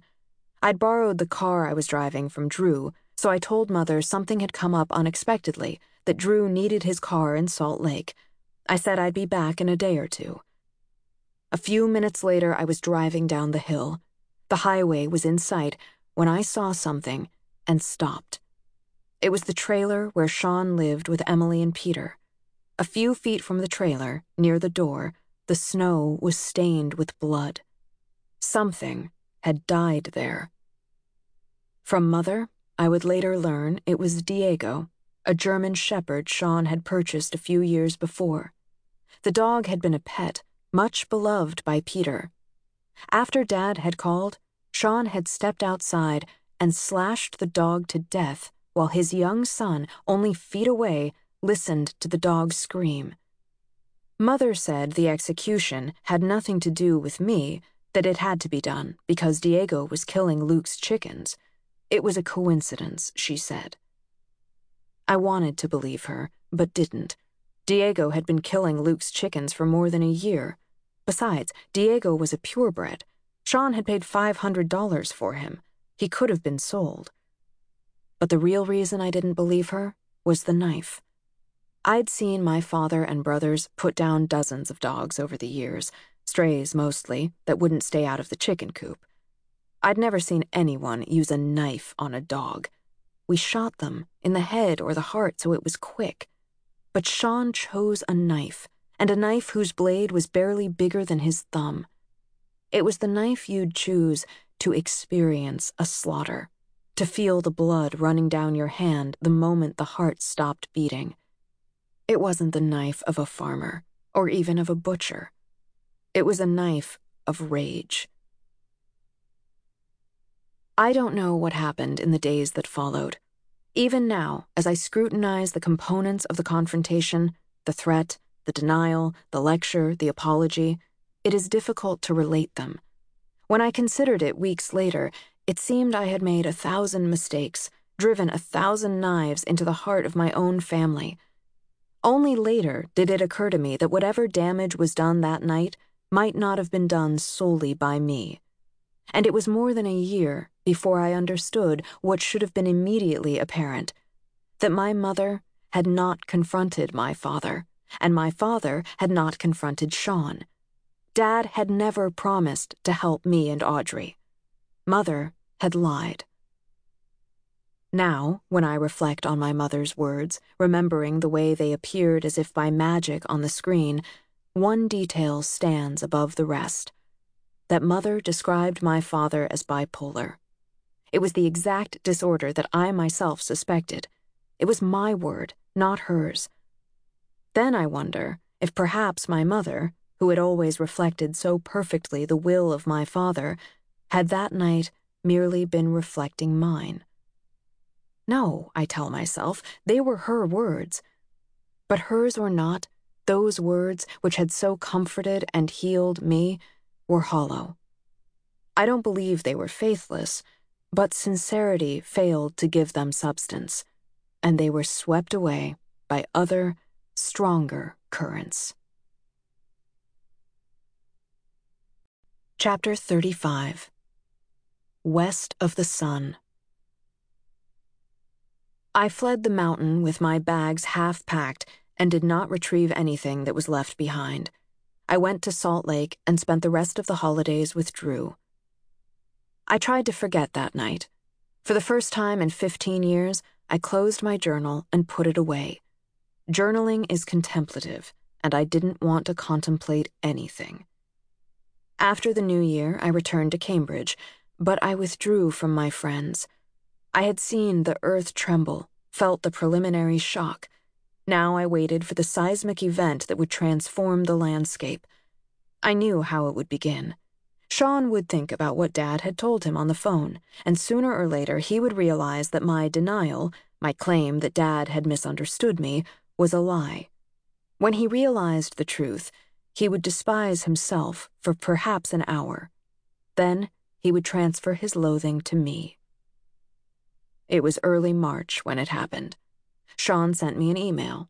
It contained no greeting, no message whatsoever, just a chapter from the Bible, from Matthew, with a single verse set apart in bold. O generation of vipers, how can ye, being evil, speak good things? It froze my blood. Sean called an hour later. His tone was casual, and we talked for 20 minutes about Peter, about how his lungs were developing. Then he said, I have a decision to make, and I'd like your advice. Sure. I can't decide, he said. He paused, and I thought perhaps the connection had failed. Whether I should kill you myself or hire an assassin. There was a static filled silence. It might be cheaper to hire someone when you figure in the cost of the flight. I pretended I hadn't understood, but this only made him aggressive. Now he was hurling insults, snarling. I tried to calm him, but it was pointless. We were seeing each other at long last. I hung up on him, but he called again, and again, and again, each time repeating the same lines that I should watch my back, that his assassin was coming for me. I called my parents. He didn't mean it, Mother said. Anyway, he doesn't have that kind of money. Not the point, I said. Dad wanted evidence. You didn't record the call? He said. How am I supposed to know if he was serious? He sounded like he did when he threatened me with the bloody knife, I said. Well, he wasn't serious about that. Not the point, I said again. The phone calls stopped, eventually, but not because of anything my parents did. They stopped when Sean cut me out of his life. He wrote, telling me to stay away from his wife and child and to stay the hell away from him. The email was long, a thousand words of accusation and bile, but by the end, his tone was mournful. He said he loved his brothers, that they were the best men he knew, I loved you the best of all of them, he wrote, but you had a knife in my back the whole time. It had been years since I'd had a relationship with my brother, but the loss of it, even with months of foreknowledge, stunned me. My parents said he was justified in cutting me off. Dad said I was hysterical, that I'd thrown thoughtless accusations when it was obvious my memory couldn't be trusted. Mother said my rage was a real threat and that Sean had a right to protect his family. Your anger that night, she told me on the phone, meaning the night Sean had killed Diego, was twice as dangerous as Sean has ever been. Reality became fluid. The ground gave way beneath my feet, dragging me downward, spinning fast, like sand rushing through a hole in the bottom of the universe. The next time we spoke, Mother told me that the knife had never been meant as a threat. Sean was trying to make you more comfortable, she said. He knew you'd be scared if he were holding a knife, so he gave it to you. A week later, she said there had never been any knife at all. Talking to you, she said, your reality is so warped. It's like talking to someone who wasn't even there. I agreed. It was exactly like that. I had a grant to study that summer in Paris. Drew came with me. Our flat was in the 6th arrondissement, near the Luxembourg Gardens. My life there was entirely new, and as near to a cliche as I could make it. I was drawn to those parts of the city where one could find the most tourists, so I could throw myself into their center. It was a hectic form of forgetting, and I spent the summer in pursuit of it, of losing myself in swarms of travelers, allowing myself to be wiped clean of all personality and character, of all history. The more crass the attraction, the more I was drawn to it. I had been in Paris for several weeks when, one afternoon, returning from a French lesson, I stopped at a cafe to check my email. There was a message from my sister. My father had visited her this I understood immediately, but I had to read the message several times before I understood what exactly had taken place. Our father had testified to her that Sean had been cleansed by the atonement of Christ, that he was a new man. Dad had warned Audrey that if she ever again brought up the past, it would destroy our entire family. It was God's will that Audrey and I forgive Sean, Dad said. If we did not, ours would be the greater sin. I could easily imagine this meeting, the gravity of my father as he sat across from my sister, the reverence and power in his words. Audrey told Dad that she had accepted the power of the atonement long ago and had forgiven her brother. She said that I had provoked her, had stirred up anger in her, that I had betrayed her because I'd given myself over to fear, the realm of Satan, rather than walking in faith with God. I was dangerous, she said, because I was controlled by that fear, and by the father of fear, Lucifer. That is how my sister ended her letter, by telling me I was not welcome in her home, or even to call her unless someone else was on the line to supervise, to keep her from succumbing to my influence. When I read this, I laughed out loud. The situation was perverse, but not without irony.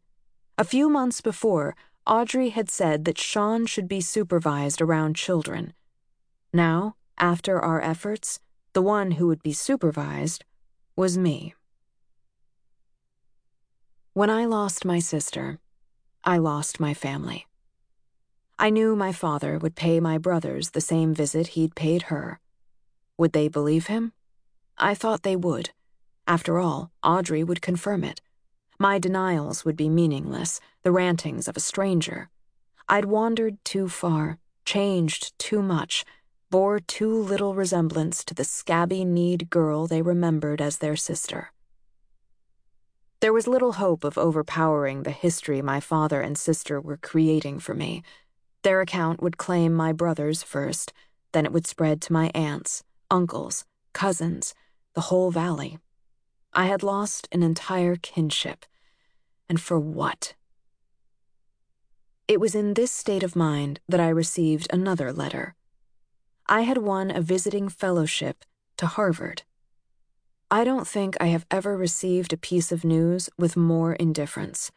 I knew I should be drunk with gratitude that I, an ignorant girl who crawled out of a scrap heap, should be allowed to study there, but I couldn't summon the fervor. I had begun to conceive of what my education might cost me, and I had begun to resent it. After I read Audrey's letter, the past shifted. It started with my memories of her. They transformed. When I recalled any part of our childhood together, moments of tenderness or humor, of the little girl who had been me with the little girl who had been her, the memory was immediately changed, blemished, turned to rot. The past became as ghastly as the present. The change was repeated with every member of my family. My memories of them became ominous, indicting. The female child in them, who had been me, stopped being a child and became something else, something threatening and ruthless, something that would consume them. This monster child stalked me for a month before I found a logic to banish her. That I was likely insane. If I was insane, everything could be made to make sense. If I was sane, nothing could. This logic seemed damning. It was also a relief. I was not evil, I was clinical. I began to defer, always, to the judgment of others. If Drew remembered something differently than I did, I would immediately concede the point. I began to rely on Drew to tell me the facts of our lives. I took pleasure in doubting myself about whether we'd seen a particular friend last week or the week before or whether our favorite creperie was next to the library or the museum. Questioning these trivial facts and my ability to grasp them allowed me to doubt whether anything I remembered had happened at all. My journals were a problem. I knew that my memories were not memories only, that I had recorded them, that they existed in black and white. This meant that more than my memory was an error. The delusion was deeper, in the core of my mind, which invented in the very moment of occurrence, then recorded the fiction. In the month that followed, I lived the life of a lunatic. Seeing sunshine, I suspected rain. I felt a relentless desire to ask people to verify whether they were seeing what I was seeing. Is this book blue? I wanted to ask. Is that man tall? Sometimes this skepticism took the form of uncompromising certainty. There were days when the more I doubted my own sanity, the more violently I defended my own memories, my own truth, as the only truth possible. Sean was violent, dangerous, and my father was his protector. I couldn't bear to hear any other opinion on the subject. In those moments, I searched feverishly for a reason to think myself sane. Evidence. I craved it like air. I wrote to Erin, the woman Sean had dated before and after Sadie, who I hadn't seen since I was 16. I told her what I remembered and asked her, bluntly, if I was deranged. She replied immediately that I was not. To help me trust myself, she shared her memories of Sean screaming at her that she was a whore. My mind snagged on that word. I had not told her that that was my word. Erin told me another story. Once, when she had talked back to Sean, just a little, she said, as if her manners were on trial, he'd ripped her from her house and slammed her head against a brick wall so hard she'd thought he was going to kill her. His hands locked around her throat I was lucky, she wrote. I had screamed before he began choking me, and my grandpa heard it and stopped him in time. But I know what I saw in his eyes. Her letter was like a handrail fixed to reality, one I could reach out and grasp when my mind began to spin. That is, until it occurred to me that she might be as crazy as I was. She was damaged, obviously, I told myself how could I trust her account after what she'd been through? I could not give this woman credence because I, of all people, knew how crippling her psychological injuries were. So I continued searching for testimony from some other source. Four years later, by pure chance, I would get it. While traveling in Utah for research, I would meet a young man who would bristle at my last name. Westover, he would say, his face darkening. Any relation to Sean? My brother. Well, the last time I saw your brother, he would say, emphasizing this last word as if he were spitting on it, he had both hands wrapped around my cousin's neck, and he was smashing her head into a brick wall. He would have killed her if it weren't for my grandfather. And there it was, a witness, an impartial account but by the time I heard it, I no longer needed to hear it.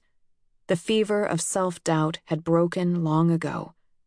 That's not to say I trusted my memory absolutely, but I trusted it as much as I trusted anybody else's, and more than some people's. But that was years away. Chapter 36 Four long arms whirling. It was a sunny September afternoon when I heaved my suitcase through Harvard Yard. The colonial architecture felt foreign, but also crisp and unimposing compared to the Gothic pinnacles of Cambridge. The central library, called the Widener, was the largest I had ever seen, and for a few minutes I forgot the past year and stared up at it, wonder struck. My room was in the graduate dorms near the law school. It was small and cave like, dark, moist, frigid, with ashen walls and cold tiles the color of lead. I spent as little time in it as possible. The university seemed to offer a new beginning, and I intended to take it. I enrolled in every course I could squeeze into my schedule, from German idealism to the history of secularism to ethics and law. I joined a weekly study group to practice French and another to learn knitting. The graduate school offered a free course on charcoal sketching. I had never drawn in my life, but I signed up for that too. I began to read Hume, Rousseau, Smith, Godwin, Wollstonecraft, and Mill. I lost myself in the world they had lived in, the problems they had tried to solve. I became obsessed with their ideas about the family with how a person ought to weigh their special obligations to kin against their obligations to society as a whole. Then I began to write, weaving the strands I'd found in Hume's Principles of Morals with filaments from Mill's The Subjection of Women. It was good work. I knew it even as I wrote it, and when I'd finished, I set it aside. It was the first chapter of my PhD. I returned from my sketching class one Saturday morning to find an email from my mother. We're coming to Harvard, she said. I read that line at least three times, certain she was joking. My father did not travel. I'd never known him to go anywhere except Arizona to visit his mother, so the idea that he would fly across the country to see a daughter he believed taken by the devil seemed ludicrous. Then I understood. He was coming to save me. Mother said they had already booked their flights and would be staying in my dorm room. Do you want a hotel? I asked. They didn't. A few days later, I signed in to an old chat program I hadn't used in years. There was a cheerful jingle and a name turned from gray to green. Charles is online, it said. I'm not sure who started the chat or who suggested moving the conversation to the phone. We talked for an hour, and it was as if no time had passed. He asked where I was studying. When I answered, he said, Harvard? Holy hell! Who would have thought? I said. I did, he said. And it was true. He had always seen me like that, long before there was any reason to. I asked what he'd done after graduating from college, and there was a strained silence. Things didn't go the way I planned, he said. He'd never graduated. He'd dropped out his sophomore year after his son was born because his wife was sick and there was a mound of medical bills. He'd signed on to work the oil rigs in Wyoming. It was only supposed to be for a few months, he said. That was a year ago. I told him about Sean, how I'd lost him, how I was losing the rest of my family. He listened quietly, then let out a long sigh and said, Have you ever thought maybe you should just let them go? I hadn't, not once. It's not permanent, I said. I can fix it. Funny how you can change so much, Charles said, but still sound the same as when we were 17. My parents arrived as the leaves began to turn, when campus was at its most beautiful, the reds and yellows of autumn mingling with the burgundy of colonial brick. With his hayseed grammar, denim shirt, and lifetime member NRA cap, Dad would have always been out of place at Harvard, but his scarring intensified the effect. I had seen him many times in the years since the explosion, but it wasn't until he came to Harvard and I saw him set against my life there that I realized how severely he'd disfigured himself. That awareness reached me through the eyes of others, strangers whose faces changed when he passed them in the street, who turned to get a second look. Then I would look at him too and notice how the skin on his chin was taut and plastic, how his lips lacked natural roundness, how his cheeks sucked inward at an angle that was almost skeletal. His right hand, which he often raised to point at some feature or other, was knotted and twisted, and when I gazed at it, set against Harvard's antediluvian steeples and columns, it seemed to me the claw of some mythical creature. Dad had little interest in the university, so I took him into the city. I taught him how to take the T, how to feed his card through the slot and push through the rotating gate.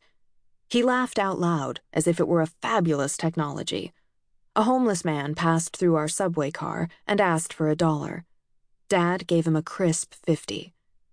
You keep that up in Boston, you won't have any money left, I said. Doubt it, Dad said with a wink. The business is rolling. We got more than we can spend.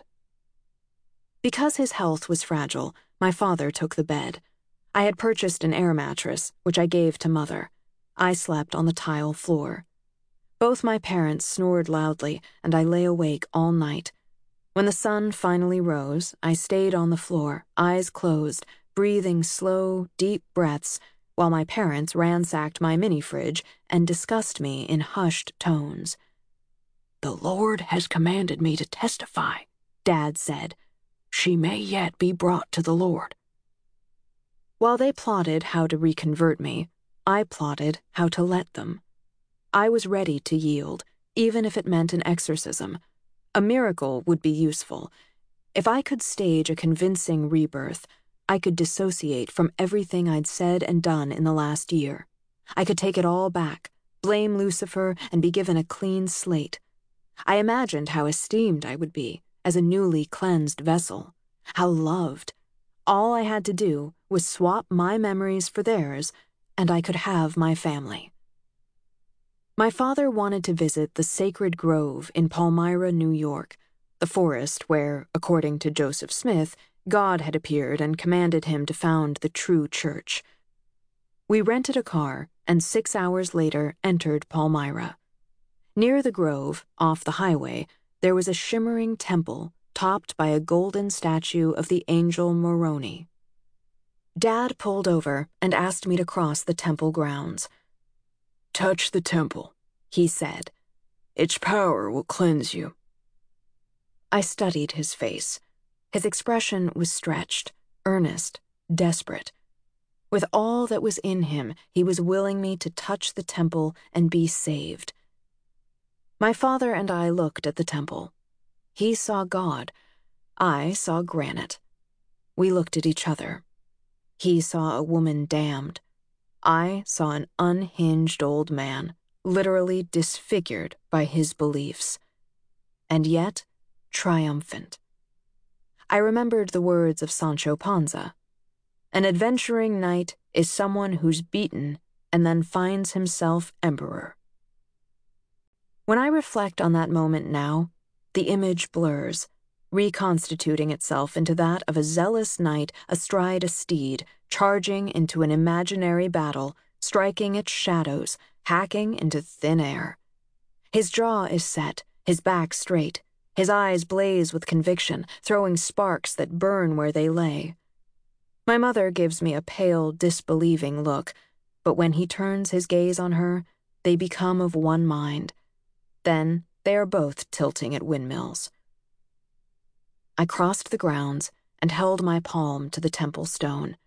I closed my eyes and tried to believe that this simple act could bring the miracle my parents prayed for that all I had to do was touch this relic and, by the power of the Almighty, all would be put right. But I felt nothing. Just cold rock. I returned to the car. Let's go, I said. When life itself seems lunatic, who knows where madness lies? In the days that followed, I wrote that passage everywhere, unconsciously, compulsively, I find it now in books I was reading, in my lecture notes, in the margins of my journal. Its recitation was a mantra. I willed myself to believe it, to believe there was no real difference between what I knew to be true and what I knew to be false, to convince myself that there was some dignity in what I planned to do, in surrendering my own perceptions of right and wrong, of reality, of sanity itself, to earn the love of my parents. For them, I believed I could don armor and charge at giants, even if I saw only windmills. We entered the sacred grove. I walked ahead and found a bench beneath a canopy of trees. It was a lovely wood, heavy with history. It was the reason my ancestors had come to America. A twig snapped. My parents appeared. They sat, one on either side of me. My father spoke for two hours. He testified that he had beheld angels and demons. He had seen physical manifestations of evil and had been visited by the Lord Jesus Christ like the prophets of old, like Joseph Smith had been in this very grove. His faith was no longer a faith, he said, but a perfect knowledge. You have been taken by Lucifer he whispered, his hand on my shoulder. I could feel it the moment I entered your room.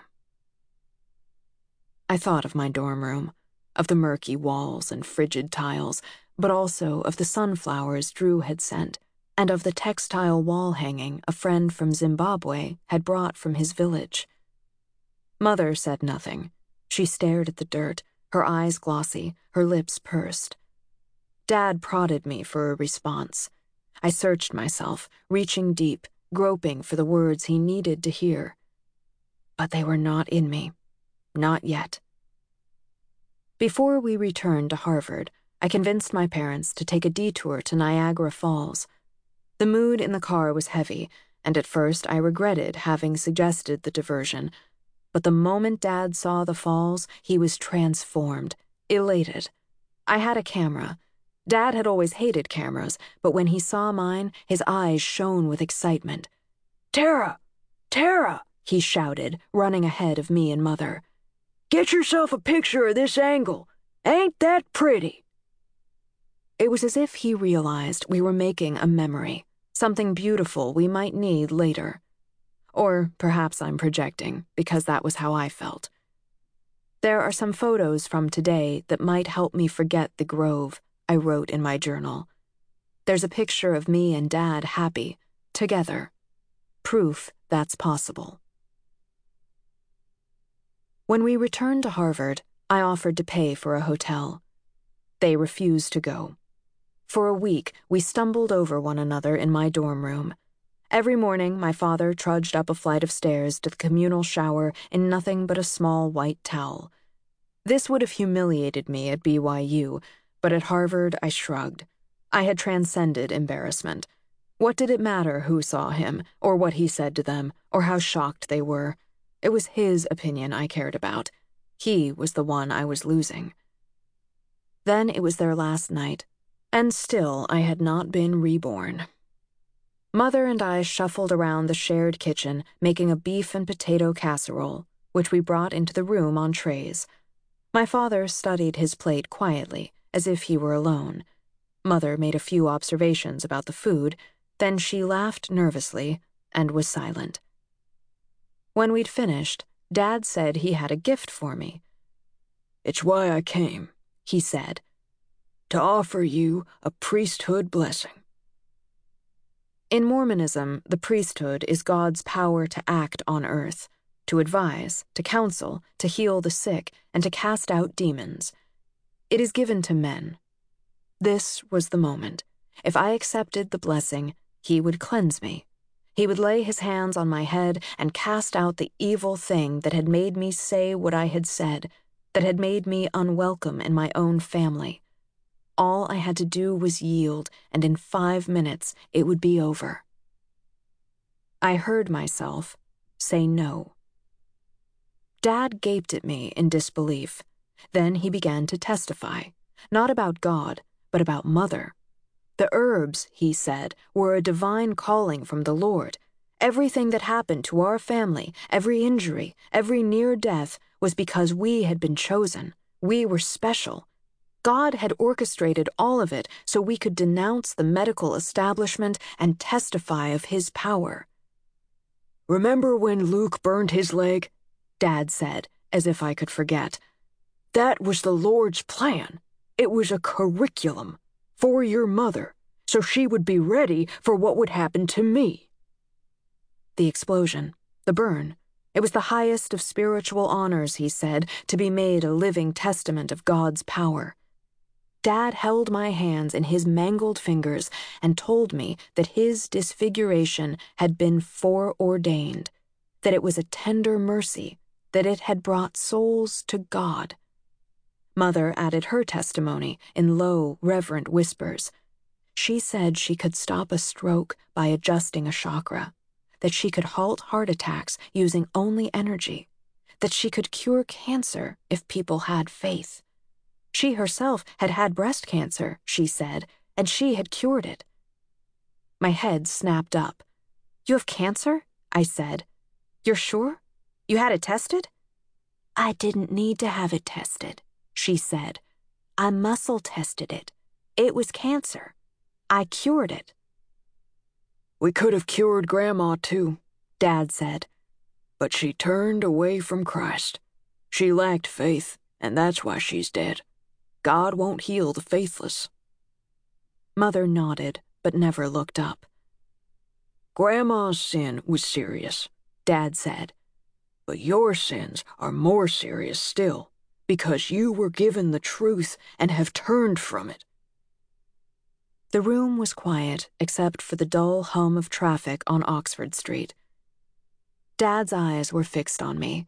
It was the gaze of a seer, of a holy oracle whose power and authority were drawn from the very universe. I wanted to meet it head on, to prove I could withstand its weight, but after a few seconds, something in me buckled, some inner force gave way, and my eyes dropped to the floor. I am called of God to testify that disaster lies ahead of you, Dad said. It is coming soon, very soon, and it will break you, break you utterly. It will knock you down into the depths of humility. And when you are there, when you are lying broken, you will call on the Divine Father for mercy. Dad's voice, which had risen to fever pitch, now fell to a murmur. And he will not hear you. I met his gaze. He was burning with conviction. I could almost feel the heat rolling off him. He leaned forward so that his face was nearly touching mine and said, But I will. The silence settled, undisturbed, oppressive. I will offer, one final time, to give you a blessing, he said. The blessing was a mercy. He was offering me the same terms of surrender he had offered my sister. I imagined what a relief it must have been for her to realize she could trade her reality, the one she shared with me, for his. How grateful she must have felt to pay such a modest price. I could not judge her for her choice, but in that moment, I knew I could not choose it for myself. Everything I had worked for, all my years of study, had been to purchase for myself this one privilege to see and experience more truths than those given to me by my father, and to use those truths to construct my own mind. I had come to believe that the ability to evaluate many ideas, many histories, many points of view was at the heart of what it means to self create. If I yielded now, I would lose more than an argument. I would lose custody of my own mind. This was the price I was being asked to pay. I understood that now. What my father wanted to cast from me wasn't a demon, it was me. Dad reached into his pocket and withdrew a vial of consecrated oil, which he placed in my palm. I studied it. This oil was the only thing needed to perform the ritual, that and the holy authority resting in my father's misshapen hands. I imagined my surrender, imagined closing my eyes and recanting my blasphemies. I imagined how I would describe my change, my divine transformation, what words of gratitude I would shout. The words were ready, fully formed, and waiting to leave my lips. But when my mouth opened, they vanished. I love you, I said. But I can't. I'm sorry, Dad. My father stood abruptly. He said again there was an evil presence in my room, that he couldn't stay another night. Their flight was not until morning, but Dad said it was better to sleep on a bench than with the devil. My mother bustled about the room, shoveling shirts and socks into their suitcase. Five minutes later, they were gone. Chapter 37 Gambling for Redemption. Someone was screaming, a long, steady holler so loud it woke me up. It was dark. There were streetlights, pavement, the rumble of distant cars. I was standing in the middle of Oxford Street, half a block from my dorm room. My feet were bare, and I was wearing a tank top and flannel pajama bottoms. It felt like people were gawking at me, but it was two in the morning and the street was empty. Somehow I got back into my building. Then I sat on my bed and tried to reconstruct what had happened. I remembered going to sleep. I remembered the dream. What I did not remember was flying from my bed and sprinting down the hall and into the street, shouting. But that is what I had done. The dream had been of home. Dad had built a maze on Buck's Peak and trapped me inside it. The walls were 10 feet high and made of supplies from his root cellar sacks of grain, cases of ammunition, drums of honey. I was searching for something, something precious I could never replace. I had to escape the maze to recover it, but I couldn't find the way out, and Dad was pursuing me, sealing the exits with sacks of grain stacked into barricades. I stopped going to my French group, then to my sketching class. Instead of reading in the library or attending lectures, I watched TV in my room, working my way through every popular series from the past two decades. When one episode ended, I would begin the next without thinking, the way one breath follows another. I watched TV 18 or 20 hours a day. When I slept, I dreamed of home and at least once a week I awoke standing in the street in the middle of the night, wondering if it was my own cry that I'd heard just before waking. I did not study. I tried to read, but the sentences meant nothing. I needed them to mean nothing. I couldn't bear to string sentences into strands of thought or to weave those strands into ideas. Ideas were too similar to reflection, and my reflections were always of the expression on my father's stretched face the moment before he'd fled from me.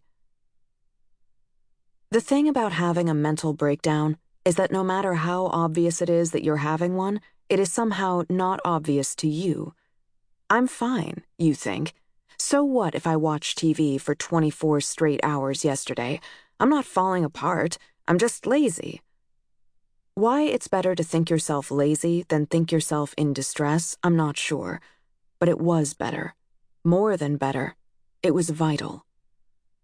By December, I was so far behind in my work that, pausing one night to begin a new episode of Breaking Bad, I realized that I might fail my PhD. I laughed maniacally for 10 minutes at this irony that having sacrificed my family to my education, I might lose that also. After a few more weeks of this, I stumbled from my bed one night and decided that I had made a mistake that when my father had offered me the blessing, I should have accepted it. But it wasn't too late. I could repair the damage, put it right. I purchased a ticket to Idaho for Christmas.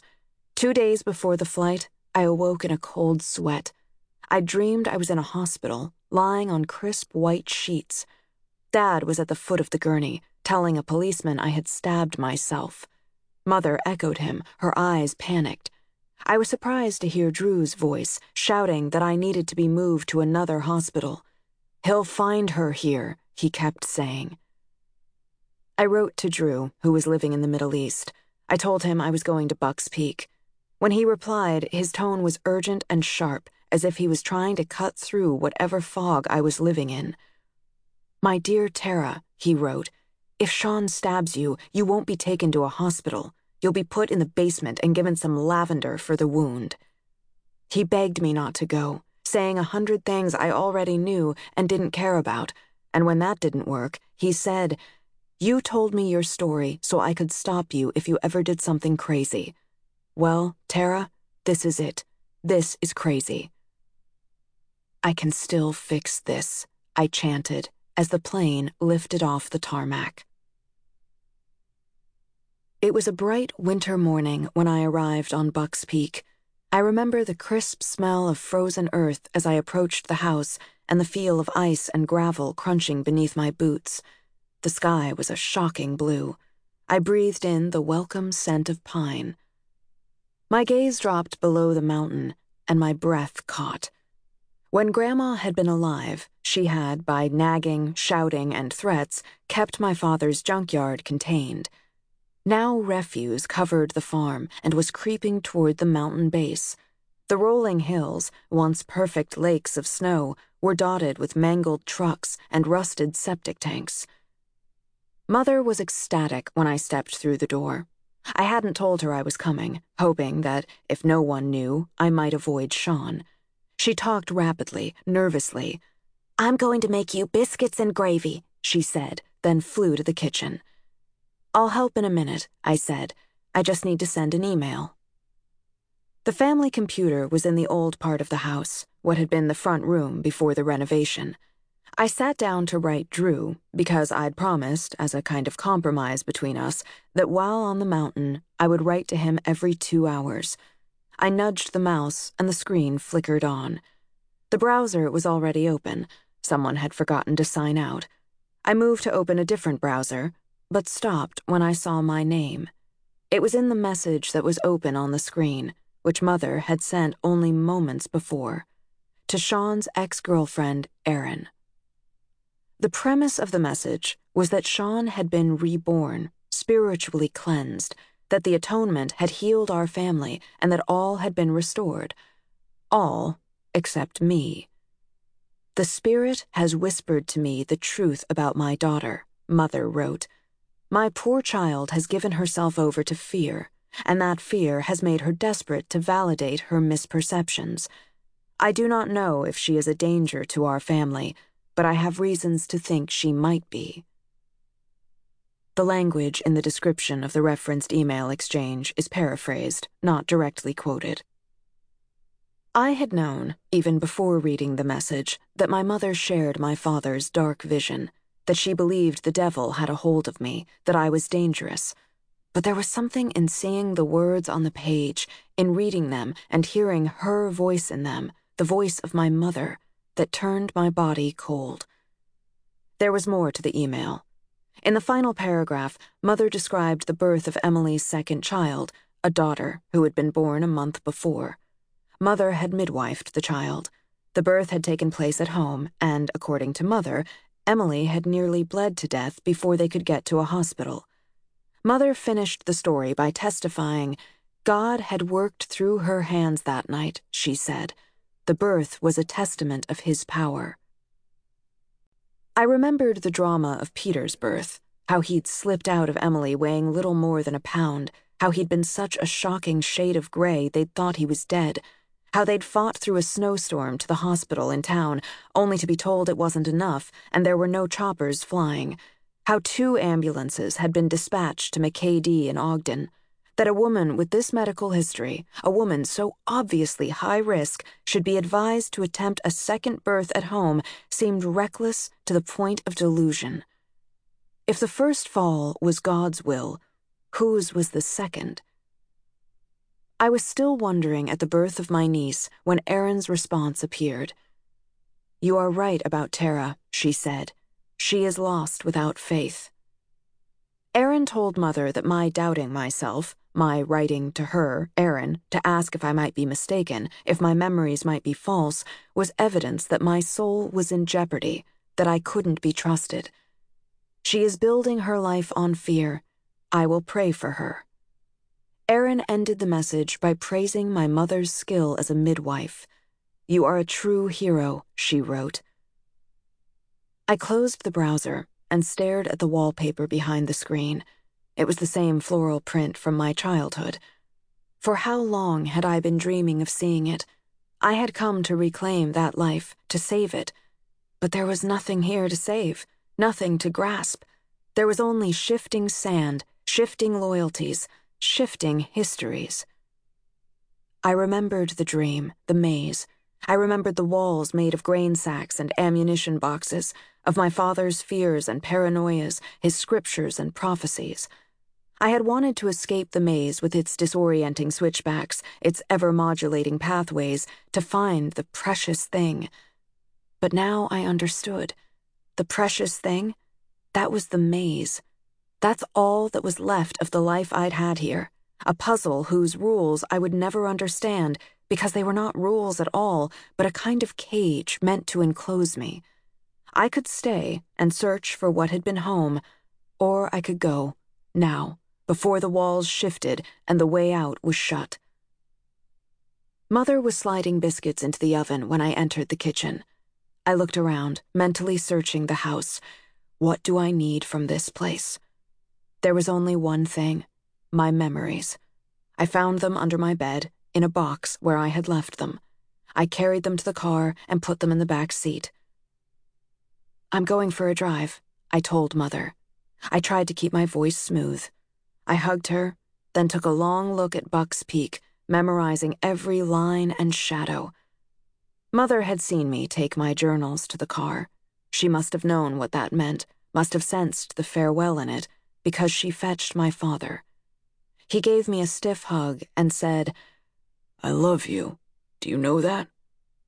I do, I said. That has never been the issue. Those words are the last I said to my father. I drove south. I didn't know where I was going. It was nearly Christmas. I had decided to go to the airport and board the next flight to Boston when Tyler called. I hadn't spoken to my brother in months. After what happened with Audrey, it had seemed pointless to confide in my siblings. I was sure Mother would have told every brother, cousin, aunt, and uncle the story she had told Erin that I was possessed, dangerous, taken by the devil. I wasn't wrong. Mother had warned them. But then she made a mistake. After I left Buck's Peak, she panicked. She was afraid I might contact Tyler, and that if I did, he might sympathize with me. She decided to get to Tyler first, to deny anything I might tell him, but she miscalculated. She didn't stop to think how the denials would sound, coming from nowhere like that. Of course, Sean didn't stab Diego and threaten Tara with the knife, Mother reassured Tyler. But to Tyler, who had never heard any part of this story, not from me or anyone else, this was somewhat less than reassuring. A moment after he said goodbye to Mother, Tyler called me, demanding to know what had happened and why I hadn't come to him. I thought he'd say I was lying, but he didn't. He accepted almost immediately the reality I'd spent a year denying. I didn't understand why he was trusting me, but then he told me his own stories, and I remembered. Sean had been his older brother, too. In the weeks that followed, Tyler began to test my parents in the subtle, non confrontational way that was uniquely his. He suggested that perhaps the situation had been mishandled, that perhaps I was not possessed. Perhaps I was not evil at all. I might have taken comfort in Tyler's trying to help me, but the memory of my sister was too raw, and I didn't trust him. I knew that if Tyler confronted my parents, really confronted them, they would force him to choose between me and them, between me and the rest of the family. And from Audrey, I had learned he would not choose me. My fellowship at Harvard finished in the spring. I flew to the Middle East, where Drew was completing a Fulbright. It took some effort, but I managed to hide from Drew how poorly I was doing, or at least I thought I did. I probably didn't. He was, after all, the one chasing me through his flat when I awoke in the middle of the night, screaming and sprinting, with no idea where I was, but a desperate need to escape it. We left Amman and drove south. We were in a Bedouin camp in the Jordanian desert on the day the Navy SEALs killed bin Laden. Drew spoke Arabic, and when the news broke, he spent hours in conversation with our guides. He's no Muslim, they told Drew as we sat on cold sand watching the dying flames of a campfire. He does not understand Islam, or he would not do the terrible things he's done. I watched Drew talk with the Bedouins heard the strange, smooth sounds falling from his lips, and was struck by the implausibility of my presence there. When the Twin Towers had fallen ten years before, I had never heard of Islam. Now I was drinking sugary tea with Zalabia Bedouins and squatting on a sand drift in Wadi Rum, the Valley of the Moon, less than 20 miles from the Saudi Arabian border. The distance, physical and mental, that had been traversed in the last decade nearly stopped my breath, and I wondered if perhaps I had changed too much. All my studying, reading, thinking, traveling, had it transformed me into someone who no longer belonged anywhere? I thought of the girl who, knowing nothing beyond her junkyard and her mountain, had stared at a screen, watching as two planes sailed into strange white pillars. Her classroom was a heap of junk, her textbooks, slates of scrap. And yet she had something precious that I, despite all my opportunities, or maybe because of them, did not. I returned to England, where I continued to unravel. My first week back in Cambridge, I awoke nearly every night in the street, having run there, shouting, asleep. I developed headaches that lasted for days. My dentist said I was grinding my teeth. My skin broke out so severely that twice perfect strangers stopped me in the street and asked if I was having an allergic reaction. No, I said, I always look like this. One evening, I got into an argument with a friend about something trivial and before I knew what was happening, I had pressed myself into the wall and was hugging my knees to my chest, trying to keep my heart from leaping out of my body. My friend rushed toward me to help, and I screamed.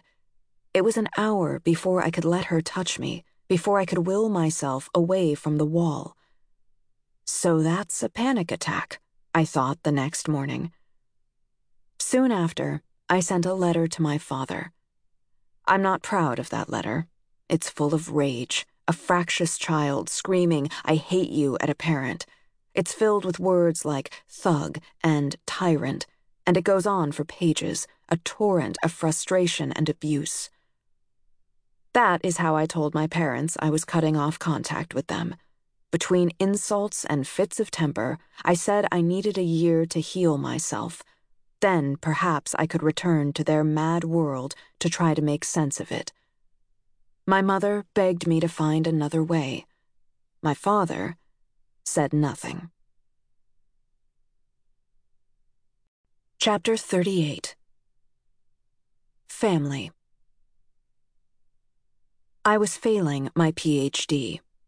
If I had explained to my supervisor, Dr. Runciman, why I was unable to work, he would have helped me, would have secured additional funding, petitioned the department for more time but I didn't explain. I couldn't. He had no idea why it had been nearly a year since I'd sent him work, so when we met in his office one overcast July afternoon, he suggested that I quit. The PhD is exceptionally demanding, he said. It's okay if you can't do it. I left his office full of fury at myself. I went to the library and gathered half a dozen books, which I lugged to my room and arranged on my desk. But my mind was made nauseous by rational thought, and by the next morning, the books had moved to my bed, where they propped up my laptop while I worked steadily through Buffy the Vampire Slayer. That autumn, Tyler confronted my father. He talked to Mother first on the phone. He called me after and related their conversation. He said Mother was on our side, that she thought the situation with Sean was unacceptable and had convinced Dad to do something. Dad is taking care of it, Tyler said. Everything is going to be fine. You can come home. My phone rang again two days later, and I paused Buffy to answer it. It was Tyler. The whole thing had exploded in his face. He had felt uneasy after his conversation with Mother so he had called Dad to see exactly what was being done about Sean. Dad had become angry, aggressive. He'd shouted at Tyler that if he brought this up again, he would be disowned. Then he'd hung up the phone. I dislike imagining this conversation. Tyler's stutter was always worse when he talked to our father. I picture my brother hunched over the receiver, trying to concentrate, to push out the words that have jammed in his throat while his father hurls an arsenal of ugly words. Tyler was still reeling from Dad's threat when his phone rang. He thought it was Dad calling to apologize, but it was Sean. Dad had told him everything. I can have you out of this family in two minutes, Sean said. You know I can do it. Just ask Tara. I listened to Tyler relate this story while staring at the frozen image of Sarah Michelle Gellar. Tyler talked for a long time, moving through the events quickly, but lingering in a wasteland of rationalization and self recrimination. Dad must have misunderstood, Tyler said. There had been a mistake, a miscommunication. Maybe it was his fault. Maybe he hadn't said the right thing in the right way. That was it. He had done this, and he could repair it. As I listened, I felt a strange sensation of distance that bordered on disinterestedness, as if my future with Tyler, this brother I had known and loved all my life, was a film I had already seen and knew the ending of. I knew the shape of this drama because I had lived it already with my sister. This was the moment I had lost Audrey. This was the moment the costs had become real, when the tax was levied, the rent due. This was the moment she had realized how much easier it was to walk away, what a poor trade it was to swap an entire family for a single sister. So I knew even before it happened that Tyler would go the same way. I could hear his hand wringing through the long echo of the telephone. He was deciding what to do, but I knew something he did not that the decision had already been made, and what he was doing now was just the long work of justifying it. It was October when I got the letter. It came in the form of a PDF attached to an email from Tyler and Stephanie. The message explained that the letter had been drafted carefully, thoughtfully, and that a copy would be sent to my parents. When I saw that, I knew what it meant. It meant Tyler was ready to denounce me, to say my father's words that I was possessed, dangerous. The letter was a kind of voucher, a pass that would admit him back into the family. I couldn't get myself to open the attachment. Some instinct had seized my fingers. I remembered Tyler as he'd been when I was young, the quiet older brother reading his books while I lay under his desk, staring at his socks and breathing in his music. I wasn't sure I could bear it, to hear those words in his voice. I clicked the mouse, the attachment opened. I was so far removed from myself that I read the entire letter without understanding it. Our parents are held down by chains of abuse, manipulation, and control. They see change as dangerous and will exile anyone who asks for it. This is a perverted idea of family loyalty. They claim faith, but this is not what the gospel teaches. Keep safe. We love you. From Tyler's wife, Stephanie, I would learn the story of this letter. How, in the days after my father had threatened disownment, Tyler had gone to bed every night saying aloud to himself over and over, What am I supposed to do? She's my sister. When I heard this story, I made the only good decision I had made for months. I enrolled in the university counseling service. I was assigned to a sprightly, middle aged woman with tight curls and sharp eyes who rarely spoke in our sessions, preferring to let me talk it out, which I did, week after week, month after month. The counseling did nothing at first. I can't think of a single session I would describe as helpful, but their collective power over time was undeniable. I didn't understand it then, and I don't understand it now, but there was something nourishing in setting aside that time each week, in the act of admitting that I needed something I could not provide for myself. Tyler did send the letter to my parents, and once committed, he never wavered. That winter, I spent many hours on the phone with him and Stephanie, who became a sister to me. They were available whenever I needed to talk, and back then, I needed to talk quite a lot. Tyler paid a price for that letter, though the price is hard to define. He was not disowned, or at least his disownment was not permanent.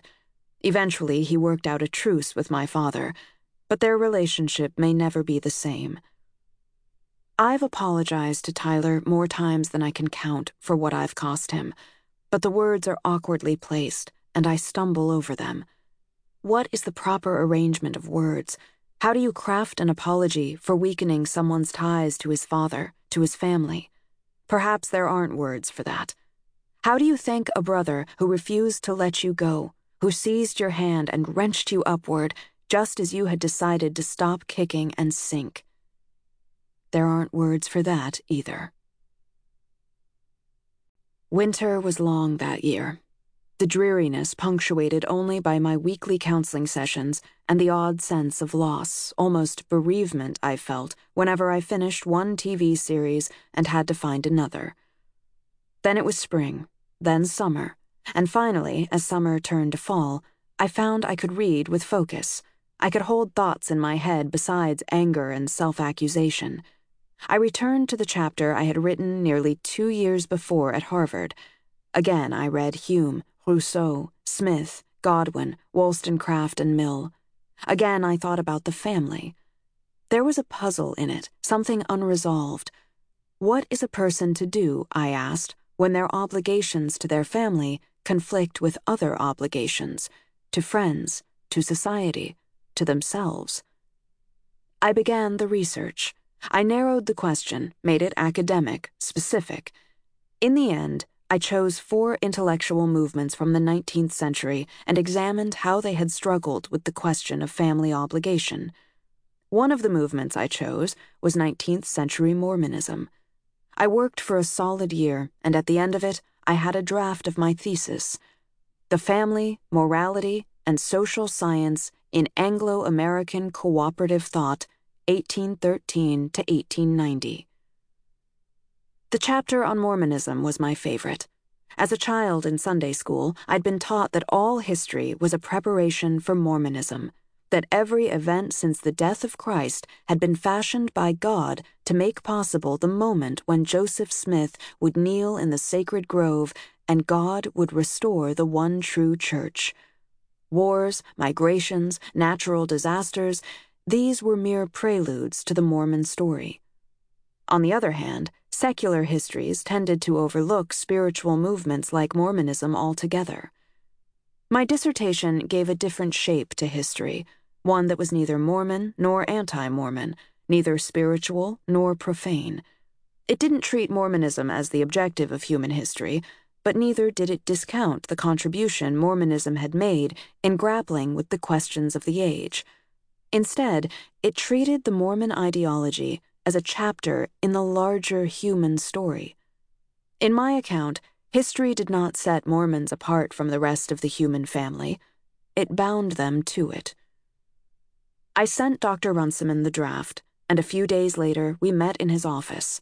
He sat across from me and, with a look of astonishment, said it was good. Some parts of it are very good, he said. He was smiling now. I'll be surprised if it doesn't earn a doctorate. As I walked home, carrying the heavy manuscript, I remembered attending one of Dr. Kerry's lectures, which he had begun by writing, who writes history on the blackboard? I remembered how strange the question had seemed to me then. My idea of a historian was not human. It was of someone like my father, more prophet than man, whose visions of the past, like those of the future, could not be questioned or even augmented. Now, as I passed through King's College in the shadow of the enormous chapel, my old diffidence seemed almost funny. Who writes history? I thought. I do. On my 27th birthday, the birthday I had chosen, I submitted my PhD dissertation. The defense took place in December, in a small, simply furnished room. I passed and returned to London, where Drew had a job and we'd rented a flat. In January, nearly 10 years to the day since I'd set foot in my first classroom at BYU, I received confirmation from the University of Cambridge. I was Dr. Westover.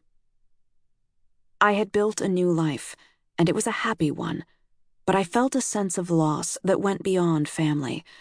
I had lost Buck's Peak, not by leaving, but by leaving silently. I had retreated, fled across an ocean, and allowed my father to tell my story for me, to define me to everyone I had ever known. I had conceded too much ground, not just the mountain, but the entire province of our shared history. It was time to go home. Chapter 39 Watching the Buffalo. It was spring when I arrived in the valley. I drove along the highway to the edge of town, then pulled over at the drop off overlooking the Bear River. From there, I could look out over the basin, a patchwork of expectant fields stretching to Buck's Peak. The mountain was crisp with evergreens, which were luminous set against the browns and grays of shale and limestone. The princess was as bright as I'd ever seen her. She stood facing me, the valley between us, radiating permanence. The princess had been haunting me. From across the ocean, I'd heard her beckoning, as if I were a troublesome calf who'd wandered from her herd. Her voice had been gentle at first, coaxing, But when I didn't answer, when I stayed away, it had turned to fury. I had betrayed her. I imagined her face contorted with rage, her stance heavy and threatening. She had been living in my mind like this for years, a deity of contempt. But seeing her now, standing watch over her fields and pastures, I realized that I had misunderstood her. She was not angry with me for leaving, because leaving was a part of her cycle. Her role was not to corral the buffalo, not to gather and confine them by force. It was to celebrate their return. I backtracked a quarter mile into town and parked beside Grandma over in town's white picket fence. In my mind, it was still her fence, even though she didn't live here anymore. She had been moved to a hospice facility near Main Street. I had not seen my grandparents in three years, not since my parents had begun telling the extended family that I was possessed. My grandparents loved their daughter. I was sure they had believed her account of me, so I had surrendered them. It was too late to reclaim Grandma. She was suffering from Alzheimer's and would not have known me, so I had come to see my grandfather to find out whether there would be a place for me in his life. We sat in the living room. The carpet was the same crisp white from my childhood. The visit was short and polite. He talked about Grandma, whom he had cared for long after she ceased to recognize him. I talked about England. Grandpa mentioned my mother, and when he spoke of her, it was with the same look of awe that I had seen in the faces of her followers. I didn't blame him. From what I'd heard, my parents were powerful people in the valley. Mother was marketing her products as a spiritual alternative to Obamacare, and she was selling product as fast as she could make it, even with dozens of employees. God had to be behind such a wondrous success, Grandpa said. My parents must have been called by the Lord to do what they have done, to be great healers, to bring souls to God. I smiled and stood to go. He was the same gentle old man I remembered, but I was overwhelmed by the distance between us. I hugged him at the door and gave him a long look. He was 87. I doubted whether, in the years he had left, I would be able to prove to him that I was not what my father said I was, that I was not a wicked thing. Tyler and Stephanie lived a hundred miles north of Buck's Peak, in Idaho Falls. It was there I planned to go next, but before leaving the valley, I wrote my mother. It was a short message. I said I was nearby and wanted her to meet me in town. I wasn't ready to see Dad, I said, but it had been years since I'd seen her face. Would she come? I waited for her reply in the parking lot at Stokes. I didn't wait long. The language in the description of the referenced exchange is paraphrased, not directly quoted. It pains me that you think it is acceptable to ask this. A wife does not go where her husband is not welcome. I will not be party to such blatant disrespect. The message was long, and reading it made me tired, as if I'd run a great distance. The bulk of it was a lecture on loyalty, that families forgive, and that if I could not forgive mine, I would regret it for the rest of my life. The past, she wrote, whatever it was, ought to be shoveled fifty feet under and left to rot in the earth. Mother said I was welcome to come to the house, that she prayed for the day when I would run through the back door shouting, I'm home. I wanted to answer her prayer. I was barely more than 10 miles from the mountain, but I knew what unspoken pact I would be making as I walked through that door. I could have my mother's love, but there were terms, the same terms they had offered me three years before. That I trade my reality for theirs that I take my own understanding and bury it, leave it to rot in the earth. Mother's message amounted to an ultimatum. I could see her and my father, or I would never see her again. She has never recanted. The parking lot had filled while I was reading. I let her words settle, then started the engine and pulled onto Main Street. At the intersection, I turned west, toward the mountain. Before I left the valley, I would set eyes on my home. Over the years, I'd heard many rumors about my parents that they were millionaires, that they were building a fortress on the mountain, that they had hidden away enough food to last decades. The most interesting, by far, were the stories about Dad hiring and firing employees. The valley had never recovered from the recession. People needed work. My parents were one of the largest employers in the county, but from what I could tell, Dad's mental state made it difficult for him to maintain employees long term. When he had a fit of paranoia, he tended to fire people with little cause. Months before, he had fired Diane Hardy, Rob's ex wife, the same Rob who'd come to fetch us after the second accident. Diane and Rob had been friends with my parents for 20 years, until Dad fired Diane. It was perhaps in another such fit of paranoia that Dad fired my mother's sister, Angie. Angie had spoken to Mother, believing her sister would never treat family that way. When I was a child, it had been Mother's business. Now it was hers and Dad's together. But at this test of whose it was really, my father won. Angie was dismissed. It is difficult to piece together what happened next, but from what I later learned, Angie filed for unemployment benefits, and when the Department of Labor called my parents to confirm that she had been terminated, Dad lost what little reason remained to him. It was not the Department of Labor on the phone, he said, but the Department of Homeland Security, pretending to be the Department of Labor. Angie had put his name on the terrorist watch list, he said. The government was after him now, after his money and his guns and his fuel. It was Ruby Ridge all over again. I pulled off the highway and onto the gravel, then stepped out of the car and gazed up at Buck's Peak. It was clear immediately that at least some of the rumors were true. For one, that my parents were making huge sums of money. The house was massive. The home I'd grown up in had had five bedrooms. Now it had been expanded in all directions and looked as though it had at least 40. It would only be a matter of time, I thought, before Dad started using the money to prepare for the end of days. I imagined the roof lined with solar panels, laid out like a deck of cards.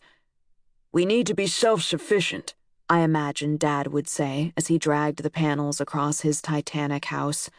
In the coming year, Dad would spend hundreds of thousands of dollars buying equipment and scouring the mountain for water. He didn't want to be dependent on the government, and he knew Buck's Peak must have water if he could only find it. Gashes the size of football fields would appear at the mountain base, leaving a desolation of broken roots and upturned trees where once there had been a forest. He was probably chanting, Got to be self reliant, the day he climbed into a crawler and tore into the fields of satin wheat. Grandma over in town died on Mother's Day. I was doing research in Colorado when I heard the news. I left immediately for Idaho, but while traveling, realized I had nowhere to stay. It was then that I remembered my Aunt Angie, and that my father was telling anyone who would listen that she had put his name on a terrorist watch list. Mother had cast her aside. I hoped I could reclaim her. Angie lived next door to my grandfather, so again I parked along the white picket fence. I knocked. Angie greeted me politely, the way Grandpa had done. It was clear that she had heard much about me from my mother and father in the past five years. I'll make you a deal, I said. I'll forget everything my dad has said about you if you'll forget everything he said about me. She laughed, closing her eyes and throwing back her head in a way that nearly broke my heart. She looked so much like my mother. I stayed with Angie until the funeral. In the days before the service, my mother's siblings began to gather at their childhood home. They were my aunts and uncles, but some of them I hadn't seen since I was a child. My uncle Darrell, who I barely knew, suggested that his brothers and sisters should spend an afternoon together at a favorite restaurant in Lava Hot Springs. My mother refused to come. She would not go without my father, and he would have nothing to do with Angie. It was a bright May afternoon when we all piled into a large van and set off on the hour long drive. I was uncomfortably aware that I had taken my mother's place, going with her siblings and her remaining parent on an outing to remember her mother, a grandmother I had not known well. I soon realized that my not knowing her was wonderful for her children, who were bursting with remembrances and loved answering questions about her. With every story, my grandmother came into sharper focus, but the woman taking shape from their collective memories was nothing like the woman I remembered. It was then I realized how cruelly I had judged her, how my perception of her had been distorted because I'd been looking at her through my father's harsh lens. During the drive back, my Aunt Debbie invited me to visit her in Utah. My Uncle Daryl echoed her. We'd love to have you in Arizona, he said. In the space of a day, I had reclaimed a family. Not mine, hers. The funeral was the next day. I stood in a corner and watched my siblings trickle in. There were Tyler and Stephanie, they had decided to homeschool their seven children, and from what I'd seen, the children were being educated to a very high standard. Luke came in next, with a brood so numerous I lost count. He saw me and crossed the room, and we made small talk for several minutes, neither of us acknowledging that we hadn't seen each other in half a decade, neither of us alluding to why. Do you believe what Dad says about me? I wanted to ask. Do you believe I'm dangerous? but I didn't. Luke worked for my parents, and without an education, he needed that job to support his family. Forcing him to take a side would only end in heartache. Richard, who was finishing a PhD in chemistry, had come down from Oregon with Cami and their children. He smiled at me from the back of the chapel. A few months before, Richard had written to me. He'd said he was sorry for believing Dad, that he wished he'd done more to help me when I needed it, and that from then on I could count on his support. We were family, he said. Audrey and Benjamin chose a bench near the back. Audrey had arrived early, when the chapel was empty. She had grabbed my arm and whispered that my refusing to see our father was a grave sin. He is a great man, she said. For the rest of your life, you will regret not humbling yourself and following his counsel. These were the first words my sister had said to me in years, and I had no response to them. Shawn arrived a few minutes before the service, with Emily and Peter and a little girl I had never met. It was the first time I had been in a room with him since the night he'd killed Diego. I was tense, but there was no need. He did not look at me once during the service. My oldest brother, Tony, sat with my parents, his five children fanning out in the pew. Tony had a GED and had built a successful trucking company in Las Vegas, but it hadn't survived the recession. Now he worked for my parents, as did Shawn and Luke and their wives, as well as Audrey and her husband Benjamin. Now I thought about it, I realized that all my siblings, except Richard and Tyler, were economically dependent on my parents. My family was splitting down the middle the three who had left the mountain and the four who had stayed the three with doctorates, and the four without high school diplomas. A chasm had appeared and was growing. A year would pass before I would return to Idaho. A few hours before my flight from London, I wrote to my mother, as I always did, as I always will do, to ask if she would see me. Again, her response was swift. She would not, she would never, unless I would see my father. To see me without him, she said, would be to disrespect her husband. For a moment, it seemed pointless, this annual pilgrimage to a home that continued to reject me, and I wondered if I should go. Then I received another message, this one from Aunt Angie. She said Grandpa had canceled his plans for the next day and was refusing even to go to the temple, as he usually did on Wednesdays, because he wanted to be at home in case I came by. To this, Angie added, I get to see you in about 12 hours, but who's counting? Chapter 40 Educated. When I was a child, I waited for my mind to grow, for my experiences to accumulate, and my choices to solidify, taking shape into the likeness of a person. That person, or that likeness of one, had belonged. I was of that mountain, the mountain that had made me. It was only as I grew older that I wondered if how I had started is how I would end, if the first shape a person takes is their only true shape. As I write the final words of this story, I've not seen my parents in years, since my grandmother's funeral. I'm close to Tyler, Richard, and Tony, and from them, as well as from other family, I hear of the ongoing drama on the mountain, the injuries, violence, and shifting loyalties. But it comes to me now as distant hearsay, which is a gift. I don't know if the separation is permanent, if one day I will find a way back, but it has brought me peace. That peace did not come easily. I spent two years enumerating my father's flaws, constantly updating the tally, as if reciting every resentment, every real and imagined act of cruelty, of neglect, would justify my decision to cut him from my life. Once justified, I thought the strangling guilt would release me, and I could catch my breath. But vindication has no power over guilt. No amount of anger or rage directed at others can subdue it, because guilt is never about them. Guilt is the fear of one's own wretchedness. It has nothing to do with other people. I shed my guilt when I accepted my decision on its own terms, without endlessly prosecuting old grievances, without weighing his sins against mine, without thinking of my father at all. I learned to accept my decision for my own sake, because of me, not because of him, because I needed it not because he deserved it. It was the only way I could love him.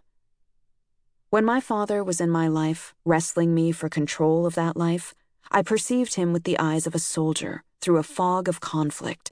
I could not make out his tender qualities. When he was before me, towering, indignant, I could not remember how, when I was young, his laugh used to shake his gut and make his glasses shine. In his stern presence, I could never recall the pleasant way his lips used to twitch before they were burned away, when a memory tugged tears from his eyes. I can only remember those things now, with a span of miles and years between us. But what has come between me and my father is more than time or distance. It is a change in the self. I am not the child my father raised, but he is the father who raised her.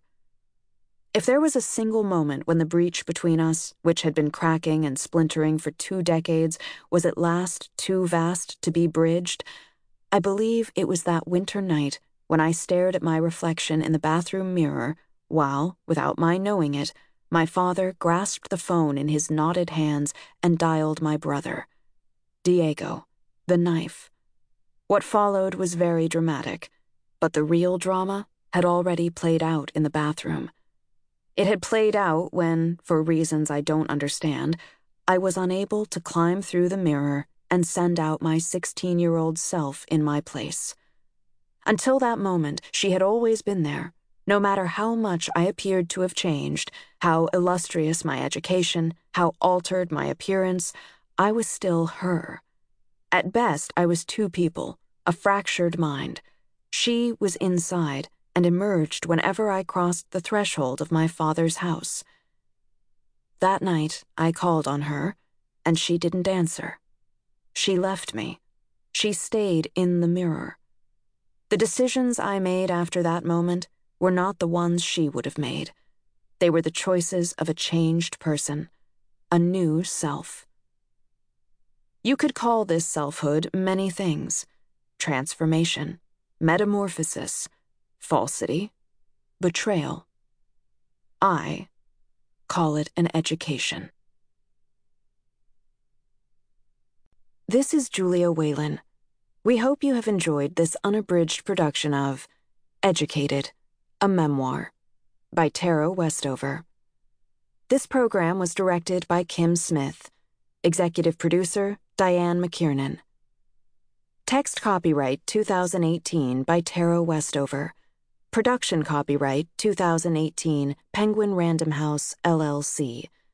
All rights reserved.